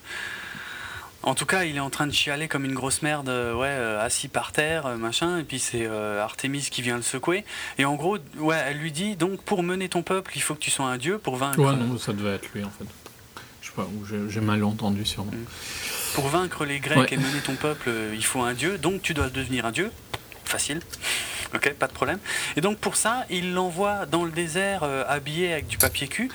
Euh, et euh, Ils disent en quoi il l'habille. ouais, hein. ouais, je, sais, je sais plus. ce plus c'est quoi, mais c'est quelque chose d'enduit en tout cas. Ouais, ouais, franchement. Ouais, oui, c'est vrai que c'est enduit de. Mais je sais plus ce que c'est, franchement, on s'en- enfin, ça n'a aucun intérêt. Et, Gans ou un truc du style, il me semble. et là, donc, il arrive dans une grotte où il y a juste des vieux ermites. Il prend un bain doré. Un vieil ermite, il me semble. Non, il me semble. Mais bon. Ouais. Oh bon, ça. Enfin, ouais, c'est pas. Ouais. Un ou plusieurs. oh, On, on, voit- on en voit bien un. De toute façon, il lui parle même pas. Hein. Non Il rentre dans la baignoire et puis voilà. Il quoi. prend un bain, il ressort et il est un dieu gay. Parce qu'il il est instantanément complètement gay. hein. Euh, Je sais pas euh, ce qui- pourquoi, qu'est-ce que, que- enfin, c'est pas, c'est pas, c'est pas une critique, hein, mais euh, pour- pourquoi est-ce que d'un coup, enfin, j'ai pas contre, euh, j'ai rien contre le fait que le personnage évolue un peu, tu vois, que d'abord il ait des cheveux, une barbe et tout machin, et qu'il soit peut-être moins imposant. Mais tu vois, de, de le voir, parce que là c'est vraiment pas mieux expliqué que ça dans le film. Il rentre dans ce bain, il ressort, il il ressort. ressort chauve, rasé, avec des piercings partout. Et un, nouvel, euh, un, un nouveau caleçon doré. Très Et saillant. c'est un dieu. Ah bah, ouais. Après, je crois que. Ouais, bon. en dehors du fait qu'on sait, on sait pas s'il a des pouvoirs, ce qu'il utilisera jamais. On sait hein. pas. Mais il, est, il est Euh. vachement grand par contre, c'est le seul truc. Ouais. Euh, il il est hyper grand. Mais d'ailleurs, euh, l'acteur a, a- a ca- quasiment tourné toutes ses scènes euh, en tant que Xerxès, enfin en tant que une fois qu'il est dieu, sur fond vert. hein. Il, a bon pour le premier film aussi. hein, il était pas du tout mélangé avec le reste du casting. Il les a quasiment pas vus en fait. Il a fait toutes ses scènes tout seul. Hmm. Euh, non, mais euh, au fait, quand je dis euh, un dieu gay, c'est aussi une référence au fait que le, en Iran, en fait, ils avaient pas du tout aimé le premier film. D'ailleurs, je pense pas qu'ils vont beaucoup aimer le deuxième. Parce que ils trouvaient que comment que, que les Perses étaient décrits, enfin étaient montrés comme des homosexuels en fait, et des homosexuels et des dégénérés en fait. Et euh, ils avaient considéré que le premier 300 était euh, vraiment une, euh, une, une insulte américaine contre euh, l'Iran. Bref, après, comme dit, euh, je dis, bon, Xerxes, il est clairement un petit peu précieux dans le film, hein. c'est le point qu'on puisse dire. Après, euh, bon, je pense que en, en faire une, un motif de, de comment de, de, de tension internationale, faut peut-être pas déconner non plus, quoi. Mais bon, bref. Non, puis je sais, je sais pas comment étaient les Perses, mais les Grecs, c'était pas non plus. Enfin, ils étaient ouverts Euh, comme ouais. ça. Ouais, c'est clair. Mais dans le premier 300, il y, a, il y a une phrase géniale de Léonidas d'ailleurs à propos des Athéniens, où il les blâme assez méchamment, hein, où il dit euh, genre les, euh, je sais plus, euh, je crois que c'est au tout début quand il y a le messager de Xerxès qui vient le voir et qui lui dit ouais, euh, en gros ce que tu me dis là, ça, ça impressionne peut-être c'est les Athéniens qui aiment bien, les amateurs de garçons que sont les Athéniens, mais euh, ici euh, à Sparte, euh, on s'en branle, en gros. Non, mais c'est, et puis ouais, et puis Xerxes, enfin dans ce film, enfin il fait rien quoi. C'est, c'est ça. Au début, il y a toute cette histoire. donc qui, qui doit être plus ou moins qui doit plus ou moins venir de, de ce que Frank Miller devait faire avec son fameux comic book Xerxes puisque lui il avait envie de s'intéresser à Xerxes mais mais au final ouais tout est au début du film quoi je veux dire euh, il y a c'est tout le plan d'Artémis c'est elle qui a fait en sorte qu'il devienne un dieu en allant prendre un bain dans une grotte à la con et, et- et au final mais après quoi? Pratique, hein. ah oui par contre c'est chouette c'est clair d'ailleurs pourquoi personne d'autre le fait? Ça je comprends pas mais bon. Ouais. Genre l'ermite qui était là, qui avait pas l'air super en Mais oui, grave. je comprends pas. Ouais, mais bref, je, je sais pas. Et euh, parce qu'après, dans le film, il sert plus à rien, Xerxes. hein.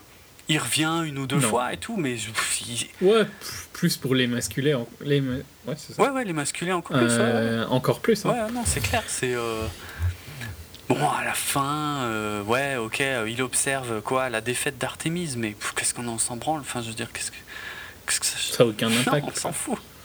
Elle a fait de la merde. Oui, d'ailleurs, de toute façon. Donc, euh, elle, a, elle, a fait, elle nous a fait les pires clichés du méchant euh, au cinéma. Donc, euh, c'était le moins. Ah, elle méritait pas mieux, quoi. Ouais. Non, mais j'essaye de réfléchir à d'autres scènes. mais Globalement, visuellement, le film est vraiment atroce, hein, je trouve. Ouais, Euh, je, re- réinsiste dessus, c'est ultra sombre, c'est vraiment, vraiment laid. Mm. Les scènes de combat sont même pas intéressantes. Non. hein. Pour un film Bah, comme elles ça, sont ça génériques, je veux dire, c'est un peu toutes les mêmes en plus. euh, donc, euh, Ouais. Puis le fait que ce soit sur l'eau n'a aucun Non. impact. Tu vois bien, ça à aucun moment t'as l'impression que tu vois des batailles non, navales. ah non. Ah non, c'est clair. Tu vois des crétins rentrer dans d'autres bateaux parce qu'ils sont trop crétins. quoi. Ouais, ouais. C'est tout. Et puis euh, les bateaux Sparte à la fin, euh, c'est quoi ces bateaux quoi? Ah ouais, enfin, ouais.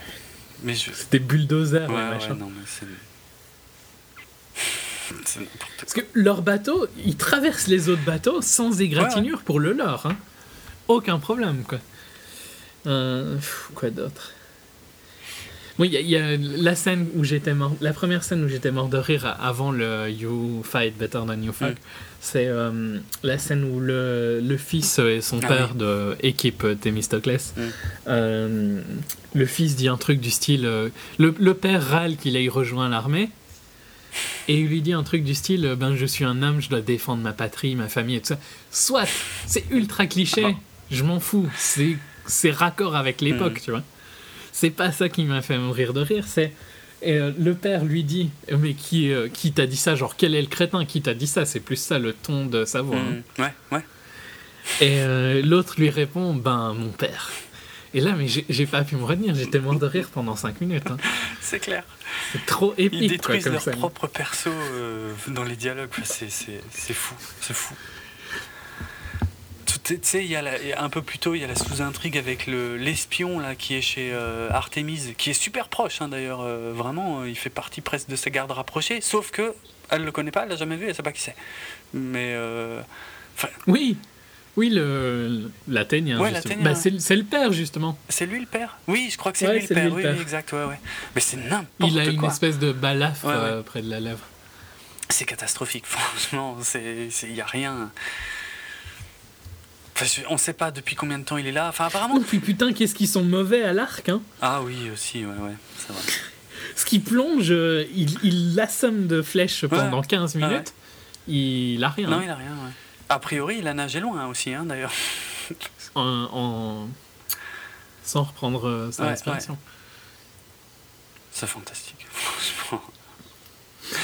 Si dans les dialogues il y a un truc, mais je crois que c'était déjà dans les trailers et ça m'avait déjà choqué dans les trailers. C'est un moment, euh, le, super speech de Thémistocle pour motiver ses hommes, qui dit euh, euh, On choisit de, mourir sur nos pieds plutôt que de, de- vivre à genoux. Euh, Ça, c'est espérer reprendre les DC Sparta et tout ça.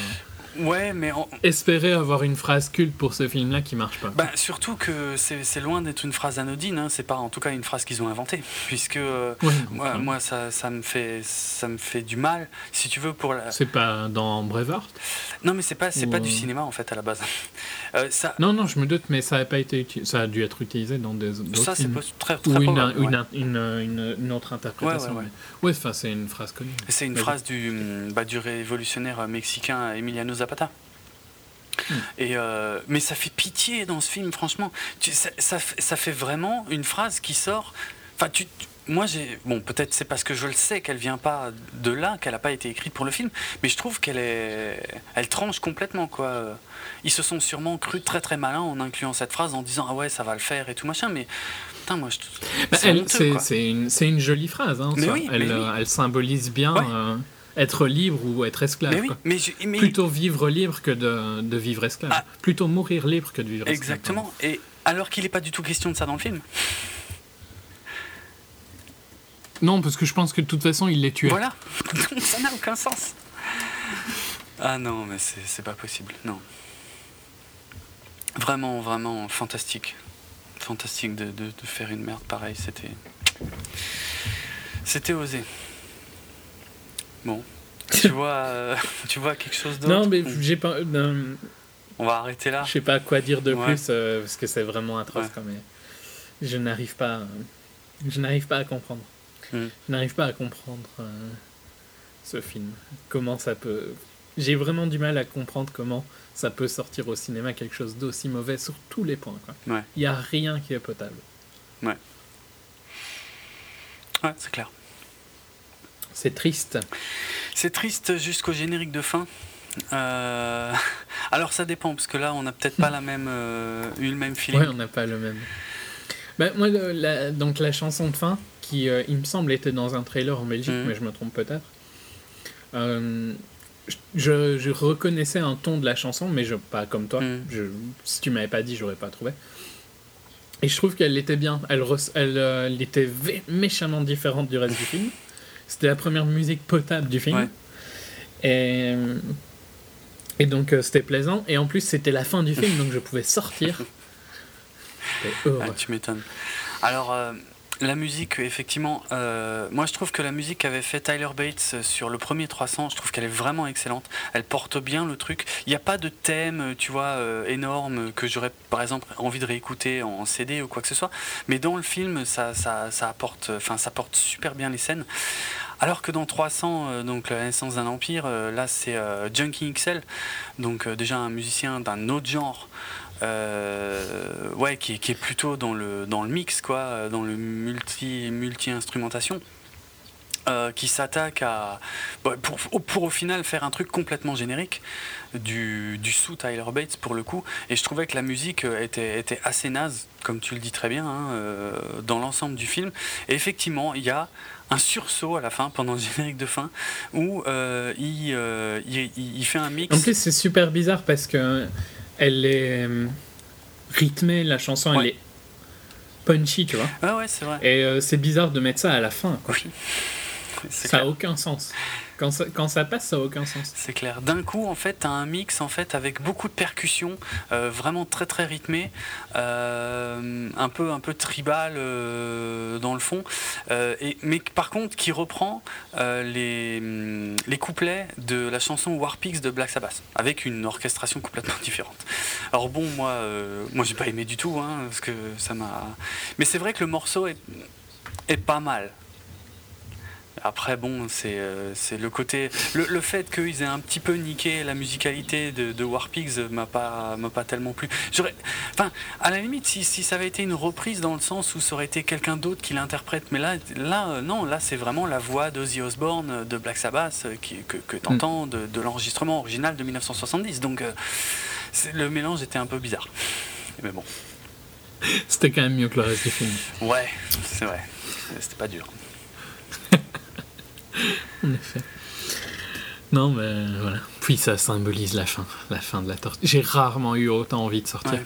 Et en plus, euh, j'ai, comme je l'ai déjà dit euh, avant, euh, il y a des pauses dans les cinémas Mm. en Flandre. Ouais. Et euh, donc j'aurais pu sortir facilement, tu vois. Euh, j'ai résisté. Mais c'était une pénitence. Tu m'étonnes. Ok, fini sur lui. T'as encore quelque chose à dire euh, Non, non, c'est pas la peine. On a, on a adoré, Ouais. en gros, hein, si vous n'avez pas compris. On a adoré en parler en tout cas. Ça faisait longtemps, vraiment, une grosse, grosse Ah ouais, une merde, pareil, c'est vrai que ça. C'est plus, c'est plus fun. Mm. Clair, Plus facile. hein. Ouais. quelque part. Mais c'est rare quand il y a vraiment rien. quoi. Ouais, ouais. mm. Bon, Provo ouais, allez, finissons-en. Donc, vous pouvez retrouver 24 FPS sur notre site www.bipod.be, sur notre page djpod, djpod.fr slash 24 FPS, sur la web radio Pod Radio le lundi à 9h15 et le vendredi à 16h, donc c'est podradio.fr, et sur l'autre web radio secteur51.fr le jeudi à 22h et le samedi à 23h. Vous pouvez bien sûr retrouver 24 sur iTunes et sur euh, vos programmes de favoris pour télécharger les podcasts. Euh, vous pouvez nous laisser des notes et des commentaires ou nous contacter par euh, le Twitter de 24fps, at 24fps, po- 24fps podcast, ou bien sur la page fa- Facebook 24fps podcast, j'y arriverai.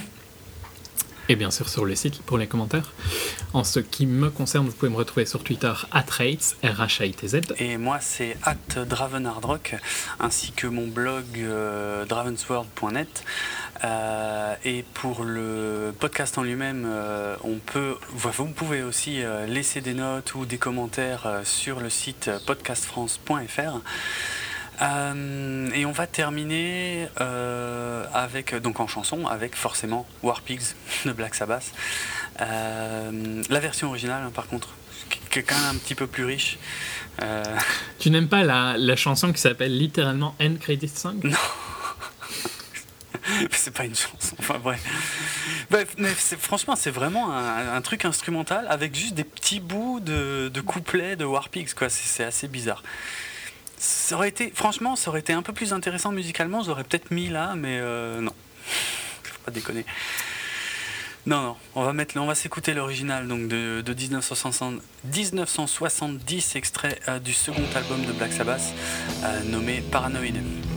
En attendant, allez au cinéma, surtout. euh, Voire Heure. Ouais, notamment voir qui, dont on, va reparler prochainement.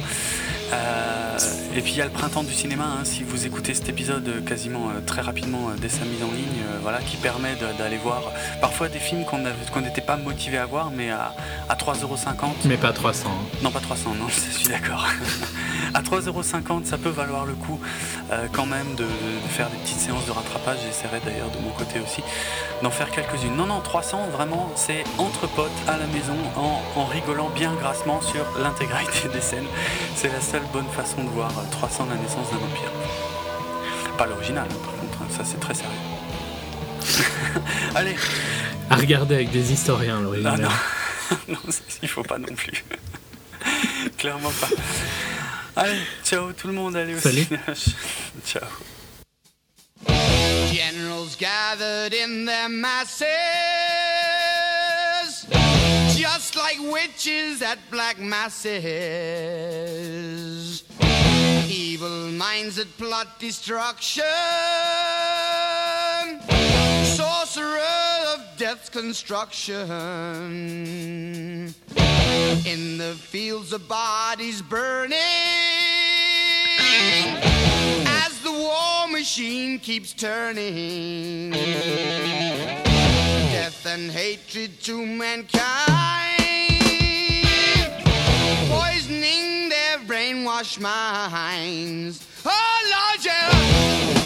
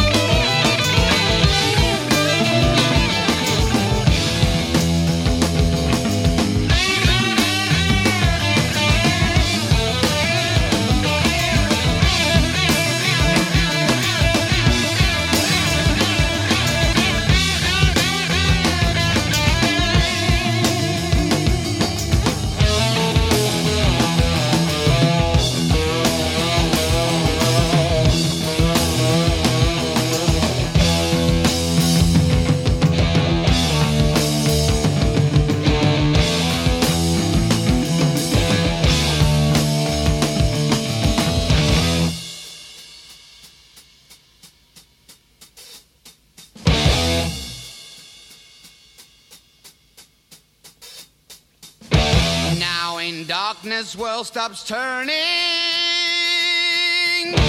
Ashes where the body's burning. No more war pigs have the power. And as God has struck the hour. Day of judgment, God is calling. Pigs crawling, begging mercies for the sins. Satan laughing spreads his wings. Oh Lord, yeah.